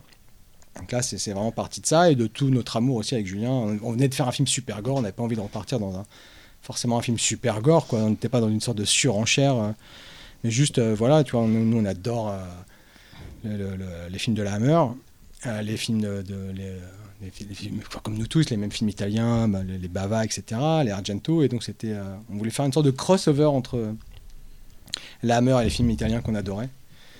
Tu vois, parce que, que, tu vois, le, film est ouvertement euh, rattaché à Suspiria, en toute humilité. Quand, euh, Chloé Koulou, l'héroïne, découvre le, diplôme de danse de de Marie-Claude Pietragala, tu vois qu'elle qu'elle a été dans la même académie euh, que Suspiria en fait. Donc tu vois pour nous c'est une, vraiment une, élève Ouais. sorcière de, de, de, de, de Mater euh. Suspirium. Exactement, tu vois. On se greffe à lui, tu vois. Sans... C'est pas moi son avis, mais. si, vas-y, Dario, si, allez. ah, partie- ah, maintenant on est dans le canon officiel. hein. mère, voilà. Tu vois. Eh, je me rappelle que vous étiez particulièrement fier d'avoir gagné à CGS, je crois, le prix du meilleur production design, si je ne m'abuse. Ouais, ouais, ouais. Mais- mais à- chialé, alors que, alors que euh, je me disais, je me rappelle à l'époque, en France, c'était un poste qui n'existe même pas en fait, dans l'absolu. Bah, le directeur artistique, ouais, c'est c'est- enfin, production designer, Mm. quand tu l'appelles comme ça, pour ouais, ça peut être le, le chef déco, Oui, voilà, tu vois, ouais. généralement. Bah, on en parlait avec Jérémy Streliski, d'un dernier invité. Il disait qu'en effet, ce poste n'existe pas dans les faits en France Ouais, et que non, ça non. devient du coup le, poste du chef déco, Quoi. C'était notre chef déco, tu vois, qui était. Ouais. euh, Et, que, et que vous étiez fier qu'un film fantastique ou d'horreur français soit, se distingue par son visuel, ce qui n'est pas forcément la patte du cinéma français euh, Mm. en règle générale. Bah, c'était une vraie volonté hein, de faire un film euh, à la fois euh, visuellement chiadé, parce qu'on avait aussi pris de la bouteille, c'est-à-dire qu'on n'était plus les, les petits débutants dans l'intérieur, on se sentait beaucoup plus à l'aise derrière, derrière la caméra, et euh, toujours avec Laurent Barès, ce film, donc on, a, on connaissait aussi mieux Laurent, et ça nous a permis de déboucher sur quelque chose de beaucoup plus euh, accompli en tout cas pour nous. Tu vois, vraiment, euh, moi à titre personnel, je considère que Livid c'est sûrement, sans parler de nos deux derniers films pas sortis, mais jusqu'à Laserfest, notre meilleur film. Bah, c'est le film qui a le plus de on va dire sé- séparément dans plein de petits moments des, des moments de grâce absolus en fait euh, je pense à tout le mécanisme euh, je, je sais pas qui a fait ça d'ailleurs mais c'est c'est sublime et tout euh, Ah, c'est Afonso. on a- Alfonso, bah, Ah bah ouais, oui, qu'on il connaît est- bien. reçu ici, Qui nous ouais. écoute en plus Euh, Ouais. Et je me souviens de la première image qu'on a vue du film, c'était une, une danseuse de ballet, vampire je crois, je sais pas quoi, enfin, elle avait du sang sur la bouche, Ouais, ouais, et elle ouais. était à l'envers, comme si elle était propulsée, c'était une image, euh, enfin c'était Ouais, hyper énigmatique. et tout, lévitation, là, hein. lévitation et tout. Et c'est vrai que ce film, je me suis, enfin, j'ai j'ai vu qu'une fois, mais ça m'a marqué, il y a plein de séquences qui m'ont marqué, Euh, le passage sur le, le lit avec le masque à gaz, enfin il y a plein de trucs comme ça qui, qui, te, qui te marquent en fait, et c'est vrai qu'on n'en parle pas souvent en fait de Lévite, c'est c'est c'est con, parce que c'est un film qui, je trouve, mériterait d'être... d'être comment dirais-je, plus euh, comme une hidden gem, comme on dit, quoi, qui serait plus mis en avant euh, ces temps-ci. C'est vrai qu'on ne parle pas forcément de ce film-là dans votre filmographie. D'ailleurs, le film a une carrière bizarre en France. Il est sorti euh, en fin d'année, un peu discrètement. Il n'y a pas eu beaucoup de festivals. Alors, en France, vous n'avez pas fait de festival, en fait, je crois. Je me souviens qu'on le voulait pour le pif. Euh, si, et on il est sorti euh, avant. euh, Strasbourg vous avez fait le FF, Ouais. c'est Strasbourg, d'accord. ouais. Mais voilà, je me souviens que le film est sorti un peu catimini. Moi, je l'ai été le voir à l'Orient Express. euh, Ouais, ouais. Ouais, ouais. C'était déjà le début de la fin des French Fryers. Hein, surtout, c'était on la fin de la fabrique de films. C'était quasiment, je crois, Ouais, ils, ouais, étaient, ouais. ils étaient sur leur fin de. Bah ouais, tout se plantait en fait, tu vois. Donc, euh, non, là, pour le coup, on arrivait après les plantades de Martyrs, de. Humain euh, aussi. Ouais, de Humain, enfin, de, tous les French Fryers. Hein, euh, C'était- euh, Ouais, c'était d'ailleurs même sous leur euh, deuxième euh, La Fabrique boîte, 2. c'était la Fabrique 2. Ils avaient déposé le bilan de la première, ils avaient fabri- ouais, fait la Fabrique 2. Et, euh, mais encore une fois, euh, ouais, Livide a eu un accueil euh, étrange euh, à l'étranger d'ailleurs, euh, parce que les gens attendaient à l'intérieur d'eux. Mm. Et euh, tous ceux qui avaient aimé, euh, voilà, les, les- quoi. le choqueur, le côté extrême d'à l'intérieur, étaient un petit peu déçus. On avait filmé Night Madness donc avec Livide, mais euh, mais on a eu aussi rapidement plein de plein de gens qui l'ont qui l'ont aimé. Euh, il y avait un truc qui m'avait énormément touché, c'est on était euh, au Japon euh, avec Unifrance, donc on avait fait avec à l'intérieur déjà et euh, donc avec Livide. Il faut une tournée avec les, les réalisateurs français de l'année pour montrer les films aux japonais. Voilà, Euh, c'est ça. Donc on était, euh, on était super contents parce que en général c'est ça, c'est des, des, des films français, donc comédie, polar, Auteur, et, tout, auteur. Et, et donc là c'était, ouais, on est là, on était avec Nakash et Toledano, enfin on était et, et en fait on l'avait donc projeté et je me souviens qu'il y avait un, un couple qui vient, euh, qui vient vers nous, enfin vers moi et qui fait. euh, euh, qui fait ah voilà c'est la femme qui me dit bah, il y a mon mari en fait il a il a adoré le film mais il parle pas anglais et tout mais il a vraiment adoré il voulait vous le dire et tout ah merci et tout. Je percute pas en fait qu'elle me dit son nom mais elle a un accent japonais coupé au couteau. Et tout, je fais ah ok et tout mais mais je vois qu'elle insiste sur le nom quoi. Et d'un coup je capte en fait en me donnant sa carte de visite en fait c'est Gonagai Et donc, tu vois, je fais. Ah et tu vois, là, je fais. Ah, attendez, attendez, attendez, attendez, on rembobine et Pour tout. ceux Et qui je ne fais, connaissent pas, euh, c'est le créateur de, de Goldorak. euh, Voilà. de- Et donc.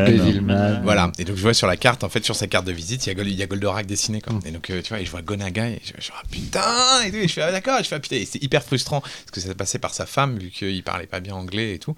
Et du coup, euh, j'étais euh, super heureux, et euh, je veux dire, juste, voilà, un kiff d'enfance. D'ailleurs, on revient sur Olivier Afonso, qui a un magnifique tatouage euh, de Goldorak. Et donc, je lui avais dit, je lui avais fait, ah, tu sais que Gonaga, il a kiffé David, donc il a kiffé tes effets spéciaux et tout. Donc, il a- donc voilà, bref, c'était euh, le petit moment fanboy, encore une fois, qui, euh, qui ponctue notre carrière. Et du coup, malgré tout, vous avez quand même enchaîné assez rapidement sur le film suivant. Bah, on a mis 3 ans. C'est bien parce qu'on avait mis que 4 ans.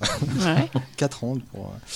Non, écoute, pour le film suivant, euh, on, avait développé un, un script, euh, euh, une idée comme ça euh, qui nous trottait dans la tête depuis longtemps. C'était raconter un épisode fictif de la jeunesse de Stephen King. Puis très vite, on, se rend compte que ça va être très très dur à, mettre en branle. Donc on change notre fusil d'épaule, on réécrit le scénario. Et ça devient Aux yeux des vivants, donc qui, va être notre troisième film. On rencontre Fabrice Lambeau, qui lui est un jeune producteur et qui est, qui est un- astrait aussi un peu dans l'ombre de Mad, parce que c'est un, un ami de Jean-Pierre Puters, avec qui ils ont une boîte de production qui s'appelle Metaluna Productions. Et euh, avec qui ils avaient déjà fait quelques films, hein, dont euh, Théâtre Bizarre, je crois que c'était sorti avant. hein. Il avait fait un, sketch, un segment de théâtre bizarre, et puis euh, chez Dying God, le film de Fabrice, Ouais, Dying était, God, ouais. euh, était sous pavillon euh, Metaluna. Et, Voilà. et Black Box, ils avaient des projets avec lui. Donc oui, c'est ça. Ils avaient Voilà, fait un, un Ils avaient un, un grand projet avec, euh, avec Douglas depuis, euh, depuis très longtemps. Et donc, et là, bizarrement, pareil, tu vois, on redevient, on revient un peu. C'est un peu comme pour l'intérieur, tout s'est fait très rapidement au moment où on, on rencontre Fabrice. On lui propose ce scénario francisé euh, de cette euh, hypothétique euh, souvenir de, l'enfance de Stephen King. Et, et le film se monte très vite, c'est-à-dire on a Canal. Il faut savoir que quand on cherche à financer des films de genre en France, si t'as pas Canal, c'est un peu compliqué parce qu'ils mettent généralement au moins un tiers de ton budget.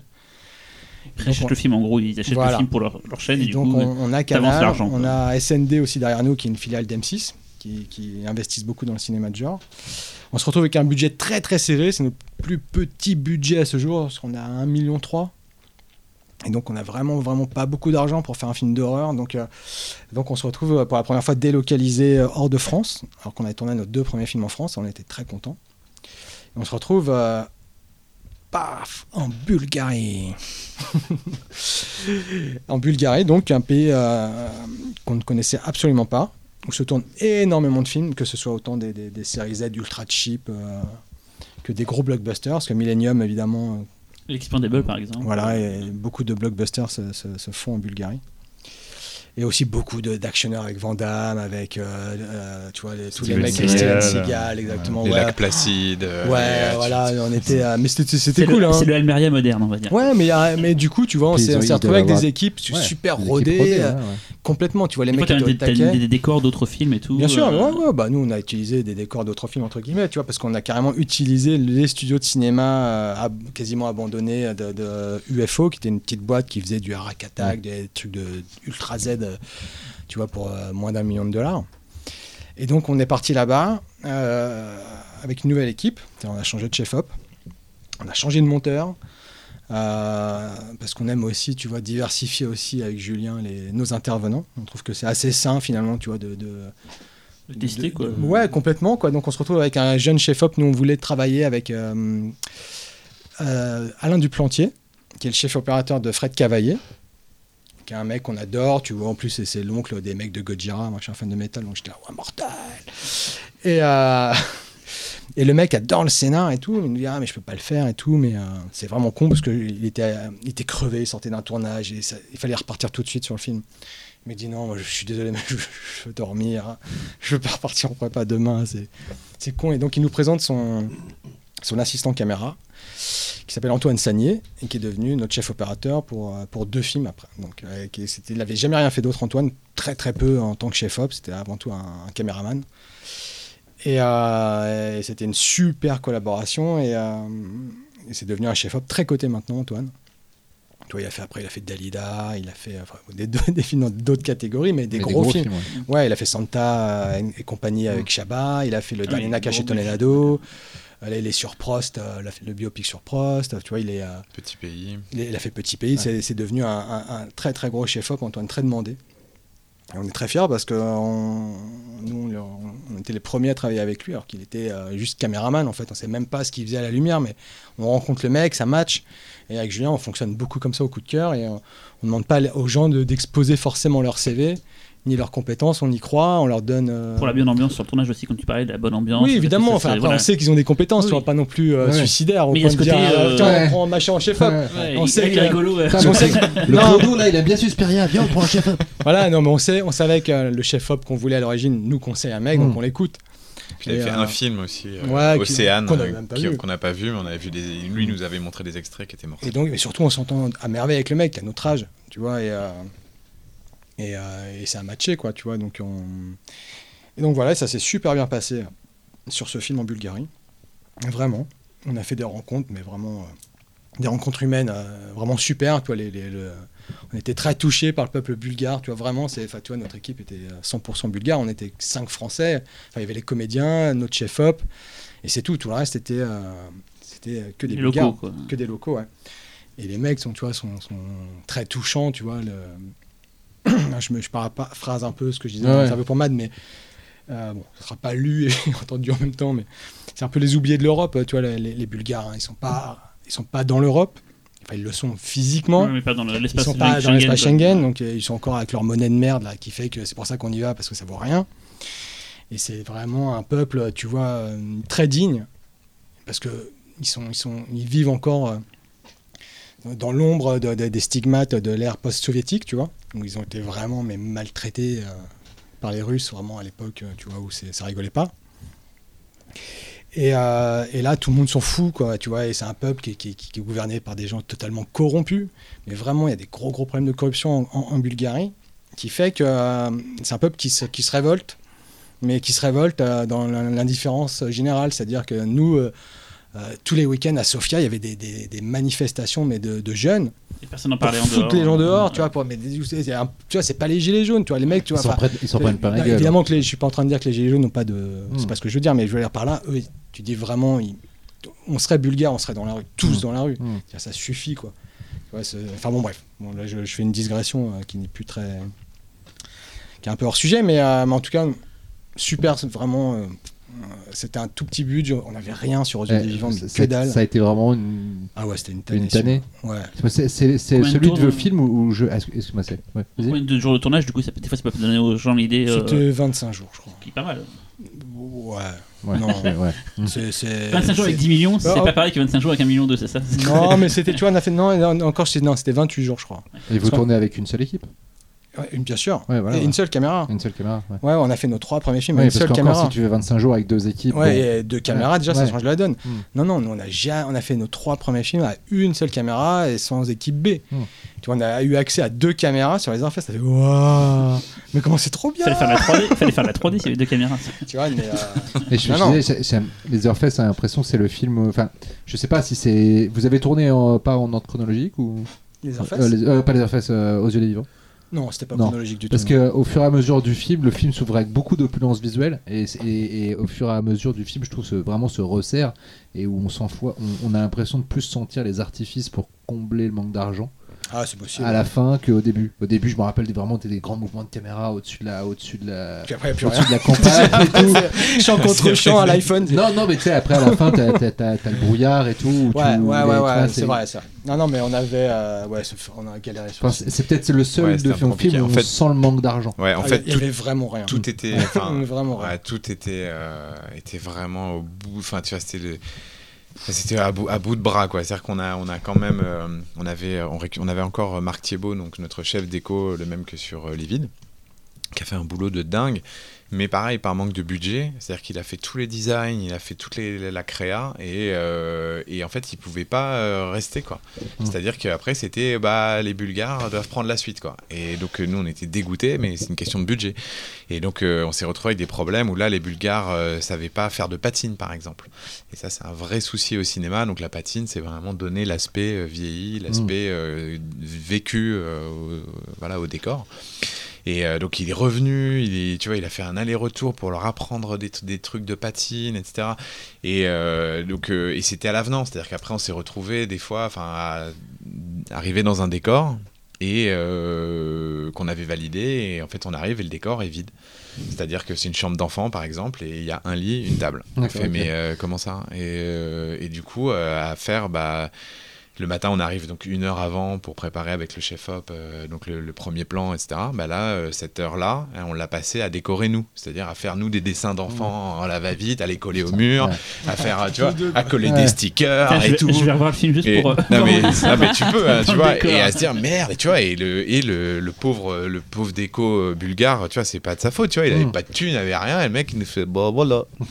et là, tu fais bah ouais, voilà, non quoi. Putain, il faut, putain, merde quoi. Et donc, et c'était tout à l'avenant quoi. Mm. Et euh, donc, heureusement, on était avec des gens, euh, des gens qui avaient envie, qui étaient là, qui étaient cool, tu vois, on avait des super acteurs, on avait.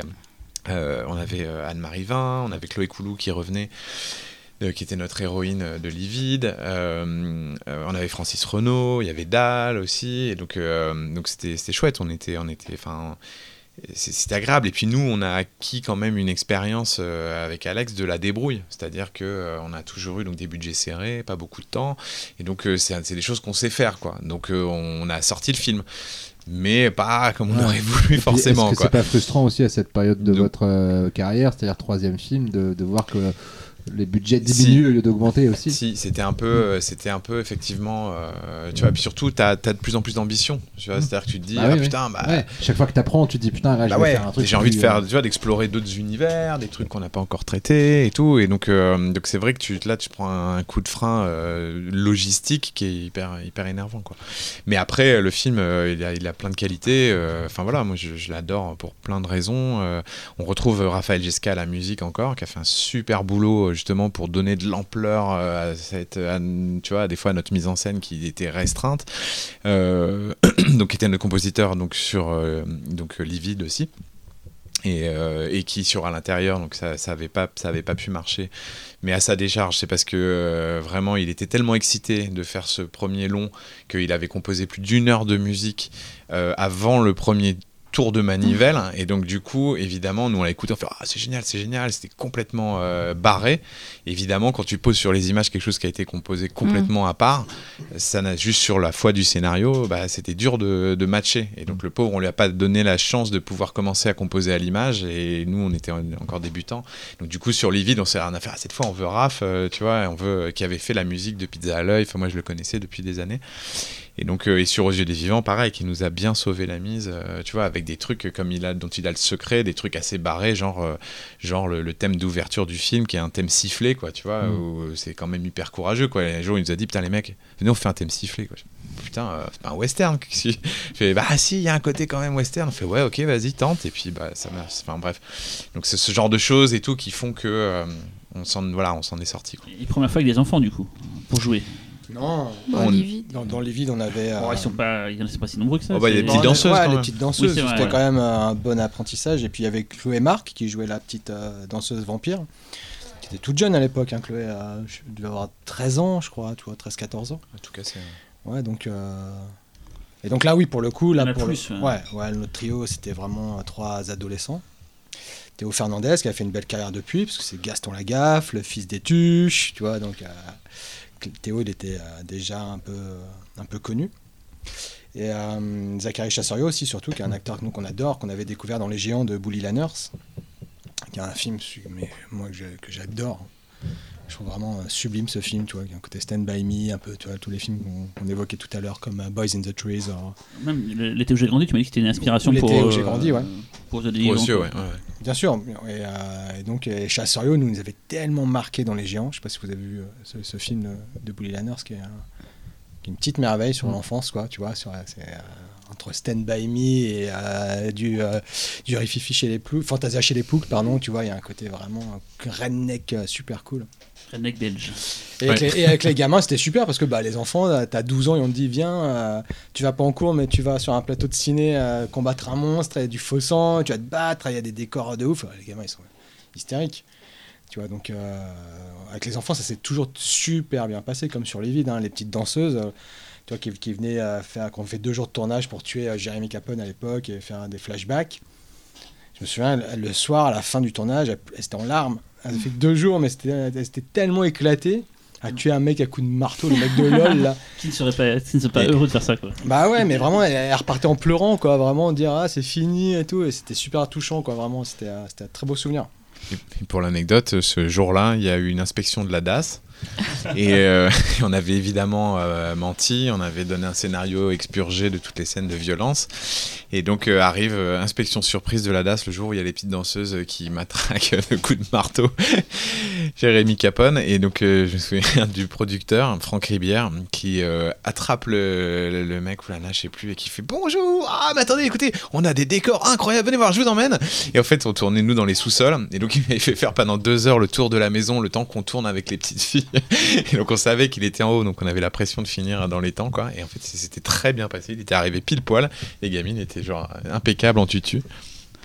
Et, Et- du coup, euh, dans le même temps, vous avez fait un segment pour ABC of Death. Donc d'un côté, vous faisiez votre film qui avait un budget très réduit. Et comment ça se passe de faire un segment euh, du coup là d'un truc de studio, Ça, j'imagine on- ah non, Ah, rien du tout. c'est- Sea ah of ouais Death, c'est C'est 5 000 ultra. Ouais. C'est cheap 3 aussi. 000 enfin, dollars. c'est- Ah oui, c'est Ah, rien, Il c'est te rien file du l'argent, tu te débrouilles. Ouais. Ah, je savais pas. pour Il son te faut un virement, rajouté, il te faut un euh, virement de 3000 dollars et démerde-toi. Et après, ça- ils assemblent tout, chacun Ouais, livre son petit truc. ouais, ça- c'est un Ah. film qui coûte euh, 36 000 dollars. Enfin, tu vois, Ah tu ouais. multiplies. euh, Enfin, bref. 26 Mais- lettres. Ouais, fois, voilà, 26 voilà. quatre. T'es réalisateur, t'es pas mathématicien.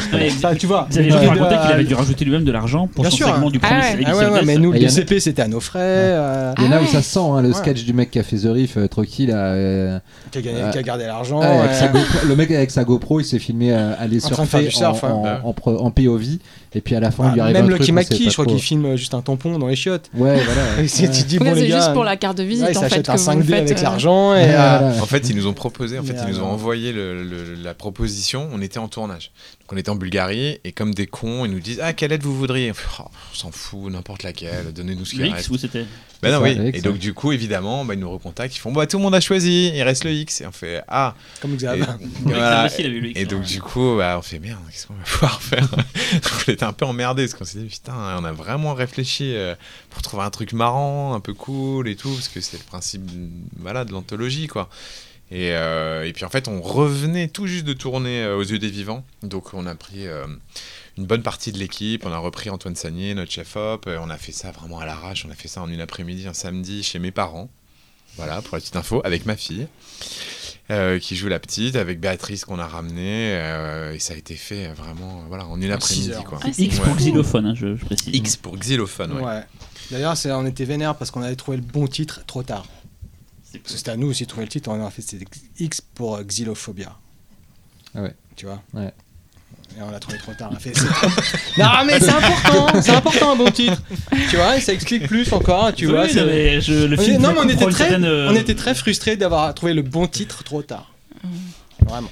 Dis donc, ça va être en deux parties l'émission. non Euh, non, non, mais Pas du du coup, tout, on ouais. passe à votre film suivant, justement. Après, donc, après Sinon, on va Oh. l'éviter. Hein. Non, mais cite le- rapidement le remake que vous vouliez produire euh, pendant Ah, des de la années. track. La track, Ouais. 2-3 secondes là-dessus. Ouais, euh, ouais, enfin pas produire, hein, réaliser. euh, réaliser, excuse-moi, je suis Ah, désolé. C'était toujours avec Fabrice Lambeau, qui on venait de faire Aux yeux des vivants, et donc on a pendant quelques années développé un remake de la track.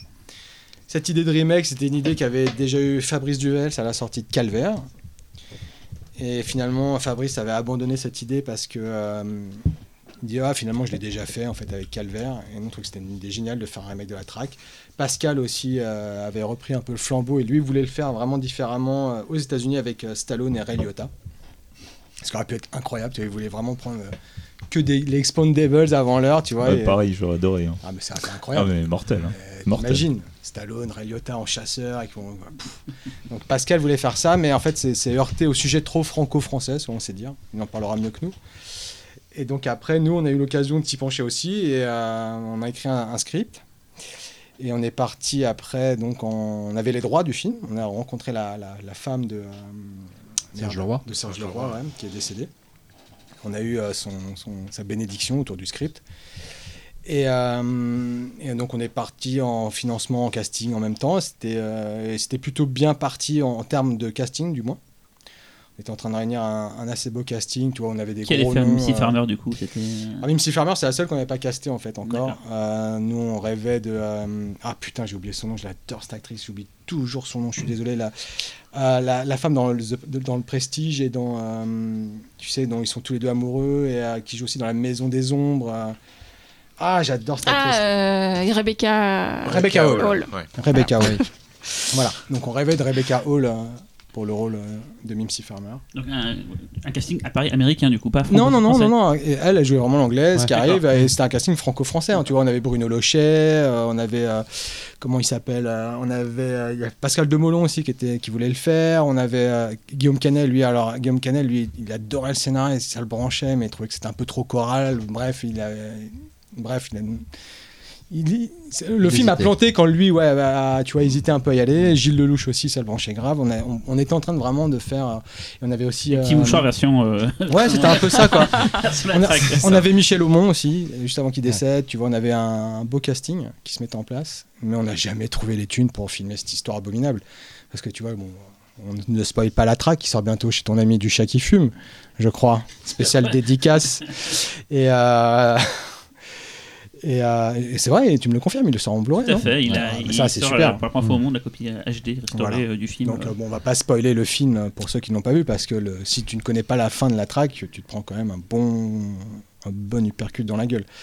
Et donc et nous, on respectait évidemment cette fin, qui fait que quand tu vas voir un producteur, les mecs te disent, euh, les Ça gars, va pas être possible. bah, voilà. Merci, t'as t'as tout, t'as tout ça aurait été possible, ça sera plus possible. C'est vrai, c'est c'est plus, Ouais. c'est plus possible.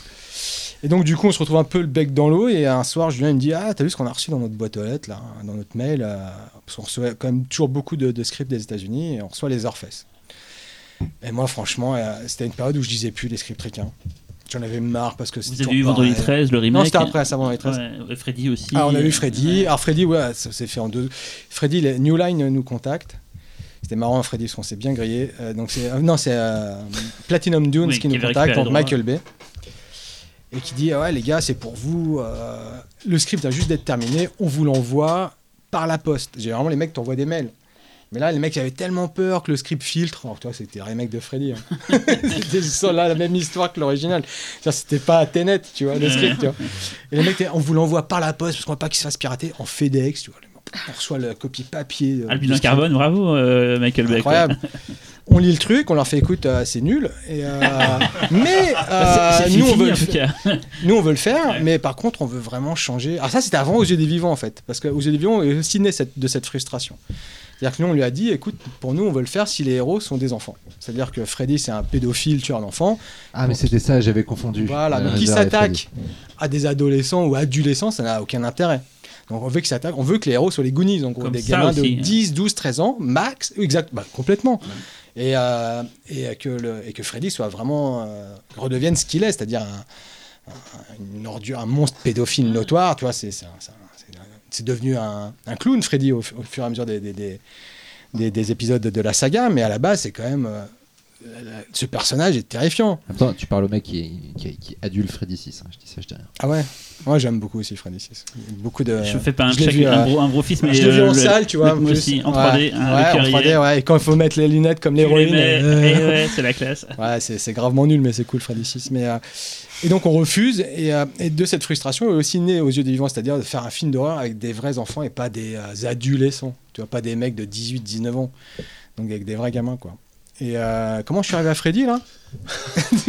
Faire moi-même. Ah oui, donc Voilà. Juju me dit Ah putain, on a reçu euh, Leatherface, quoi. Et je suis Ah bon? Euh, On s'en fout, non? Et Elle fait Non, non, viens, viens, on le lit.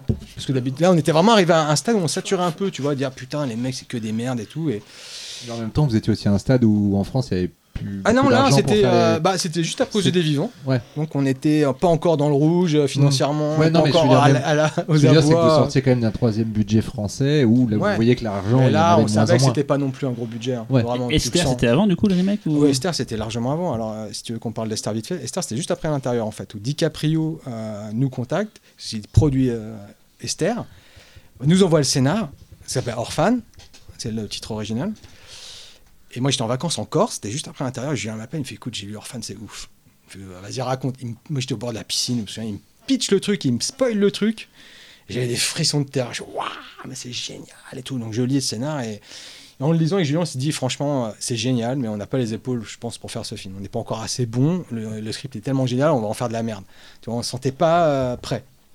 Mais quand même, euh, le mec demande à nous voir, donc on va à Los Angeles rencontrer l'associé de DiCaprio. Et on lui dit la vérité, on lui fait écoute, le scénar il est juste parfait, le twist il est ouf, il nous a scotché, mais on on n'a pas les épaules. On se sent pas prêt pour faire ce film. Bon, non, c'est trop, euh, tu vois, il y avait un côté un peu psychologique, tu vois, nous c'était, on était plus dans un truc rentre dedans à l'époque. Enfin, tu vois, on se sentait pas à l'aise et le mec était ébahi par notre... euh, Sincérité. Ouais, mais vraiment. Fait- ouais, ouais. Il dit mais merci de votre honnêteté et tout, mais vraiment, il était euh, genre mais sur le cul, tu vois. C'était quand même. euh, c'était- On n'a pas rencontré euh, Leonardo DiCaprio en personne, mais quand même son bras droit et qui pro- coproduit les films. Et le mec, on était les premiers à qui il proposait le scénar. Tu vois, donc on était, euh, c'était euh, Orphan, tu vois, c'était vraiment euh, une petite parenthèse, mais assez rigolote, quoi, parce que. Enfin bon bref, c'est c'est dans, ce- dans- durant cet entretien qu'on apprend, mais pour moi, la- une des news les plus what the fuck que j'ai jamais entendues, attention les mecs, parce qu'on est entre cinéphiles, mais il faut savoir que Leonardo DiCaprio n'aime pas mort au vif dans sa filmo. Ah il bon considère comme le pire film de sa filmo. Pire que Critters 3 Et alors c'est putain, ce que je dis ouais, au ouais. mec, et je lui fais It's a better movie than Critters 3. Et il me fait Ah, you mark a point. tu vois, je fais mec, mais comment tu peux Mais c'est chef-d'œuvre, putain, Bah oui, mort au vif. Et le mec, il aime pas. Déteste Morovif, DiCaprio. Et c'est le seul truc que j'ai retenu de l'entretien. L'autre, il nous paraît, euh, ouais, on veut financer vos films. Ah, bah, il aime pas. Putain, mais c'est un de ses meilleurs films. Je suis fou de The Quick and the Dead, tu vois. c'est- vraiment des fanboys, hein, les gars. Ah non, mais vraiment, Non, mais c'était ça. non, mais C'est parlons. On s'en fout là, il aime vraiment pas le film. Il aime pas le film, mais mec, c'est c'est- c'est un de ses meilleurs. C'est un de ses top Ah, je de faire meilleurs films de Mais vraiment, ça nous avait choqué, ouais, vraiment à l'époque. Et donc, les Et Orpheus, donc, les. Orpheus, ouais. Et donc les Orpheus, donc on lit le scénar. Écoute, on le trouve euh, bien, mais pas top, comme dirait Alain Chabat. et donc on parle avec les prods, donc Millennium. Et, euh, et les mecs, on, sent- on leur dit tout de suite, oui, ça nous intéresse, mais seulement si euh, on récupère le scénar et qu'on le, se le réapproprie, quoi. Et c'est ce qu'on a fait. Euh, undercover, non crédité. C'est-à-dire qu'ils sont très relous là-dessus, c'est-à-dire que tu... euh, Ouais, si tu réécris 51% du scénario, tu es en droit, même si t'es pas signé, si t'as pas de contrat de scénariste, tu es en droit d'exiger de la thune. Mm. Évidemment, euh, nous, on, on leur a dit, mais même si on réécrit 52, 50, on vous demandera jamais, euh, c'est pas le problème, nous, on veut, c'est juste pour le bien du film. On veut pas être crédité au géné- on veut pas être payé en tant que scénariste, pas être crédité, euh, c'est pas grave, mais laissez-nous nous réapproprier le film, quoi. Et nous, on l'a réécrit. Les Orpheus, parce que c'était assez difficile. Il y avait la trame, hein, c'est-à-dire ce- ce- ces gamins qui partaient sur les routes euh, après s'être échappés d'un asile psychiatrique, mais après ça partait en burne, mais de ouf, avec un final où les Orpheus revenaient au- à l'hôpital du début et tronçonnaient mais 50 mecs. Mais les gars, ça ressemble, c'est n'importe quoi à la fin quand même. On aime le gars, hein, mais il y a 50 morts à la tronçonneuse à la fin quand même. Et donc, c'est bah nous, on veut faire tout l'inverse, c'est-à-dire faire un truc de plus en plus intime, quoi. Tu vois, y arriver juste sur un mec et sa victime et sa psyché, et, tu vois, et, et sa folie, quoi. Et pas un- une sorte de gore-fest, donc il l'accepte. Et puis, donc, juste deux ans pile poil après, euh, aux yeux des vivants, donc on repart en Bulgarie, donc dans les studios de Millennium, pour shooter, euh, pour shooter ce film, avec un budget encore relativement réduit. On est dans un coût de fabrication sans salaire, hein, je pense, hein, de à peu près 2 millions de dollars, ce qui est misérable. hein. Et 24 jours de tournage, c'est 4 semaines et demie de tournage, donc c'est rien. Vous avez un, un petit peu moins de temps que pour Ouais. Aux yeux des vivants. Moins de temps, moins- euh, un peu moins d'argent. Enfin, un peu plus d'argent, mais Mm. moins de temps. Ouais. Mais ça, j'ai un ou deux jours. Et avec une deuxième équipe, là, cette fois, en revanche? Non, mais deux Même- caméras. Deux cam, ouais, ok. Il Et tient. là, euh, C'est non, mais Ah ça, non, mais une ça deuxième change équipe- tout. Une Ça deuxième change équipe, c'est. Oui, t'as personne pour l'utiliser, la deuxième caméra. Et après, non, en fait, tu sais, on, ça sert à rien. non, mais on faisait J'ai des une trucs. caméra, mais bon, elle est- S'en fout, elle est là. Non, mais Elle tu est vois, rangée. avec, euh, on, était, on était que trois Français. Enfin, on, non, on était avec Olivier Afonso et Antoine Sagnier, notre chef-op. On était quatre. Et c'était vraiment, euh, on en avait rien à foutre. On était là que pour le film, tu vois. On avait pourtant déjà nos enfants, mais on était en Bulgarie depuis des mois.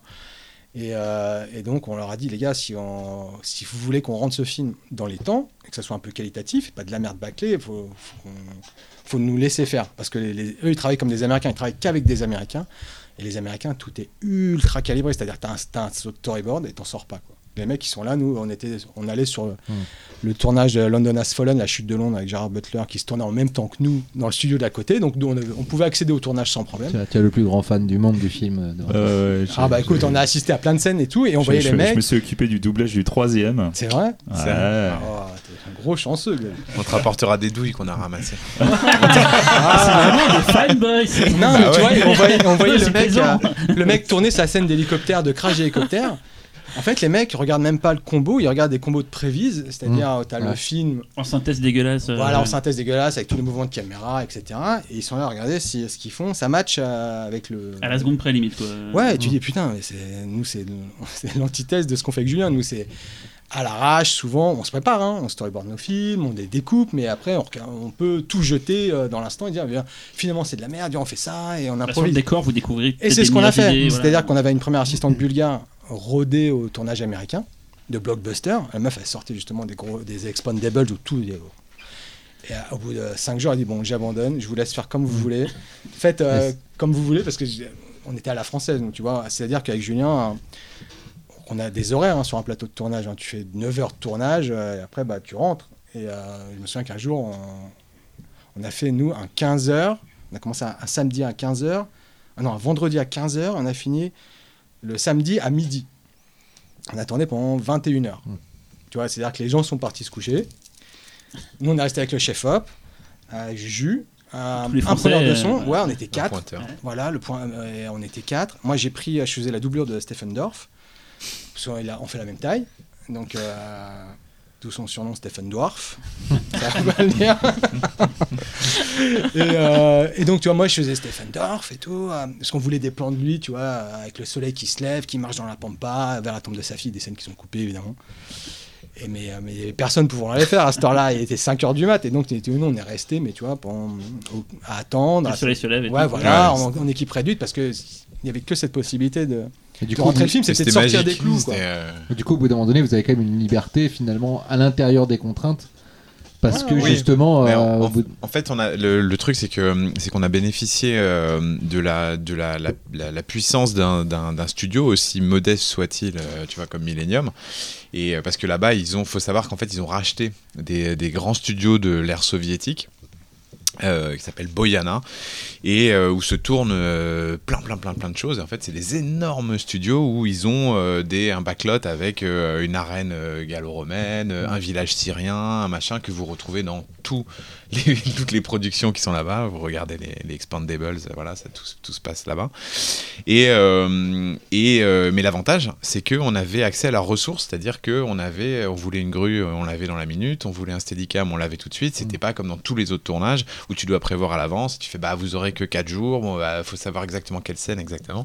Donc, on avait une espèce de liberté euh, comme ça. Et euh, faut savoir que c'est un film qui, qui était sous, sous, sous bande compagnie, c'est-à-dire que on a des. Euh, en fait, il y a eu, des, assureurs, en gros, qui, euh, comme euh, c'était notre premier film américain, qui sont venus pendant les deux premiers jours de tournage pour voir si on rentrait bien les plans, si on dirigeait bien en anglais, si ça se passait bien, s'il n'y avait pas de retard, etc.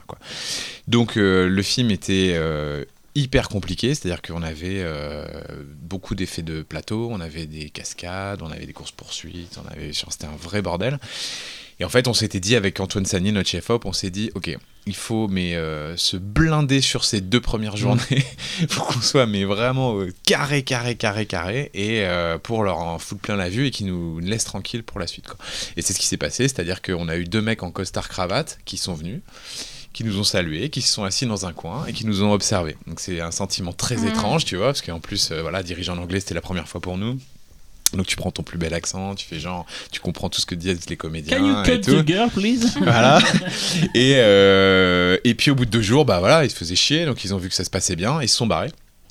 Et euh, comme disait Alex, on n'était pas du tout le projet prioritaire de, Millennium. Euh, donc euh, ils étaient beaucoup plus préoccupés par Gérard Butler et ce qui se passait à côté. Et donc nous on était, on avait un calme assez, assez, relatif, c'est-à-dire que on avait un producteur du studio qui était là et qui faisait vraiment un rôle d'intermédiaire, mais qui nous a vraiment laissé tranquille. On laissait les coups des franches et ça c'était assez génial quoi. Donc la prod recevait nos rushs, ils étaient contents, ils ont dit ah c'est super beau, ça marche très bien, super, donc continuez. Pas de problème. Donc, euh, donc voilà, donc du coup, ça nous a effectivement permis de faire des trucs un petit peu en dehors des clous, euh, comme a Mm. expliqué Alex, c'est-à-dire qu'on avait besoin de ces plans levés de soleil. Stephen Dorff, il a fait non, non, moi je suis en week-end, je me casse. Donc on fait bah merde, il nous les faut quoi. Donc on a foutu une perruque à Alex, un chapeau de cow-boy, et c'était. euh, et franchement, ça fait partie des, Putain, des dès que je meilleurs. rentre, dès que je rentre, je leur mate. et je me suis. c'est- Ah, tout s'est coupé. Ouais, mais. euh, C'est dans les bonus. Ah bah non, je remate les c'est dans les bonus, pardon, oui, c'est une scène ouais, coupée. euh, dans les bonus, ouais. C'est euh, quand je Dorff sais- passe sur la tombe de sa fille. Oui, mais euh, vous les avez projetés au pif Pas celle-là, Pas je celle-là, crois. ouais. Pas celle-là Non. D'accord. Non, non. Moi j'avais Euh. une question, parce que je sais qu'on en a déjà parlé. Vous avez fait un casting pour la tronçonneuse. Ouais. Ouais, c'est vrai. En fait, raconter c'est quand même un massacre la tronçonneuse, c'est pas rien la tronçonneuse. Oh. Et vous avez fait justement, vous avez cherché des modèles, machin et tout, c'est un truc assez intéressant. En fait, ouais, c'est-à-dire que euh, on voulait vraiment que le film il ait de la gueule. Et euh, encore une fois, comme à chaque fois, hein, c'est un peu notre leitmotiv. euh, et euh, donc on a eu euh, euh, la chance de pouvoir emmener euh, Olivier Afonso encore avec ses Ah. équipes. Voilà. Et euh, on a donc travaillé aussi avec un chef déco, euh, Alain Bénet, qui est un très très grand chef décorateur qui avait l'habitude de travailler en Bulgarie et qui du coup nous a sauvé mais des coûts pas possibles. Euh, notamment la fabrication de la grange euh, Mm. dans laquelle se passent beaucoup de scènes dans, dans Leatherface, qui était euh, voilà une grange qui faisait quatre fois la taille qu'elle a dans le film normalement, qu'il a ré- réduit les proportions quand on nous a coupé les trois quarts du budget à 10 jours du début du tournage, et qu'on s'est dit bon bah on fait quoi, on se casse ou on reste, et on a dit bah non non on reste, on va le faire ce putain de film. Et, euh, et donc du coup, euh, la, tronçonneuse faisait, enfin c'était hyper important pour nous évidemment. Euh, Enfin tu fais les airface, tu te chies sur la tronçonneuse. Donc oui, on a on a cherché le bon modèle qui ait de la gueule, qui soit qui corresponde à l'époque. Euh, et, euh, et on a cherché sur des, sur des sites de vente euh, sur internet, tout comme voilà, on a acheté des voitures aussi sur internet d'époque, on a fait venir de- des quatre coins de l'Europe des trucs. et cette tronçonneuse, sincèrement, quand on l'a quand on l'a eu, on l'a reçue, donc c'est donc une tronçonneuse des années 60. Quand on le, le ch- le chef accessoiriste pardon a la démarré, c'est euh, un truc, mais euh, c'était enfin c'était fou. C'est vraiment, euh, ça faisait vraiment peur. C'est-à-dire que tu te dis putain, mais c'est un engin de mort, quoi. Mm. Mais vraiment, c'est-à-dire que c'était un bruit mais effroyable, tu vois, à se boucher les oreilles, à tu vois, à partir en courant, quoi, de se dire mais ah, putain, je veux pas avoir ça en face de moi, quoi. Et, et donc on a eu la chance d'avoir l'équipe d'effets spéciaux donc d'Olivier de l'atelier 69. Euh, notamment Nicolas Herlin, qui a euh, fait une réplique, euh, plusieurs répliques de la tronçonneuse. Euh, donc une euh, légère juste pour transporter comme ça. Une qui jette du sang. Et alors une avec la chaîne qui tourne, donc avec une chaîne en caoutchouc, donc on pouvait se toucher dessus sans, sans problème, qui projette du sang, donc pour faire croire qu'on est en train de découper, qui fait de la fumée, parce qu'elle fumait énormément cette vieille tronçonneuse, et enfin bref, un objet magnifique quoi, qui est, qui est exposé dans la- d'ailleurs euh, à l'atelier 69. Et, euh, et donc oui, oui, c'est ça, euh, c'était un, vrai... Est-ce qu'il y a une référence à Georges Marchais dans le film ou pas? Non. Ah oui, ça serait, bah oui, ça resterait logique. Ben, en fait. la, Même pas. Oh. la capacité d'Alex à se déguiser, à mettre une perruque. Voilà. et, voilà. Mais du coup, c'est mal passé du coup. Bah, ça s'est mal passé. euh, C'est mal fini, bah, ça s'est mal terminé. Au, ouais. montage, c'est ça, voilà. Ouais, mais c'était un peu couru d'avance, c'est-à-dire qu'on avait un, un deal avec eux, un contrat, on avait signé un contrat qui stipulait que euh, on pouvait leur rendre deux versions du montage, deux cuts, et si euh, après ce deuxième cut, ils n'étaient pas satisfaits, ils pouvaient reprendre euh, les rênes de la post-production. Donc on savait où on mettait les pieds, mais tu sais, on part toujours avec l'espoir de se dire, mais on va y arriver à les convaincre, mec, évident. Bon, on n'a pas réussi. Des fois, on a du pif. Ils, y- ouais, ils y- ils y- ils y ont un peu pas mis du leur aussi. Ah ouais, non, c'était- c'était c'était énorme parce qu'on Ah, s'est retrouvé en post-prod avec des producteurs euh, qui nous disent Mais les gars, euh, moi j'aime pas la fin. Bah oui, mais bon, euh, désolé, mais c'est quand même la fin qu'on Qui était écrite. qui quoi. était écrite, c'est le scénario. On vous a pas fait d'enfant dans le dos, on n'a pas tourné une fin alternative qu'on a montée sans vous prévenir. Et le mec il nous répond bah ouais mais moi le scénar je l'ai pas lu. et quoi? Et là tu fais bon. Bah tu, tu fais rien en fait parce que bah tu peux rien faire. Tu dis bah mec s'il fait pas son travail c'est comme la base de, lire le scénario tu vois et après on aurait pu en discuter on prépa de t'aimes pas la fin bah, dans ce cas-là on, peut peut-être la réécrire et tout mais là ça va être trop tard ça fait euh, six mois que le film est terminé euh, là, il est fini fini maintenant et tu me dis t'aimes pas la fin donc voilà on s'est fait déposséder après ce deuxième cut euh, du film sur lequel ils ont coupé 40 minutes. Ils ont refait un début, une fin alternative, avec des petits bouts aussi au milieu. Ça se voit tellement, les bouts qui sont pas les Ouais, mêmes. ouais, Surtout bah la scène ouais. d'intro, c'est. Ah, bah, la scène d'intro, c'est une honte. C'est Non, exactement non, ce qu'on voulait pas faire, parce qu'en Ouais. fait, on avait passé un, un deal avec eux, mais on était cons, en fait. Parce que c'était un deal oral, et évidemment, pour nous, ça avait de la valeur, parce qu'on... C'était pas... bonhommes. Bah, bah, Ça compte. ouais, non, bah ouais. Ah, tu l'as promis, hein Tu vois, mais c'était exactement ça. l'as. Putain, tu l'as promis euh, à vie. hein. T'as croisé les Toi, doigts. t'avais dit oui. hein. Parce que nous, en fait, on, l'a- et on aurait dû mettre le coucher sur papier. En fait, on leur a dit écoutez, on veut faire les Orfest à trois conditions seulement. Et deux caméras. Trois conditions et deux caméras, ouais. C'était les trois conditions c'était euh, ne pas faire de jump, de jump scare. Il y en a. Tu vois, il y en a plein. Ne pas, on voulait absolument pas refaire une scène de dîner parce que la scène de dîner de Toby Hooper est indépassable. Donc on s'est dit ok, aucun intérêt d'aller se frotter euh, à cette scène, tu vois. Donc on voulait absolument pas faire une scène de dîner quoi qu'il arrive. C'est Et la on voulait- Et c'est la Et première la scène du première film. scène du film. Donc c'est ce qu'ils ont retourné euh, sans notre accord. Et catastrophique. On dirait que Jean-Marie Poiret est venu euh, même d'un coup. c'est et- c'est Kevin Greuter, c'est ça? C'est Kevin Rogers. ouais. Ouais, voilà. Bon. Et euh, Qui aime le- les grands angles. Oui. voilà. Et on voulait pas de euh, scène finale de Final Girl euh, pour chasser dans les bois. On voulait pas de scène de Leatherface qui chasse des. Ce qu'ils ont fait finalement à la fin. C'est-à-dire euh, quand tu vois notre fin, heureusement qui est visible sur le DVD, sur le Blu-ray, c'est un autre délire, un autre intro et notre fin à nous. Et donc, euh, donc on se fait complètement violer là-dessus, on peut rien faire. Euh, C'est-à-dire qu'on est bloqué par ce. On a, signé un contrat, donc contractuellement, euh, ils ont les pleins pouvoirs. Mais notre petite revanche, c'est que Lion- Lionsgate a distribué le film aux États-Unis. Et quand ils nous ont essayé de nous, en- de nous entuber un peu sur la fin, en nous disant ouais, ah, moi j'ai pas lu la fin et tout, etc. Et en plus ils remettaient une couche en disant et en plus Lionsgate n'aime pas. C'est-à-dire ils l'ont vu, ils n'aiment pas la fin. Et donc, euh, mais on n'avait aucun contact avec Lionsgate à l'époque, on, on connaissait personne. Et C'est le- quand même des concurrents à, à Millennium, quand même. euh. non, ils bossent beaucoup Ils ensemble. bossent en fait. ensemble, Ouais, ouais. ouais, ils sont- ils gros trucs Millennium sont distribués par Lionsgate. Ouais, ouais, ils sont, ils sont en bisbille. Et, euh, et en fait, euh, des mois après, le film est terminé, donc dans leur version, s'apprête à sortir par Lionsgate. Et euh, on a enfin quelqu'un de Lionsgate au téléphone. Et notre première question, c'est de leur dire Mais euh, et pourquoi vous aimez pas notre fin? Et euh, bon, c'était fini, hein, c'était acté, tu vois, le film est- allait sortir. Mais on voulait quand même le- qu'ils nous le disent de vive voix. Et les mecs nous disent euh, Mais quelle fin Faire ah, les bâtards fait, Millennium, ils nous avaient Ouais. jamais montré le film à, Lionsgate, on s'en rend compte. Lionsgate ignore totalement qu'il y a une fin alternative. Donc s'empresse euh, de nous la demander. On leur fait un oui transfert dans l'heure. Et les mecs nous disent, mais elle est mortelle la fin, putain, mais qu'est-ce qu'ils sont cons chez Millennium et Mhm. tout. Bah, du coup, les gars, on vous la met en Blu-ray dans le film même, dans le Blu-ray américain. Donc Mhm. tu peux choisir de voir le film au moins avec notre vraie fin. D'accord, c'est pas une scène à part. euh, C'est pas une scène à part, c'est dans le Mhm. cut de Millennium. Tu as l'option au début, tu peux choisir optional ending euh, au début. Et donc, euh, ça, c'est euh, voilà, c'est notre petite revanche euh, sur ces enfoirés qui Une ont option qu'il n'y a mutilé pas sur le. Blu-ray français. Non, hélas, qui n'est pas Parce sur le Blu-ray français. trop tard, je crois, euh, Metropolitan. euh. Ouais, je sais pas, nous, on est, on- ça s'est très bien passé avec Metro et Lionsgate. hein, tu vois, nous, on a joué le jeu de la sortie, hein, parce qu'on avait, Ouais. parce que justement, pour pas pénaliser euh, ni Lionsgate ni, ni Metro, qui ont été des gens adorables avec nous. Tu Vous n'avez pas désavoué le film ni quoi que ce soit. Non, euh, mais c'était non. pas le but, Ouais. quoi. On Non, puis on est, enfin, tu vois, on, a- on s'était engagé, enfin, voilà, on est professionnel, euh, Mm. c'est-à-dire que, tu vois, on voulait pas du tout, euh, tu vois, les planter. Et ils ont eu peur de ça. hein. Ils nous ont demandé hein, au moment de la sortie du film, ils ont dit, mais est-ce que vous allez parler à la presse et tout, machin, raconter tout On fait, bah non, enfin. euh, voilà, on va assumer le film euh, et il n'y a pas de problème, euh, tu vois. Et donc, euh, on a fait euh, la- l'avant-première euh, à Londres.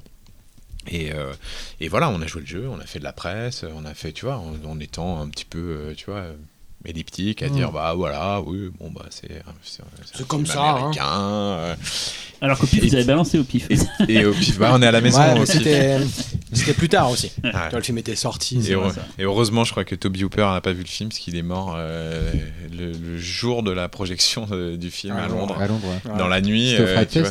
Ouais, on l'a passé au Fright Fest d'Alan Jones le soir. Et euh, on va se coucher et le lendemain on allume nos téléphones, on voit Toby Hooper et mort. On fait putain, on espère que c'est pas parce qu'il a vu le film, c'est pas de notre faute, mais euh, bon, au moins il aura pas vu ça quoi. Et donc après ça, vous enchaînez sur des projets perso? Ouais.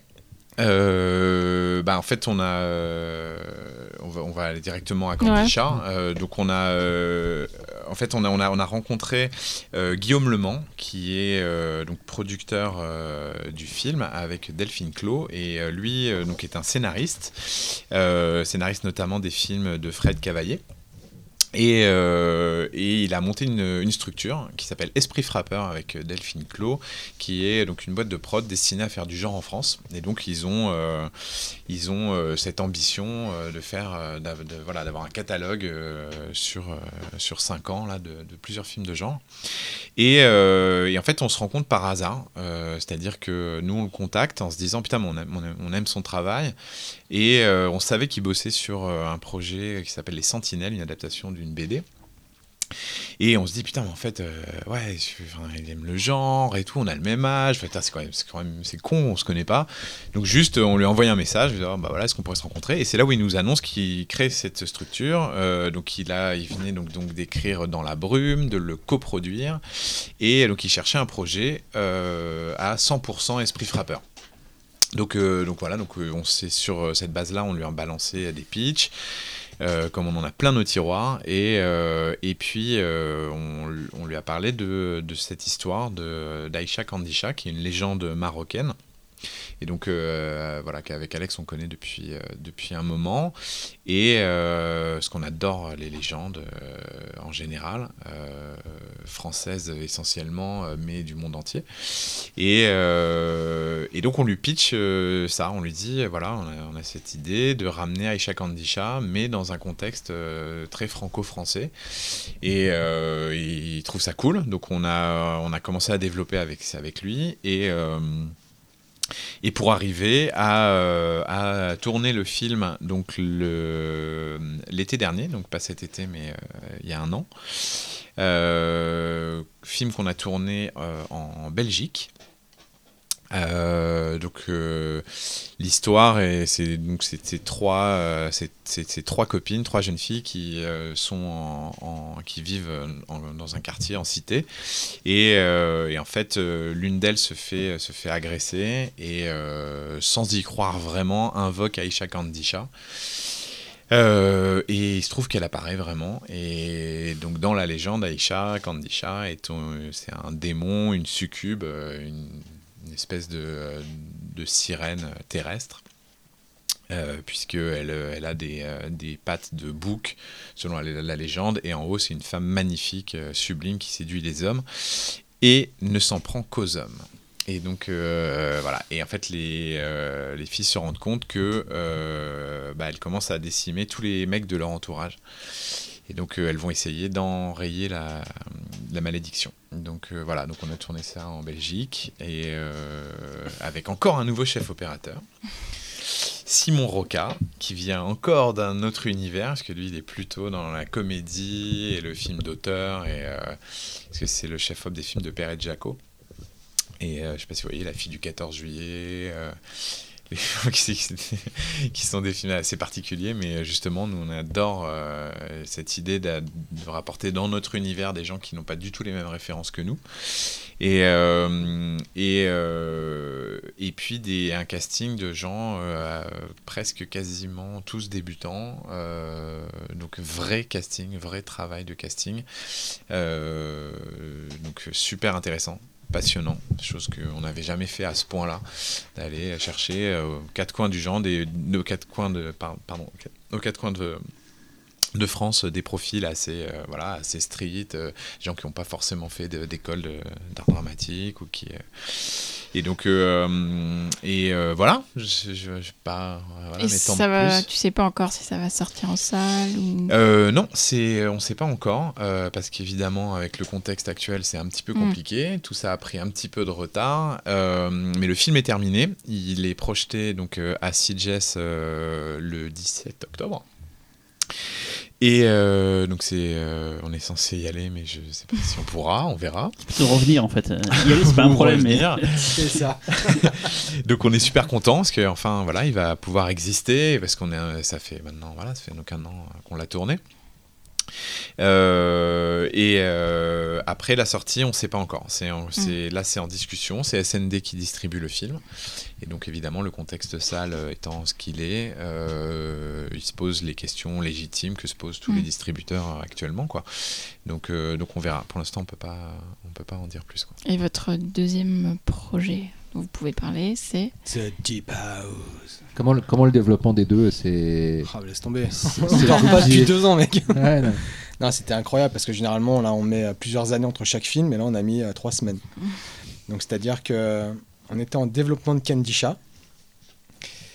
Au même moment, putain, on a une proposition aussi incroyable qu'on n'a pas évoquée encore à Juju, euh, on nous propose de réaliser euh, la série Netflix euh, La Révolution, qui sort là dans deux semaines aussi, qui est une série qui a l'air vraiment super hein, sur le papier. C'était incroyable, hein, La Révolution, c'est une relecture de la, Révolution française en mode zombie.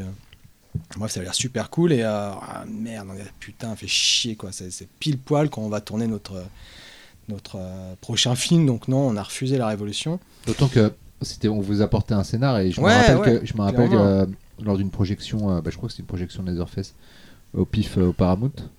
C'était non, non, c'est Ah non, Paramount c'était aux yeux du vivant. Ah, alors et- non, c'est- non, c'était pas une projection PIF, mais une projection Paramount de je ne sais plus quel film euh, où vous aviez parlé en public et vous aviez Bah, c'est du vivant. hein. Ouais. Ah, c'est du vivant, Ouais, c'est ça, ouais.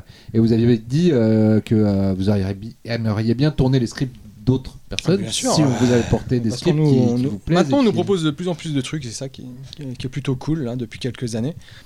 Donc, dont la Révolution. Donc c'était assez frustrant de se dire ah merde ça fait chier quoi de passer à côté d'un truc comme ça en France et tout bref bon, bon, moi c'était pour faire un autre film donc ça va mais en, en parallèle de Candy Chat en fait on, on développait déjà avec Clément Miséré donc le producteur de The Deep House Clément c'est le producteur des derniers films de Pascal Logier essentiellement Radar Film. Ouais, Radar Film, ont produit Boukrieff, Ghost Land, avec, euh, euh, les films de Nicolas Boukrieff, ils ont fait aussi Adoration de Fabrice Duvels. Non, je te dis c'est une connerie, non, Alléluia, pardon. Alléluia, ouais, ouais. oui. Il a fait Alléluia avec Fabrice. Et euh, nous, Clément, c'est un producteur qu'on aime beaucoup, euh, qui on veut travailler depuis très longtemps, parce que justement, il bosse avec des, mecs qu'on idolâtre totalement avec Julien, qui sont Logier, Duvels. Et, euh, et avec Clément, on cherche un projet depuis un moment, et avec Julien, nous, on a un jour, on lui pitch un truc comme ça, pas du tout écrit. On lui fait écoute, nous, on a une idée de concept de film, et euh, il y en a juste le concept pour l'instant, et tout, tout reste à faire, mais c'est une maison hantée sous l'eau, quoi. Juste ça. Le mec n'a rien fait. Mortel Je fais quoi? Mortel, j'achète. Bah, super. Et donc, le mec euh, nous signe sous... Sur le concept. avec, sur le concept, ce qui n'arrive jamais. Tu vois, généralement, tu as au moins une, Un traitement. Ouais. on Ouais. n'avait rien. Mm. On, avait, on avait juste le titre. Avait Ouais, ça va s'appeler The Deep House et c'est deux plongeurs, un couple. Ils rentrent dans une maison sous l'eau et elle est hantée. Quoi. Et donc le mec nous signe et donc on se retrouve à développer en parallèle euh, euh, les deux films. Et, à- on s'est- et après à tourner le premier qui partira évidemment Deep House était beaucoup plus long à Mm. mettre en branle parce que plus cher, le double du budget euh, qu'on a actuellement, qu'on a habituellement pardon. Et puis c'était un grand barnum à mettre en route, hein, tu vois, à construire, etc. Mais financièrement, le film s'est monté, mais euh, sans scénario. C'est-à-dire qu'on a réussi à trouver le budget du Ah ouais, film de même 5 financièrement, ça s'est fait. Ouais, ouais, c'est que les mecs partaient tous sur, le, sur, le, sur le euh, high concept. C'est-à-dire, Miséré arrivait, disait Bah voilà, j'ai un film de maison hantée sous l'eau. Tout le monde faisait mortel. tu vois donc, Mais euh, bon, mais quand tu dis ça, tu dis ça va être- comment ils vont faire en fait ça le. Ah bah nous les premiers, c'est-à-dire qu'après on a écrit un scénario et après quand on était devant le scénario on disait ah, putain mais vous êtes comment lancé, on ouais. va faire ce truc? Parce que pour le coup on n'avait aucune expérience d'un tournage sous-marin, Mm. c'est pas du tout la même façon de tourner, il y a un côté fun footage dans le film, Euh, donc on, bah, on a fait ce qu'on fait d'habitude, c'est-à-dire on va aller chercher les gens aptes à nous aider à concrétiser nos visions parce qu'on est un travail d'équipe. Donc la première euh, déjà la, la- la première chose à faire c'est de trouver le chef-op adéquat.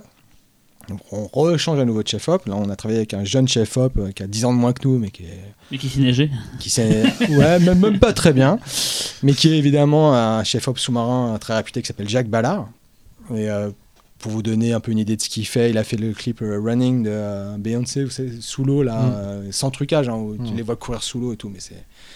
Donc le mec, c'est vraiment. euh, Dans son un- domaine un- à cadre. Ouais, ouais, ouais, ouais, c'est un- c'est- Jacques, c'est un, c'est un tueur, quoi. Vraiment, Jacques, il a fait le film avec nous, c'est-à-dire que sans Jacques, sans Ballard, on, il serait encore là dans notre bassin, c'est-à-dire que pour le coup, c'était encore plus sur ce film un travail d'équipe, quoi. De, vraiment de, de fédérer des gens autour de ce concept un peu dingue.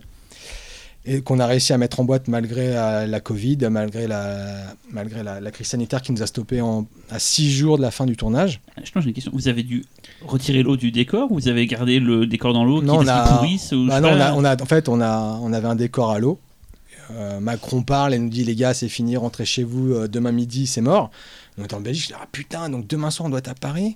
Et on avait encore une, c'était un mardi, on avait encore une semaine de tournage à faire dans ce décor. On a tout shooté en un jour et demi dans le décor. Mais une façon hardcore, tu vois. On n'avait pas le choix, fallait, fallait rentrer parce que le décor allait pourrir. et on perdait le décor. Mm. On ne pouvait pas le sortir et le stocker. C'était mort. Tu vois, les décors une fois dans l'eau immergés, tu les ressors, ils sont, c'est à la benne quoi. Tu vois, c'est, l'eau, ça pourrit tout Ah. très vite. Et euh, donc on a, on a tourné, tourné, tourné à Donf. On a rentré nos scènes. Au, au Wrap, on est monté dans des bagnoles et on est rentré chez nous, euh, stanké avec tout le monde deux mois. Mais du coup, c'est le confinement en France, mais pas en Belgique. Du coup. ah oui, mais non, la Belgique Oui. a suivi, c'était 24 heures après les Belges. Ah, donc t'avais t'avais une journée de plus du coup. Ouais, bah c'est ce qu'on a essayé, mais après, mais tout le monde voulait se barrer, c'était la panique, tu vois, c'était euh, un truc tellement Non, mais on avait hors, peur. hors norme, quoi. Sous l'eau, il n'y a que- pas de pas pouvoir rentrer chez vous. Non, que mais c'est ça surtout. fait, C'est-à-dire que quand euh, Macron a parlé, euh, personne ne savait ce qui allait se passer réellement. Non, mais personne ne savait. Bah non, c'est-à-dire que nous, on nous a foutu des autorisations dans les mains, on nous a loué des bagnoles et on nous a dit ouais, même pas le Thalys, on sait pas s'il va rouler. Enfin, tu vois, il y avait une espèce de panique générale et on s'est dit, euh, tu vois, restez, enfin, vous allez être bloqué en Belgique, euh, tu vois, la frontière va être fermée, ce sera, tu vois, donc c'était plus ça, c'était se dire, euh, on vous ramène euh, chez vous, quoi. Et donc Et- on a réussi à, on a repris en juin, Ouais. le 13 juin, et on a, on a fini euh, ce qu'il nous restait à faire, dont les scènes au sec avec nos comédiens américains qui sont, qu'on a quand même réussi à faire venir de Los Angeles, ce qui était, euh, Putain, ça a dû être chaud. c'était très tendu, ouais. Le Mais 15 bon, juin, quand même ouais. le- Ah ouais. on avait le fils de Mick Jagger, donc mine de rien, ça a aidé. Il y a une actrice aussi, j'ai vu sur Instagram, vous mettiez une actrice américaine. euh, C'est Camille Rowe, c'est une française, en fait, une ah, franco-américaine. je une jeune euh, qui, qui est française en fait Camille hein, qui vit à, à Los Angeles qui elle est une actrice incroyable hein, vraiment euh, qui est un, un mannequin euh, à, à la base un vrai top modèle c'est son métier mais euh, elle, a, elle a déjà joué elle s'était fait remarquer dans Rock'n'Roll de Guillaume Canet Ah, mais elle, elle le embarrait en fait. voilà c'est ça, c'est la jeune actrice euh, qui drague euh, comme Ouais. un gros lourdeau et euh, qui la rambarde euh. Qui lui dit Qui qu'il est a- baroque, quoi. qui- C'est elle qui lui fait le déclencheur. euh. Et bref, et c'était une révélation vraiment de, de travailler avec Camille, qui est une actrice, mais, mais vraiment, vraiment incroyable. Et donc voilà, et là actuellement, bah écoute, on, on est en montage jusqu'à la fin du mois d'octobre pour euh, rendre le film Def euh, en, février. Il est fixe? Ah, il y en a plein, ouais, ouais, ouais, énormément de, Ouais, euh, des, câbles à gommer, des plafonds à recréer, parce qu'on avait des décors. On- en fait, on construisait la, mai- la maison euh, pièce par pièce, mais pour des raisons de sécurité, euh, on pouvait pas avoir de plafond. Pour pas que les gens, voilà, ouais. en cas de danger, il faut que les plongeurs remontent. Et surtout qu'on avait des apnéistes aussi. Tu vois, en fait, c'était un, un truc de ouf parce qu'on a tout fait en dur. Il y a pas d'effet, ah, il y a des effets numériques, mais c'est des, c'est pas. Pour enlever quoi. C'est voilà, c'est pour rajouter soit le plafond qui Ouais. manque, soit pour gommer des câbles, euh, parce que les, euh, pour avoir des retours vidéo nous à la surface, des caméras, on devait câbler les caméras. Et euh, donc, tu vois, il y a un gros travail, un gros boulot de, de clean à faire euh, en post-prod, quoi. Mais, euh, mais voilà, enfin, tu vois, le, le projet était assez ouf. On l'a fait pour un budget réduit aussi, de 5 millions d'euros, en 35 jours de tournage, ce qui est incroyable sous l'eau. Tu vois, c'est Tout le monde sait que que les dalle, hein. tournages sous l'eau, c'est les pires. Ouais, ouais, ouais, vraiment, on a tourné en ça en 35 jours, plus 5 jours au sec. Quand je te parle 35 jours, c'est 35 jours sous l'eau. Et 5 jours au sec pour les 20 premières minutes du film, qui sont des classiques, Exposition. des, scènes, des vraies scènes d'exposition. Et, euh, et voilà, là, on est juste au bout de la rue, là, on est euh, près des grands boulevards, à rue Saulnier, dans la même boîte dans laquelle on a monté Candy Shah. Et euh, avec Baxter, toujours. Et on s'éclate vraiment, là, tu vois, là, on vit en autarcie avec lui depuis euh, le mois de juillet, août, là. Vous êtes sous l'eau là. Ouais, mais c'est à la cool là. Tu vois, le montage, c'est vraiment une, c'est vraiment une. euh, Il est pas trop méchant cette fois. Non, parce qu'il a, non, mais il est toujours odieux, mais, euh, mais, euh, mais il adore, il adore ce qu'il fait Baxter. encore plus. Vraiment, là, Baxter, tu vois, c'est un, nous, il était primordial encore plus sur ce film parce que le film est à part, c'est-à-dire que toutes les caméras sont intradiégétiques, c'est-à-dire qu'il n'y a pas de caméra extérieure. Au... Les caméras Action. jouent et on a un gros système de. C'est un fan footage sous l'eau. C'est un fan footage sous l'eau, mais tu vois qu'il n'y a pas vraiment la gueule de la fan footage. Mais Mm. en tout cas, les caméras sont intradigétiques. C'est des caméras, ils ont des caméras embarquées sur eux, des caméras à la mano et euh, un drone qui les filme. Et qui les suit comme un petit Mm. kleps partout, Mm. et qui fait, lui, des plans un peu plus larges, des estas, des choses comme ça. des- C'est pas un fan footage bordélique Ouais. euh, chez qui. hein. Même avec des vrais, par contre, il y a des vrais POV, mais. euh, Et, et Baxter, encore plus que d'habitude, était essentiel pour nous sur ce film parce que il a, il a monté peut-être un des films les plus casse-gueule au monde, euh, qui était justement le remake de Maniac. Hmm. Le remake de Maniac, sur le papier, tu te dis, ah la vache, c'est 100% POV euh, dans les yeux d'Elijah Wood. Ouais. Mais ils ont galéré hein, pour monter Maniac, c'est-à-dire qu'à la base, ça devait être... c'est Frank Calhoun qui a commencé à monter le film tout seul. Il n'a absolument pas réussi à, sortir le film monté. Baxter est venu à la rescousse. Et avec son génie, tu vois, vraiment, parce qu'il est un vrai génie, Baxter, c'est pas pour le. C'est vraiment. C'est pas pour rien que Aja, tu vois, le veut euh, contractuellement sur ses films, quoi. Et euh, le, mec euh, te sort le film après monté avec. Tu vois, pour monter ça, c'était super dur, quoi, vraiment. Et donc, euh, plus que jamais, on avait besoin de lui sur ce film, en tout cas. Donc là, on est en plein dedans. euh. Et ben on a hâte de Bien. voir tout ça. Ouais, merci pour Ouais. toutes ces anecdotes. Euh, comme toujours avec nos invités, on vous demande en fait de choisir des séances euh, pour le pif. Donc là, je vous ai demandé de vous mettre d'accord pour choisir Ouais, sinon, c'est l'émission qui dure 9 heures, là. des séances en commun. Déjà qu'on est tout le bien monde parti est couché, pour, là. hein. Voilà. Merci à ceux qui nous écoutent encore. Euh, alors, quelle serait votre séance culte? Qu'est-ce qu'on avait mis, Juju? Alors, en séance culte, on avait choisi Mort un dimanche de pluie. Chef-d'œuvre. Voilà, un film de Joël Santoni qui date de 86, euh, dont on, parle depuis à l'intérieur d'ailleurs, euh, on en parlait dans les bonus déjà d'à l'intérieur euh, comme étant une influence, majeure. Donc un film avec Jean-Pierre Bacry, avec Nicole Garcia, Dominique Lavanant évidemment, et qui a un rôle incroyable dans le film. Et musique de Vladimir Kosma, qui n'a pas fait que des comédies. Parce que euh, a quand même fait euh, Dupont la joie, euh, plein, plein d'autres choses, le château de ma mère, le de mon père.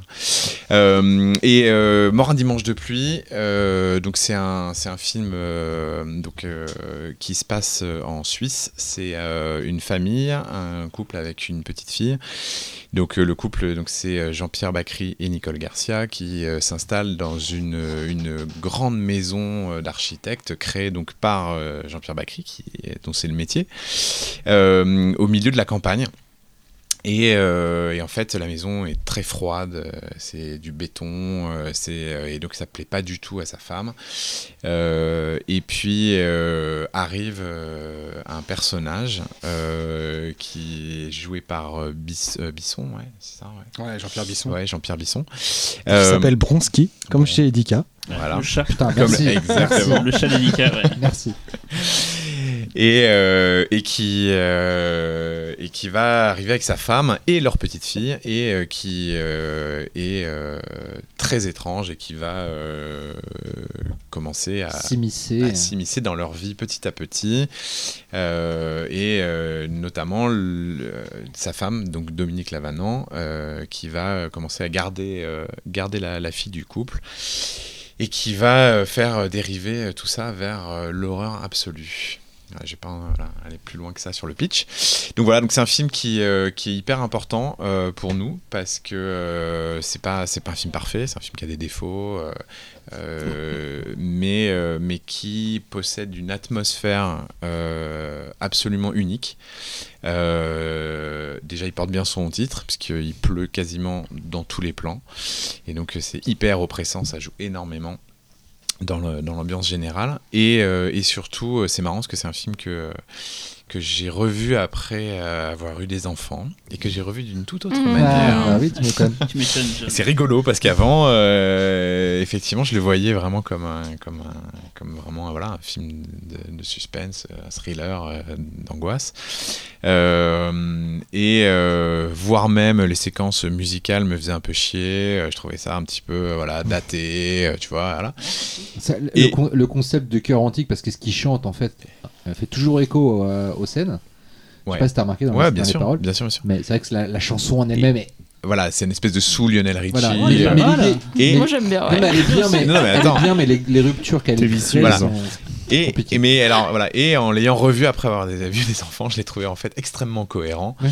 Et euh, ces ruptures euh, m'ont fait un effet qui que j'avais pas eu à l'époque quand je l'avais découvert. Et euh, au contraire, je trouve qu'elle joue terriblement pendant la montée de la de l'attention puisque euh, ça fait euh, ça, ça change de ton en permanence et que tu passes d'un d'un univers à l'autre et que euh, et je trouve que voilà que c'est un film qui est euh, qui est hyper riche thématiquement euh, qui raconte plein de choses sur euh, le couple sur la place de la femme sur la, la pression que peuvent Mm. avoir les femmes aussi euh, Sur le futur du cinéma coréen, parce que coucou Parasite. sur le voilà Ah ouais, c'est vrai. Exactement. Non, c'est ouf. Non, C'est mais- ouf. en, non, mais- voyant, en voyant le film, je me, en fait, je me suis dit, mais Ah, il a c'est peut-être vu. Hein. Bah y a pas, après, il n'y a pas que Parasite qui raconte Bien des sûr. histoires d'invasion et de, et de lutte des classes, mais c'est même au niveau du décor, du côté bétonné, Ouais. du côté euh, complètement Mmh. structuré de l'espace, etc. Tu retrouves vraiment un truc, c'est C'est assez vrai. troublant. Et euh, ouais, et donc du coup, euh, ce rapport à, à l'enfant, qui est euh, absolument euh, hallucinant, euh, qu'on ne pourrait évidemment plus refaire aujourd'hui. Ah oui, Il y a un plan. il y a un- il y a un plan, tu vas en prison. Est-ce que, je suis en train de lire un manga j'étais- d'Erogoro ou est-ce que ou est-ce que je suis devant un film Non, français Ouais. Moi j'étais, effaré, ça. J'ai fait mais putain, euh, ça m'a choqué. J'étais Ah, fait, tu putain vois. mais Ouais, c'est incroyable. tu t'attends pas en fait. Et, et en plus la gamine est tellement choupette, tu sais, elle, est- super mignonne et tout, et elle, elle subit tout ce qui lui arrive et tout. Tu fais putain, putain c'est dur quoi. D'ailleurs, j'ai pas l'impression qu'elle ait continué le cinéma après. J'ai regardé Si, parce si, qu'elle a fait. Tu sais que moi j'ai un pote qui est sorti avec elle, bah, elle était majeure, hein. cerise, J'espère. pas juste après le film. Non, non, elle a arrêté sa carrière de comédienne, mais euh, j'ai- un de mes meilleurs potes est sorti avec, ouais. Elle avait fait un truc avant, une sorte de. Elle a fait, euh, Ouais. non, euh, bien, Ouais. ah, euh, j'adore ce film en plus. Ah, La Smala. La- Non, Mathilda ou je sais pas quoi. Non, euh, Non, si, La Smala. Oui, oui, Si, euh, avec, la avec- la- parce que j'ai regardé du coup sa Ouais. filmo, c'est ça qu'elle a plus rien fait après quoi. Et, Elle a et- refait un autre truc après, je crois. C'était euh, ah, le truc au chocolat, là, les, euh, les sardines au chocolat. Tu sais, l'adaptation. euh, cornichons au chocolat. Cornichons au chocolat. ouais. Cornichons au chocolat. Ouais. Mais c'est vrai que le, le fameux plan en question, avec Julien, ça a toujours été une référence pour dire euh, regardez ce qu'on pouvait faire avant en France. choquant. Et maintenant, tu fais ça, je pense que tu t'as bon, hashtagué, ouais. prison, carrière brûlée, la- la- pédophile, la- le dégage. côté cru du plan et surtout ce que ça dit en fait, c'est euh, Mm. tu dis putain. Mais c'est ça, c'est qu'en fait c'est ça, ça, ça participe de cette euh, longue descente et déstructuration de cette gamine. La Vanon, elle est. elle est- Non, mais la La Valor, elle est elle est- glauquissime. est absolument Ah, et puis elle joue bien, elle joue bien la. Elle joue Ce super qu'elle est bien. censée faire, elle, le joue vachement bien. Crois en fait. euh, Ouais. C'est terrifiant. C'est facile de que faire lui- euh, la méchante comme elle- n'importe Ouais. qui pourrait le faire, genre en Ah faisant ouais. des tonnes et tout. C'est dommage qu'elle n'ait pas fait plus quoi. Parce Ouais. que de mémoire, je crois qu'il y a juste chez Moki où on a fait un, un- un rôle vraiment sérieux Ouais. comme ça. Oui, elle tue tout quoi.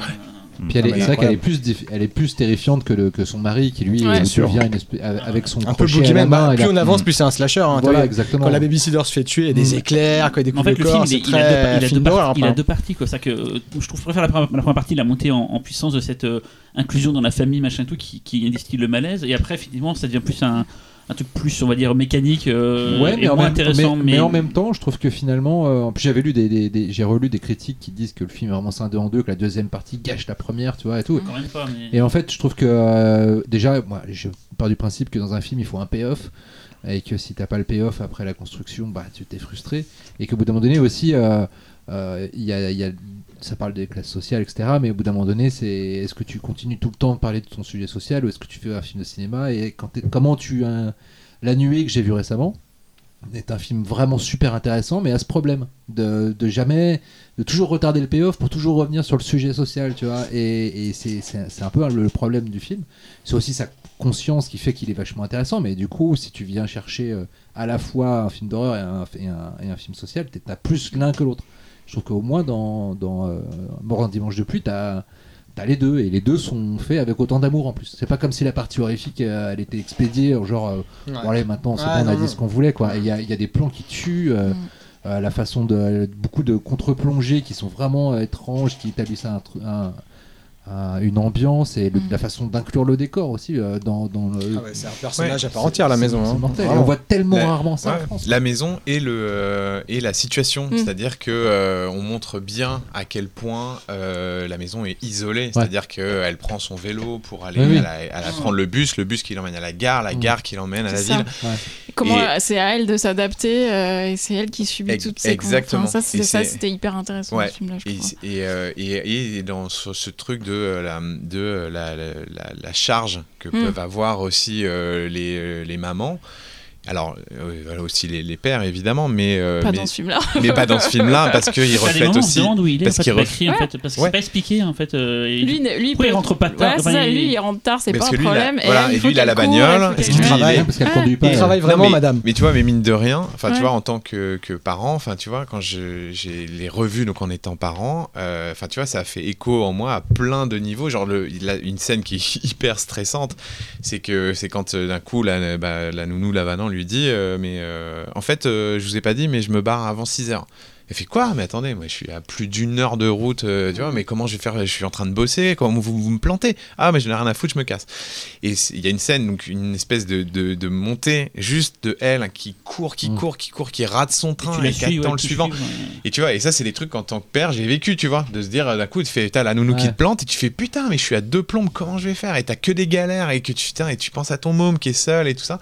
Enfin bon, bref, et du coup, c'est ça, voilà, c'était mon petit truc personnel, Mm. mais, euh, mais qui, je trouve que le film a une, richesse. Et en plus, nous, pour reboucler avec notre, univers, notre cinéma, il y a un truc que je trouve génial, c'est de voir des acteurs euh, donc établis jouer euh, premier degré dans un film qui est ultra genre et euh, de voir Bakri euh, voilà qui, qui tu vois qui, qui est à fond dans le, dans le truc tout comme il avait enfin il avait il l'a fait plein de fois hein, mais euh, mais sur ce genre de film là c'est plus rare et qui est euh, est-ce que c'est quand même un, un- un- un- enfin c'est un vrai slasher Et euh, c'est- Et c'est déviant. c'est déviant, c'est un vrai. Enfin, c'est-à-dire que ça utilise les codes, comme dit Alex. Il y a l'orage, euh, le méchant, il a un crochet. euh, Enfin, dire, c'est, c'est quand même, euh, ça, ça joue sur un registre, ça va braconner un petit peu sur le sur le, le ciné. Le tout début fait peur. Tu te dis presque, tiens, putain, je suis dans Red is Dead, fuck quoi. Bien Et sûr. et- et- Non, mais c'est clair, la, la première apparition. Ouais. Et, euh, et de voir donc le, fait, le, le- le- le potentiel des acteurs français, de se dire, euh, bah putain, oui, on a, on a un vivier de gens qui sont prêts à y aller, à le faire et tout ça. Et ça rebouche ce qu'on disait sur Haute Tension. Et à- dire, ah, mais on peut le faire. Et On à peut le toujours, faire en et France. à quoi. toujours croire que notre univers visuel n'est pas assez euh, sophistiqué pour pouvoir euh, Ouais. accueillir ce genre de, de, ré- de récit, alors qu'en fait c'est c'est juste de la mise en scène. Bien sûr. C'est tout quoi. Votre séance jeunesse. Attends, tu veux pas faire plutôt la séance d'avant D'accord. si Dans tu la veux. continuité Ouais. Ok. Ouais. Parce qu'on est complètement dans la continuité avec le chef-d'œuvre prochain de. C'est de- la de- séance interdite alors. de Ouais, toute bah, manière, c'est que des films ou des, ou des enfants. Bah c'est ça en fait parce que voilà Bravo, ce, que dit, ce que dit Julien euh, notre séance interdite c'est euh, Megan is missing Et le titre français, c'est Emek ou Elemakes. Pas vraiment. Non, eh, mec, où est mon tonneau? Non mais, C'est ça. non mais Megan is missing. pas mal Ah. Ah, pas Oh mal, mal. putain Oh putain Ah tu sais- le gif de Eric et tu sais le mec qui voit l'univers qui explose là. C'est ça.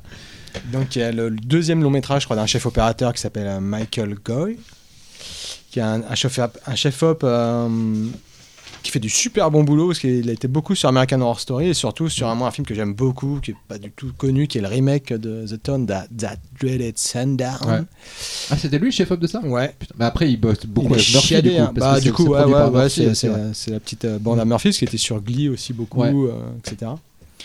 Donc c'est un, un chef-op plutôt doué, et le mec a sorti ce film euh, Megan is Missing, donc qui, qui, qui- Alors, comment ça s'appelle déjà, Laurent? Tu sais, ce, ce multiverse euh, où on- c'est que des films d'ordinateur, là. Il y a un Ah nom, le je truc crois. de ah, Comme euh, euh, Beckman. Beckman Betoff. Bah oui, euh, bah, oui, oui. euh, Thibaut Beck- Ouais, ouais, ouais, mais il, a, Ouais. il a donné un nom euh, à ce sous-genre qui est le film d'ordinateur, quelque chose fouté. le film d'application, C'est le pas un film truc de. avec fenêtre ou un truc comme ça. Attends. Ah, je sais plus. Windows, quelque chose, t'as raison. Ouais, enfin, euh, bref. Ouais, ouais, bah, euh, il, y avait une interview nomade où il expliquait. Oui, voilà, il avait- il avait carrément un terme pour 15 ce sous-genre. quoi.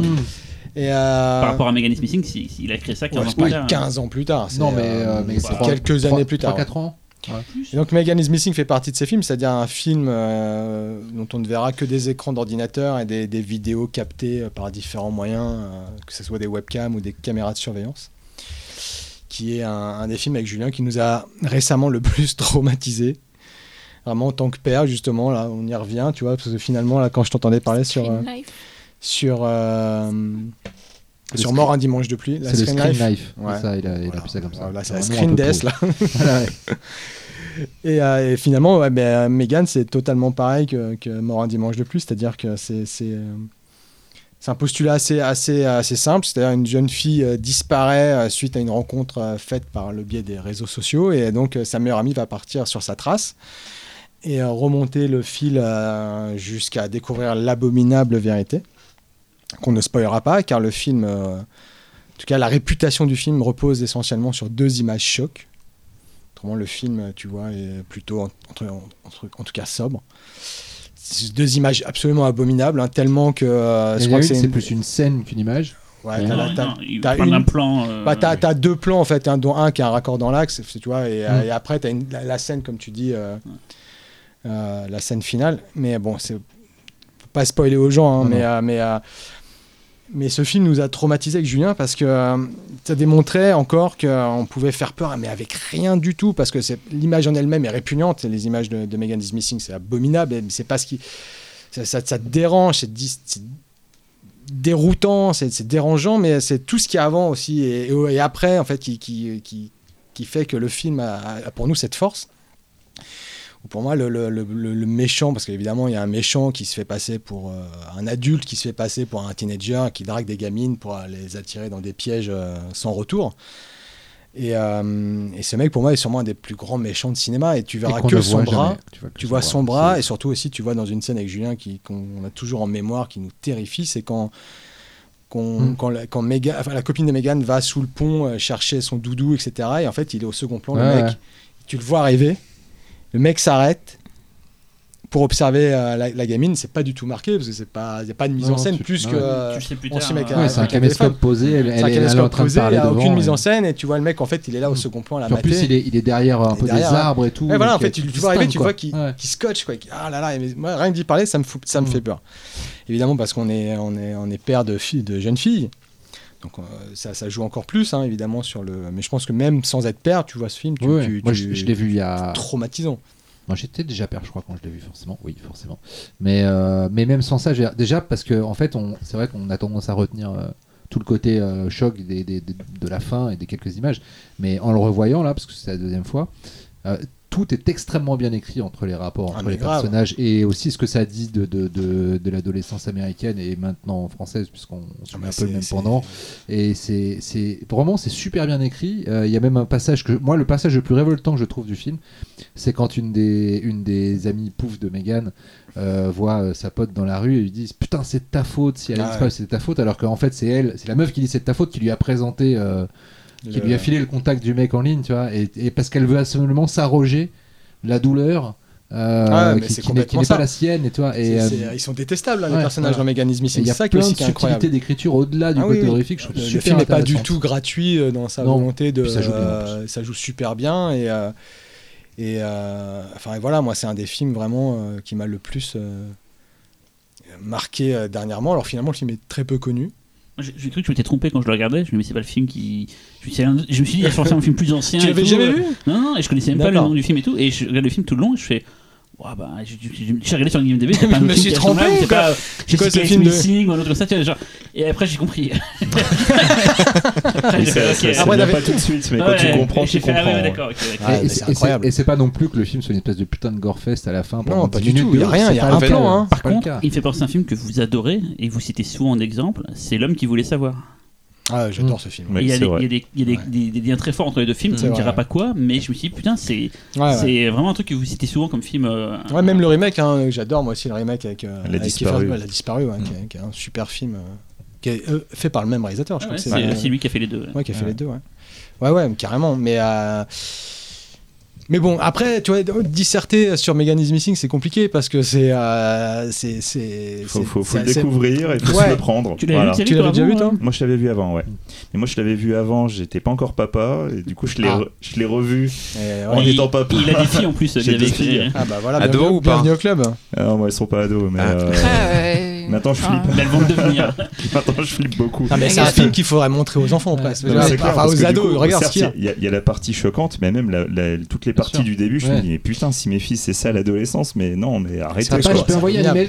Ah ouais. C'est vrai. Non, mais c'est intéressant parce que c'est vrai que ça, ça raconte plein de choses justement Mhm. sur le- le- les réseaux sociaux, sur Internet, sur l'envie de. C'est- C'était en plus la, la volonté du réalisateur. Ouais. hein. Exactement. T'as l'impression de de voir paraître. Larry Clark sans fun footage. en Ah, fait. c'est ça. Un peu. Mais le- voilà, l'envie d'exister, jusqu'où ça va, euh, Mm. tu vois, tout, ce truc là de, de, de vouloir euh, plaire et de vouloir avoir tu vois une, une- tu vois, une Ouais, ouais. existence tu vois, Ouais, sexuelle à, à Et- un âge où tu t'es pas. Ouais, où et, euh, t'es censé et- plus ou moins découvrir l'idée Ouais. et pas être aussi loin dans la. Mm. et la dangerosité de s'exposer Mm. à fond tu vois de tout montrer de sa vie et tout et de tu vois Après, de dans l'histoire, non, parce que le film pour elle, c'est en privé, parce que le film, la copine Amy, euh, elle est pas censée le montrer normalement. euh. Non, mais t'as les autres qui Non, t'as les potes mais- qui. Toute la scène dans la... de Teuf par exemple. ouais euh, avec la fellation c'est les mecs, c'est un pote du mec qui organise la teuf. prennent toutes les, ils prennent toutes les images. Ouais. de- Et euh, non, et puis il y a un truc aussi, enfin moi je trouve que c'est assez intéressant en termes de justement de, de mise en scène, parce que euh, il y a un côté justement de, on parlait tout à l'heure de, de, de, de ça, du pouvoir de la mise en scène, de la grammaire cinématographique, et là on est à l'opposé, c'est-à-dire que là c'est vraiment comment réussir à accrocher avec juste une histoire, parce que c'est que des plans fixes, ou alors caméra portée, donc euh, et, euh, et, euh, et, et pourtant ça marche du feu de Dieu parce que c'est bien écrit, parce que tu crois Mm. au personnage, que tu t'identifies, que tu as tout de suite de l'empathie, et finalement la manière dont c'est raconté n'a plus beaucoup d'importance. Et, euh, et surtout, ça met en, en scène, nous, un procédé qu'on trouve terrifiant, c'est justement, euh, tu vois, les images trouvées, quoi. Ouais. Et euh, Quand c'est bien utilisé. et oui, parce que tu vois, nous, c'est ce qui nous fait le plus flippant. peur sur Internet. Des fois, on s'envoie des liens de trucs, oh, t'as vu ça et tout. et de juste d'images perturbantes, tu sais pas d'où elles viennent. Mm. Et tu fais, mais c'est c'est un peu dégueulasse, quoi. Moi, c'est. Tu vois, il y a un autre film dans le genre qui s'appelle les, des- les, euh, de Poughkeepsie Tapes. Ouais. Et euh, du. euh, c'est de. Comment il s'appelle le réal euh, c'est- le mec qui avait fait le remake de Rec, ouais, là, ouais. euh, en quarantaine, C'est un de, duo, de, je crois, de Devil, de Catacombe, etc. Non, c'est- c'est John Eric Doodle. Il travaille avec son frangin, ouais, qui est Mm. scénariste aussi. Et, euh, et, mais qui est. euh, et pareil, qu'il y a deux, trois scènes, deux, trois plans et tout, qui, qui sont vraiment creepy, quoi. Ça, oh, Celui que je rêve de voir dans le genre et qu'on verra jamais, c'est le Gary Sherman.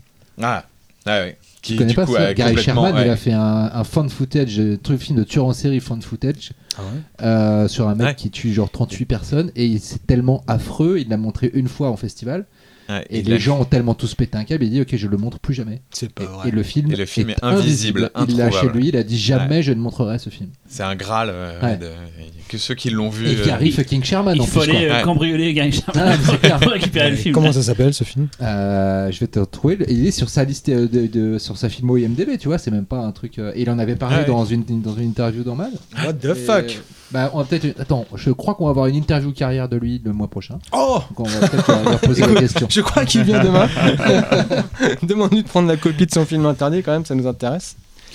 Bon, alors, votre séance jeunesse. Bah c'était ça, Megan is Missing. Un film Ok. familial. Bah, salut Human Centipede. Alors, euh, Non, on va finir sur une note un peu plus légère avec un film qu'on a fait découvrir euh, presque en simultané euh, pendant le confinement à nos filles. Qui est Elles Poltergeist. ont bien dormi d'ailleurs après. Donc Poltergeist. Elles ont quel âge quand même? Parce que jeunesse. euh, Euh, Moi, elles ont euh, 7 et 10 ans. Ah ouais. Mais est-ce qu'elles ont bien dormi? Est-ce que le soir elles huit. ont pas trop flippé euh, Enfin, 11 ans maintenant. Il n'y a pas des orages le soir? Elle avait non 10 à l'époque. Mais non, non, non, écoute, euh, moi j'ai pas montré ma celle de 7 ans, mais celle de 10 ans, elle, donc, euh, est très fan de films d'horreur et elle me saoule depuis des années avec Annabelle. Avec, euh, Tu lui as fait attends, je vais te montrer. euh. exact, bah t'as tout compris. Je fais écoute, ma chérie, tu pourras, tu, Annabelle, tu peux le voir, y a pas de problème et tout, mais on va commencer par la base, c'est-à-dire par.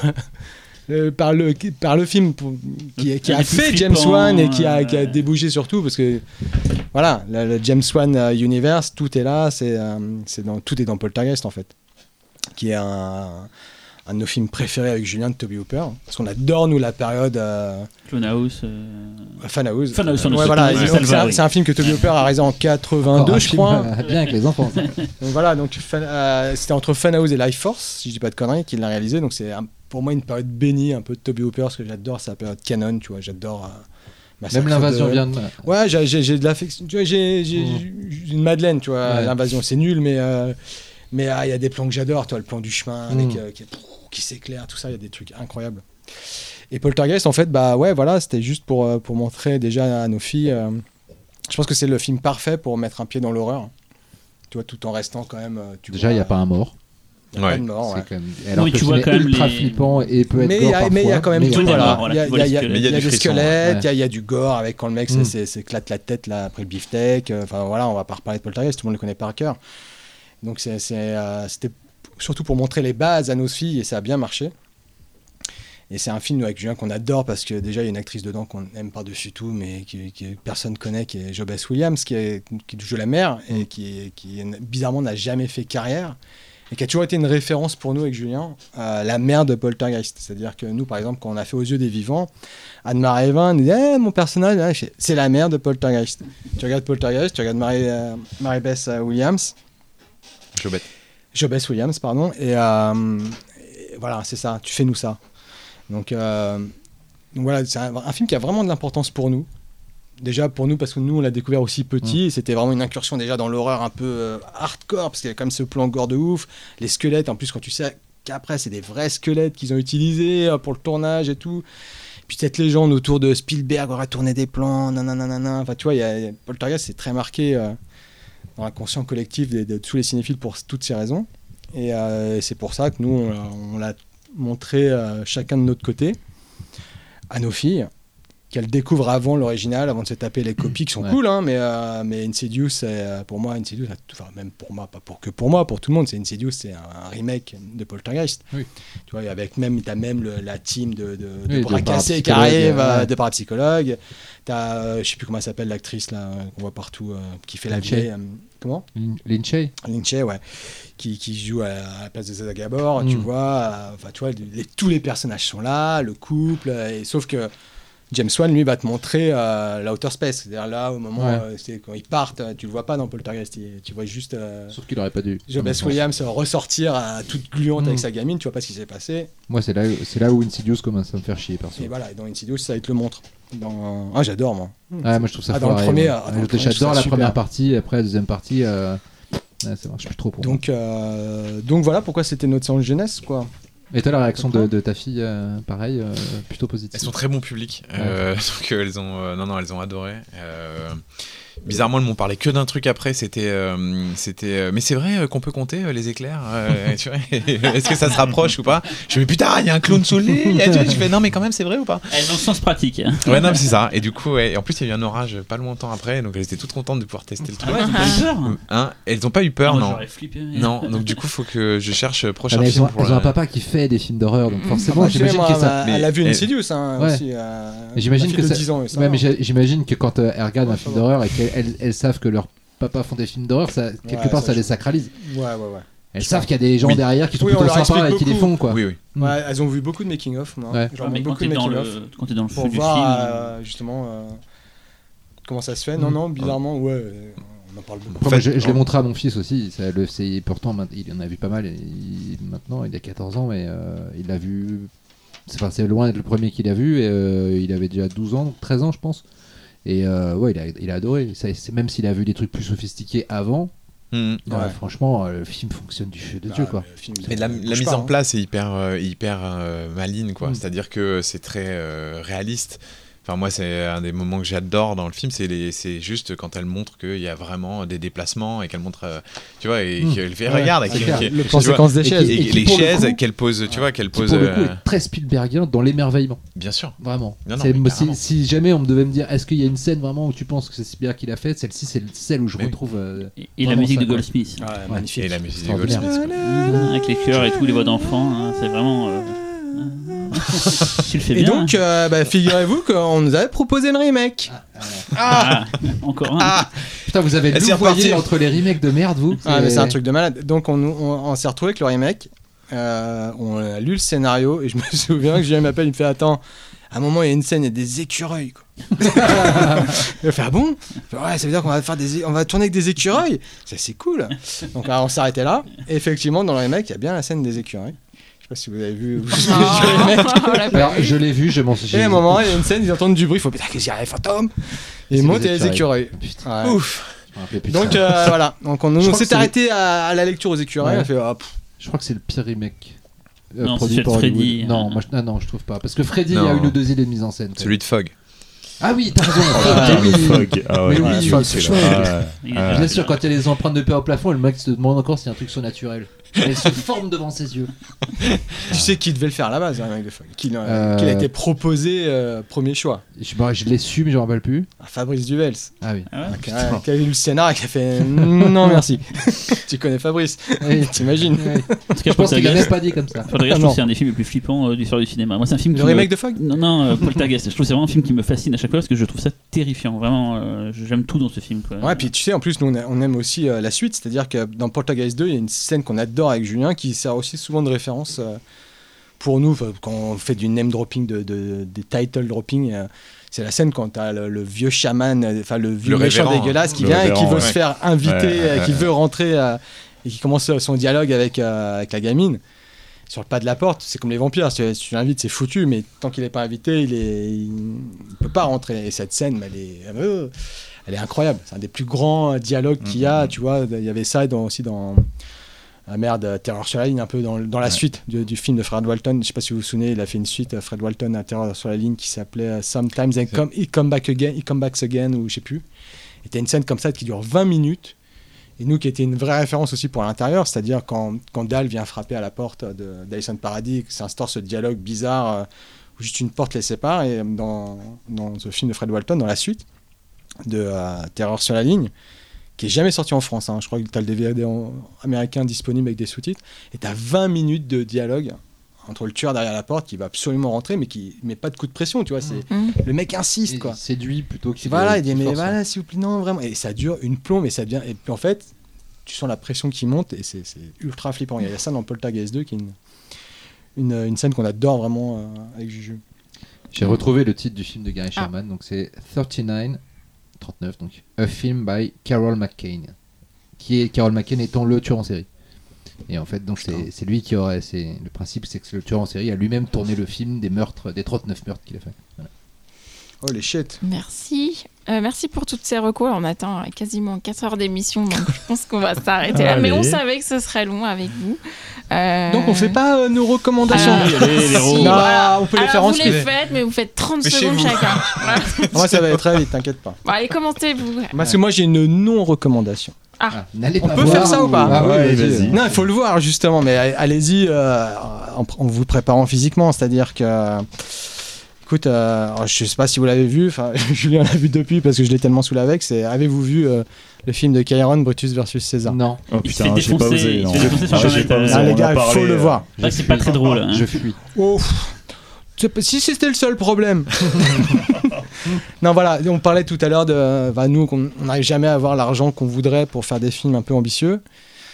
Et c'est dommage que quand des mecs arrivent à avoir des vrais budgets, fassent des choses comme ça. Donc je pense que c'est un vrai cas d'école qui mérite d'être découvert, les Vraiment, gars, C'est un vraiment. sous-mission Cléopâtre. euh, C'est un c'est rien en fait. c'est hallucinant. Mais vraiment. Salut Cameron. Non mais vraiment, j'ai- rien contre Karen. J'ai jamais vu ces deux autres films. Il paraît qu'ils sont très bien. C'est sympa ce qu'il a fait. Bah ouais, tout le monde dit que c'est C'est- plutôt cool. C'est c'est pour ça que c'est assez étonnant. Le... Ouais, bah j'ai- du coup j'ai moins envie de les C'est découvrir. Gad Mais, Elmaleh qui dû regarder le film en mais rigolant. voilà, genre, donc voilà, ah, si bien. vous avez euh, deux heures à perdre, et, euh, regardez cette aberration filmique où il y a quand même toute la jeune garde de, de- de l'humour française. Et, et ils arrivent à pas être drôles quoi. Enfin tu vois, il y, a- il y a même des scènes, en fait, il y a même pas de gag. Tu te dis mais je comprends pas ce film. Vraiment, c'est euh, c'est c'est un ovni. Je pense que vous, vous devriez faire un- une émission euh, autour de ce Allez, film. Julien. Euh, non, bah, moi, là, enfin, moi, c'est euh, c'est un, un doc qui est donc qui est pas dans- du tout dans le genre, euh, qui est euh, euh, Beastie Boy Story Ah, putain, Sur, euh, trop envie de le voir. sur Apple Plus, euh, Apple TV, Apple TV Plus. Euh, et en fait, euh, c'est c'est absolument euh, dément. Moi, j'ai adoré. Euh, donc, euh, c'est euh, donc avec les, évidemment les deux survivants du groupe, puisque MC est mort en 2012. Et, euh, et euh, en fait, ça, il retrace, c'est réalisé par Spike Jones, euh, c'est en mode stand-up, ils sont sur une scène à New York et euh, avec du public et avec euh, entrecoupé de plein d'extraits euh, donc de leurs clips, de leurs vidéos perso, de, donc de toute leur carrière. Et donc ils reviennent sur la création de tous leurs grands morceaux emblématiques et, et c'est franchement hyper émouvant. Ça, si vous êtes, voilà, vous avez vécu cette période, euh, enfin voilà, c'est les, les- voilà les, les années 90 Toute notre jeunesse, hein, 2000. les Beastie quand même.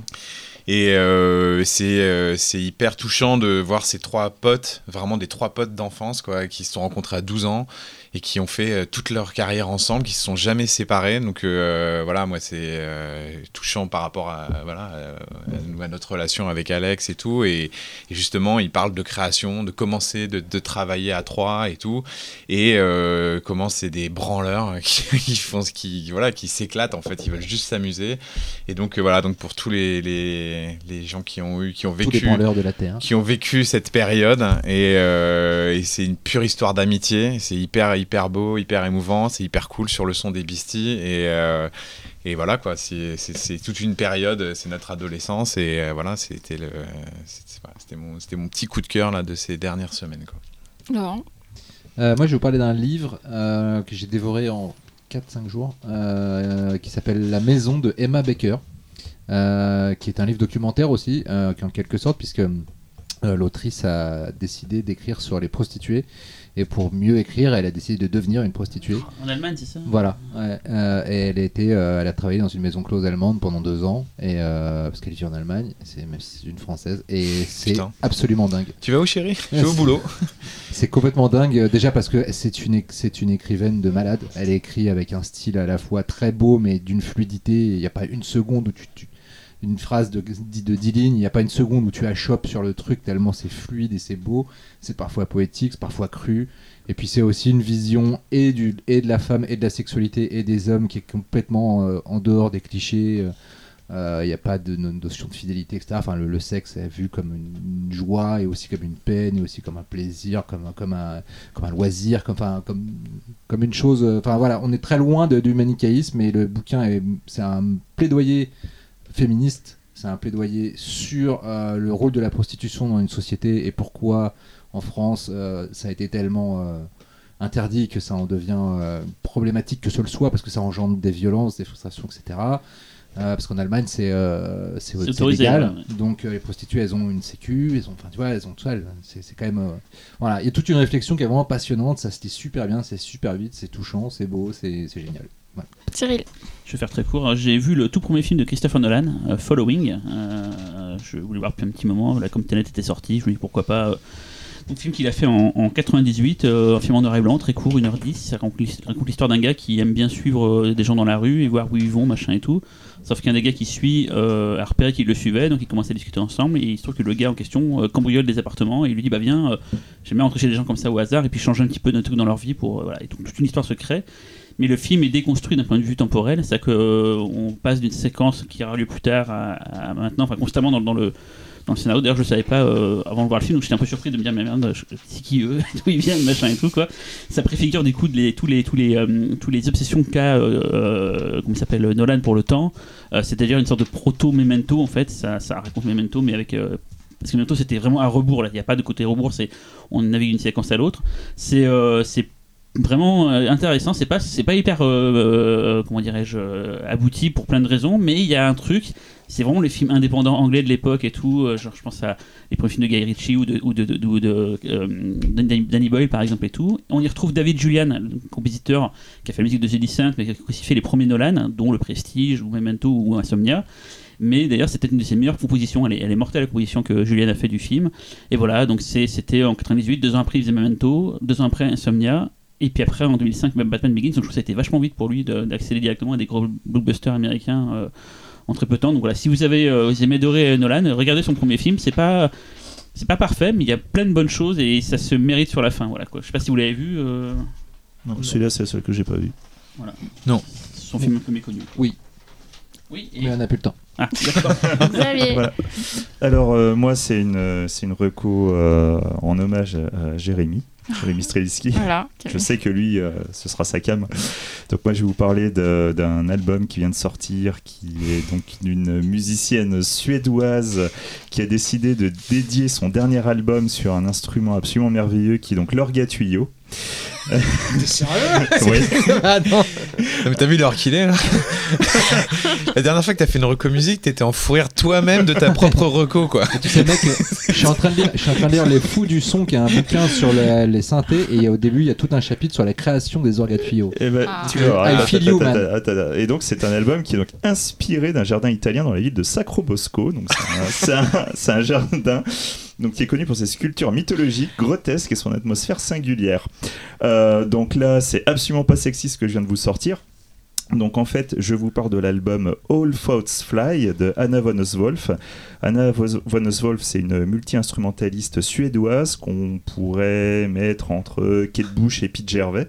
Elle est un peu entre les deux. Cet album, ça défonce sa race, je vous jure. C'est euh, c'est, euh, un truc qui ressemblerait, à, il y a une très grosse influence de toute façon, à Philippe Glass sur Koyanis Katsi, euh, Ah, avec, euh, là. avec des ambiances éthérées à la Nine Inch Nails sur Ghost, avec une petite touche de Geno Yamashiro Gumi, qui est donc les, le, le collectif sur Akira. Je vous jure, ça défonce sa mère, quoi. Vraiment, je, je me suis tapé le truc Tu trois fois d'affilée à un moment. un lien, c'est Je ça vous mets un lien, écoutez ça, mais c'est Ah dingue. bah là, Et- là, sans problème. et Bah. ceux, ceux qui aiment Anna von Oswolf, en fait, c'est une nana qui est, qui est très connue pour sa voix. C'est comme si à un moment vous écoutiez du, du Tool, mais sans la voix de Maynard James Keenan. C'est c'est- c'est très déstabilisant pour ceux qui connaissent déjà. Vous arrêtez pas à ça. La partie purement instrumentale, elle défonce autant que lorsqu'elle chante. Donc vraiment, allez-y quoi. Merci. Et moi, je vous parle rapidement d'un film qui est sorti euh, donc cette semaine, donc le 30 septembre en salle. C'est un documentaire qui s'appelle Un pays qui se tient sage, Je rêve de le Bah voir. Ah ouais. réalisé par euh, David Dufresne, qui est un journaliste, écrivain et réalisateur. Et en fait, c'est un documentaire qui revient sur les affrontements euh, qui ont eu lieu fin 2018, début 2019, 2019 entre les Gilets jaunes et les forces de l'ordre.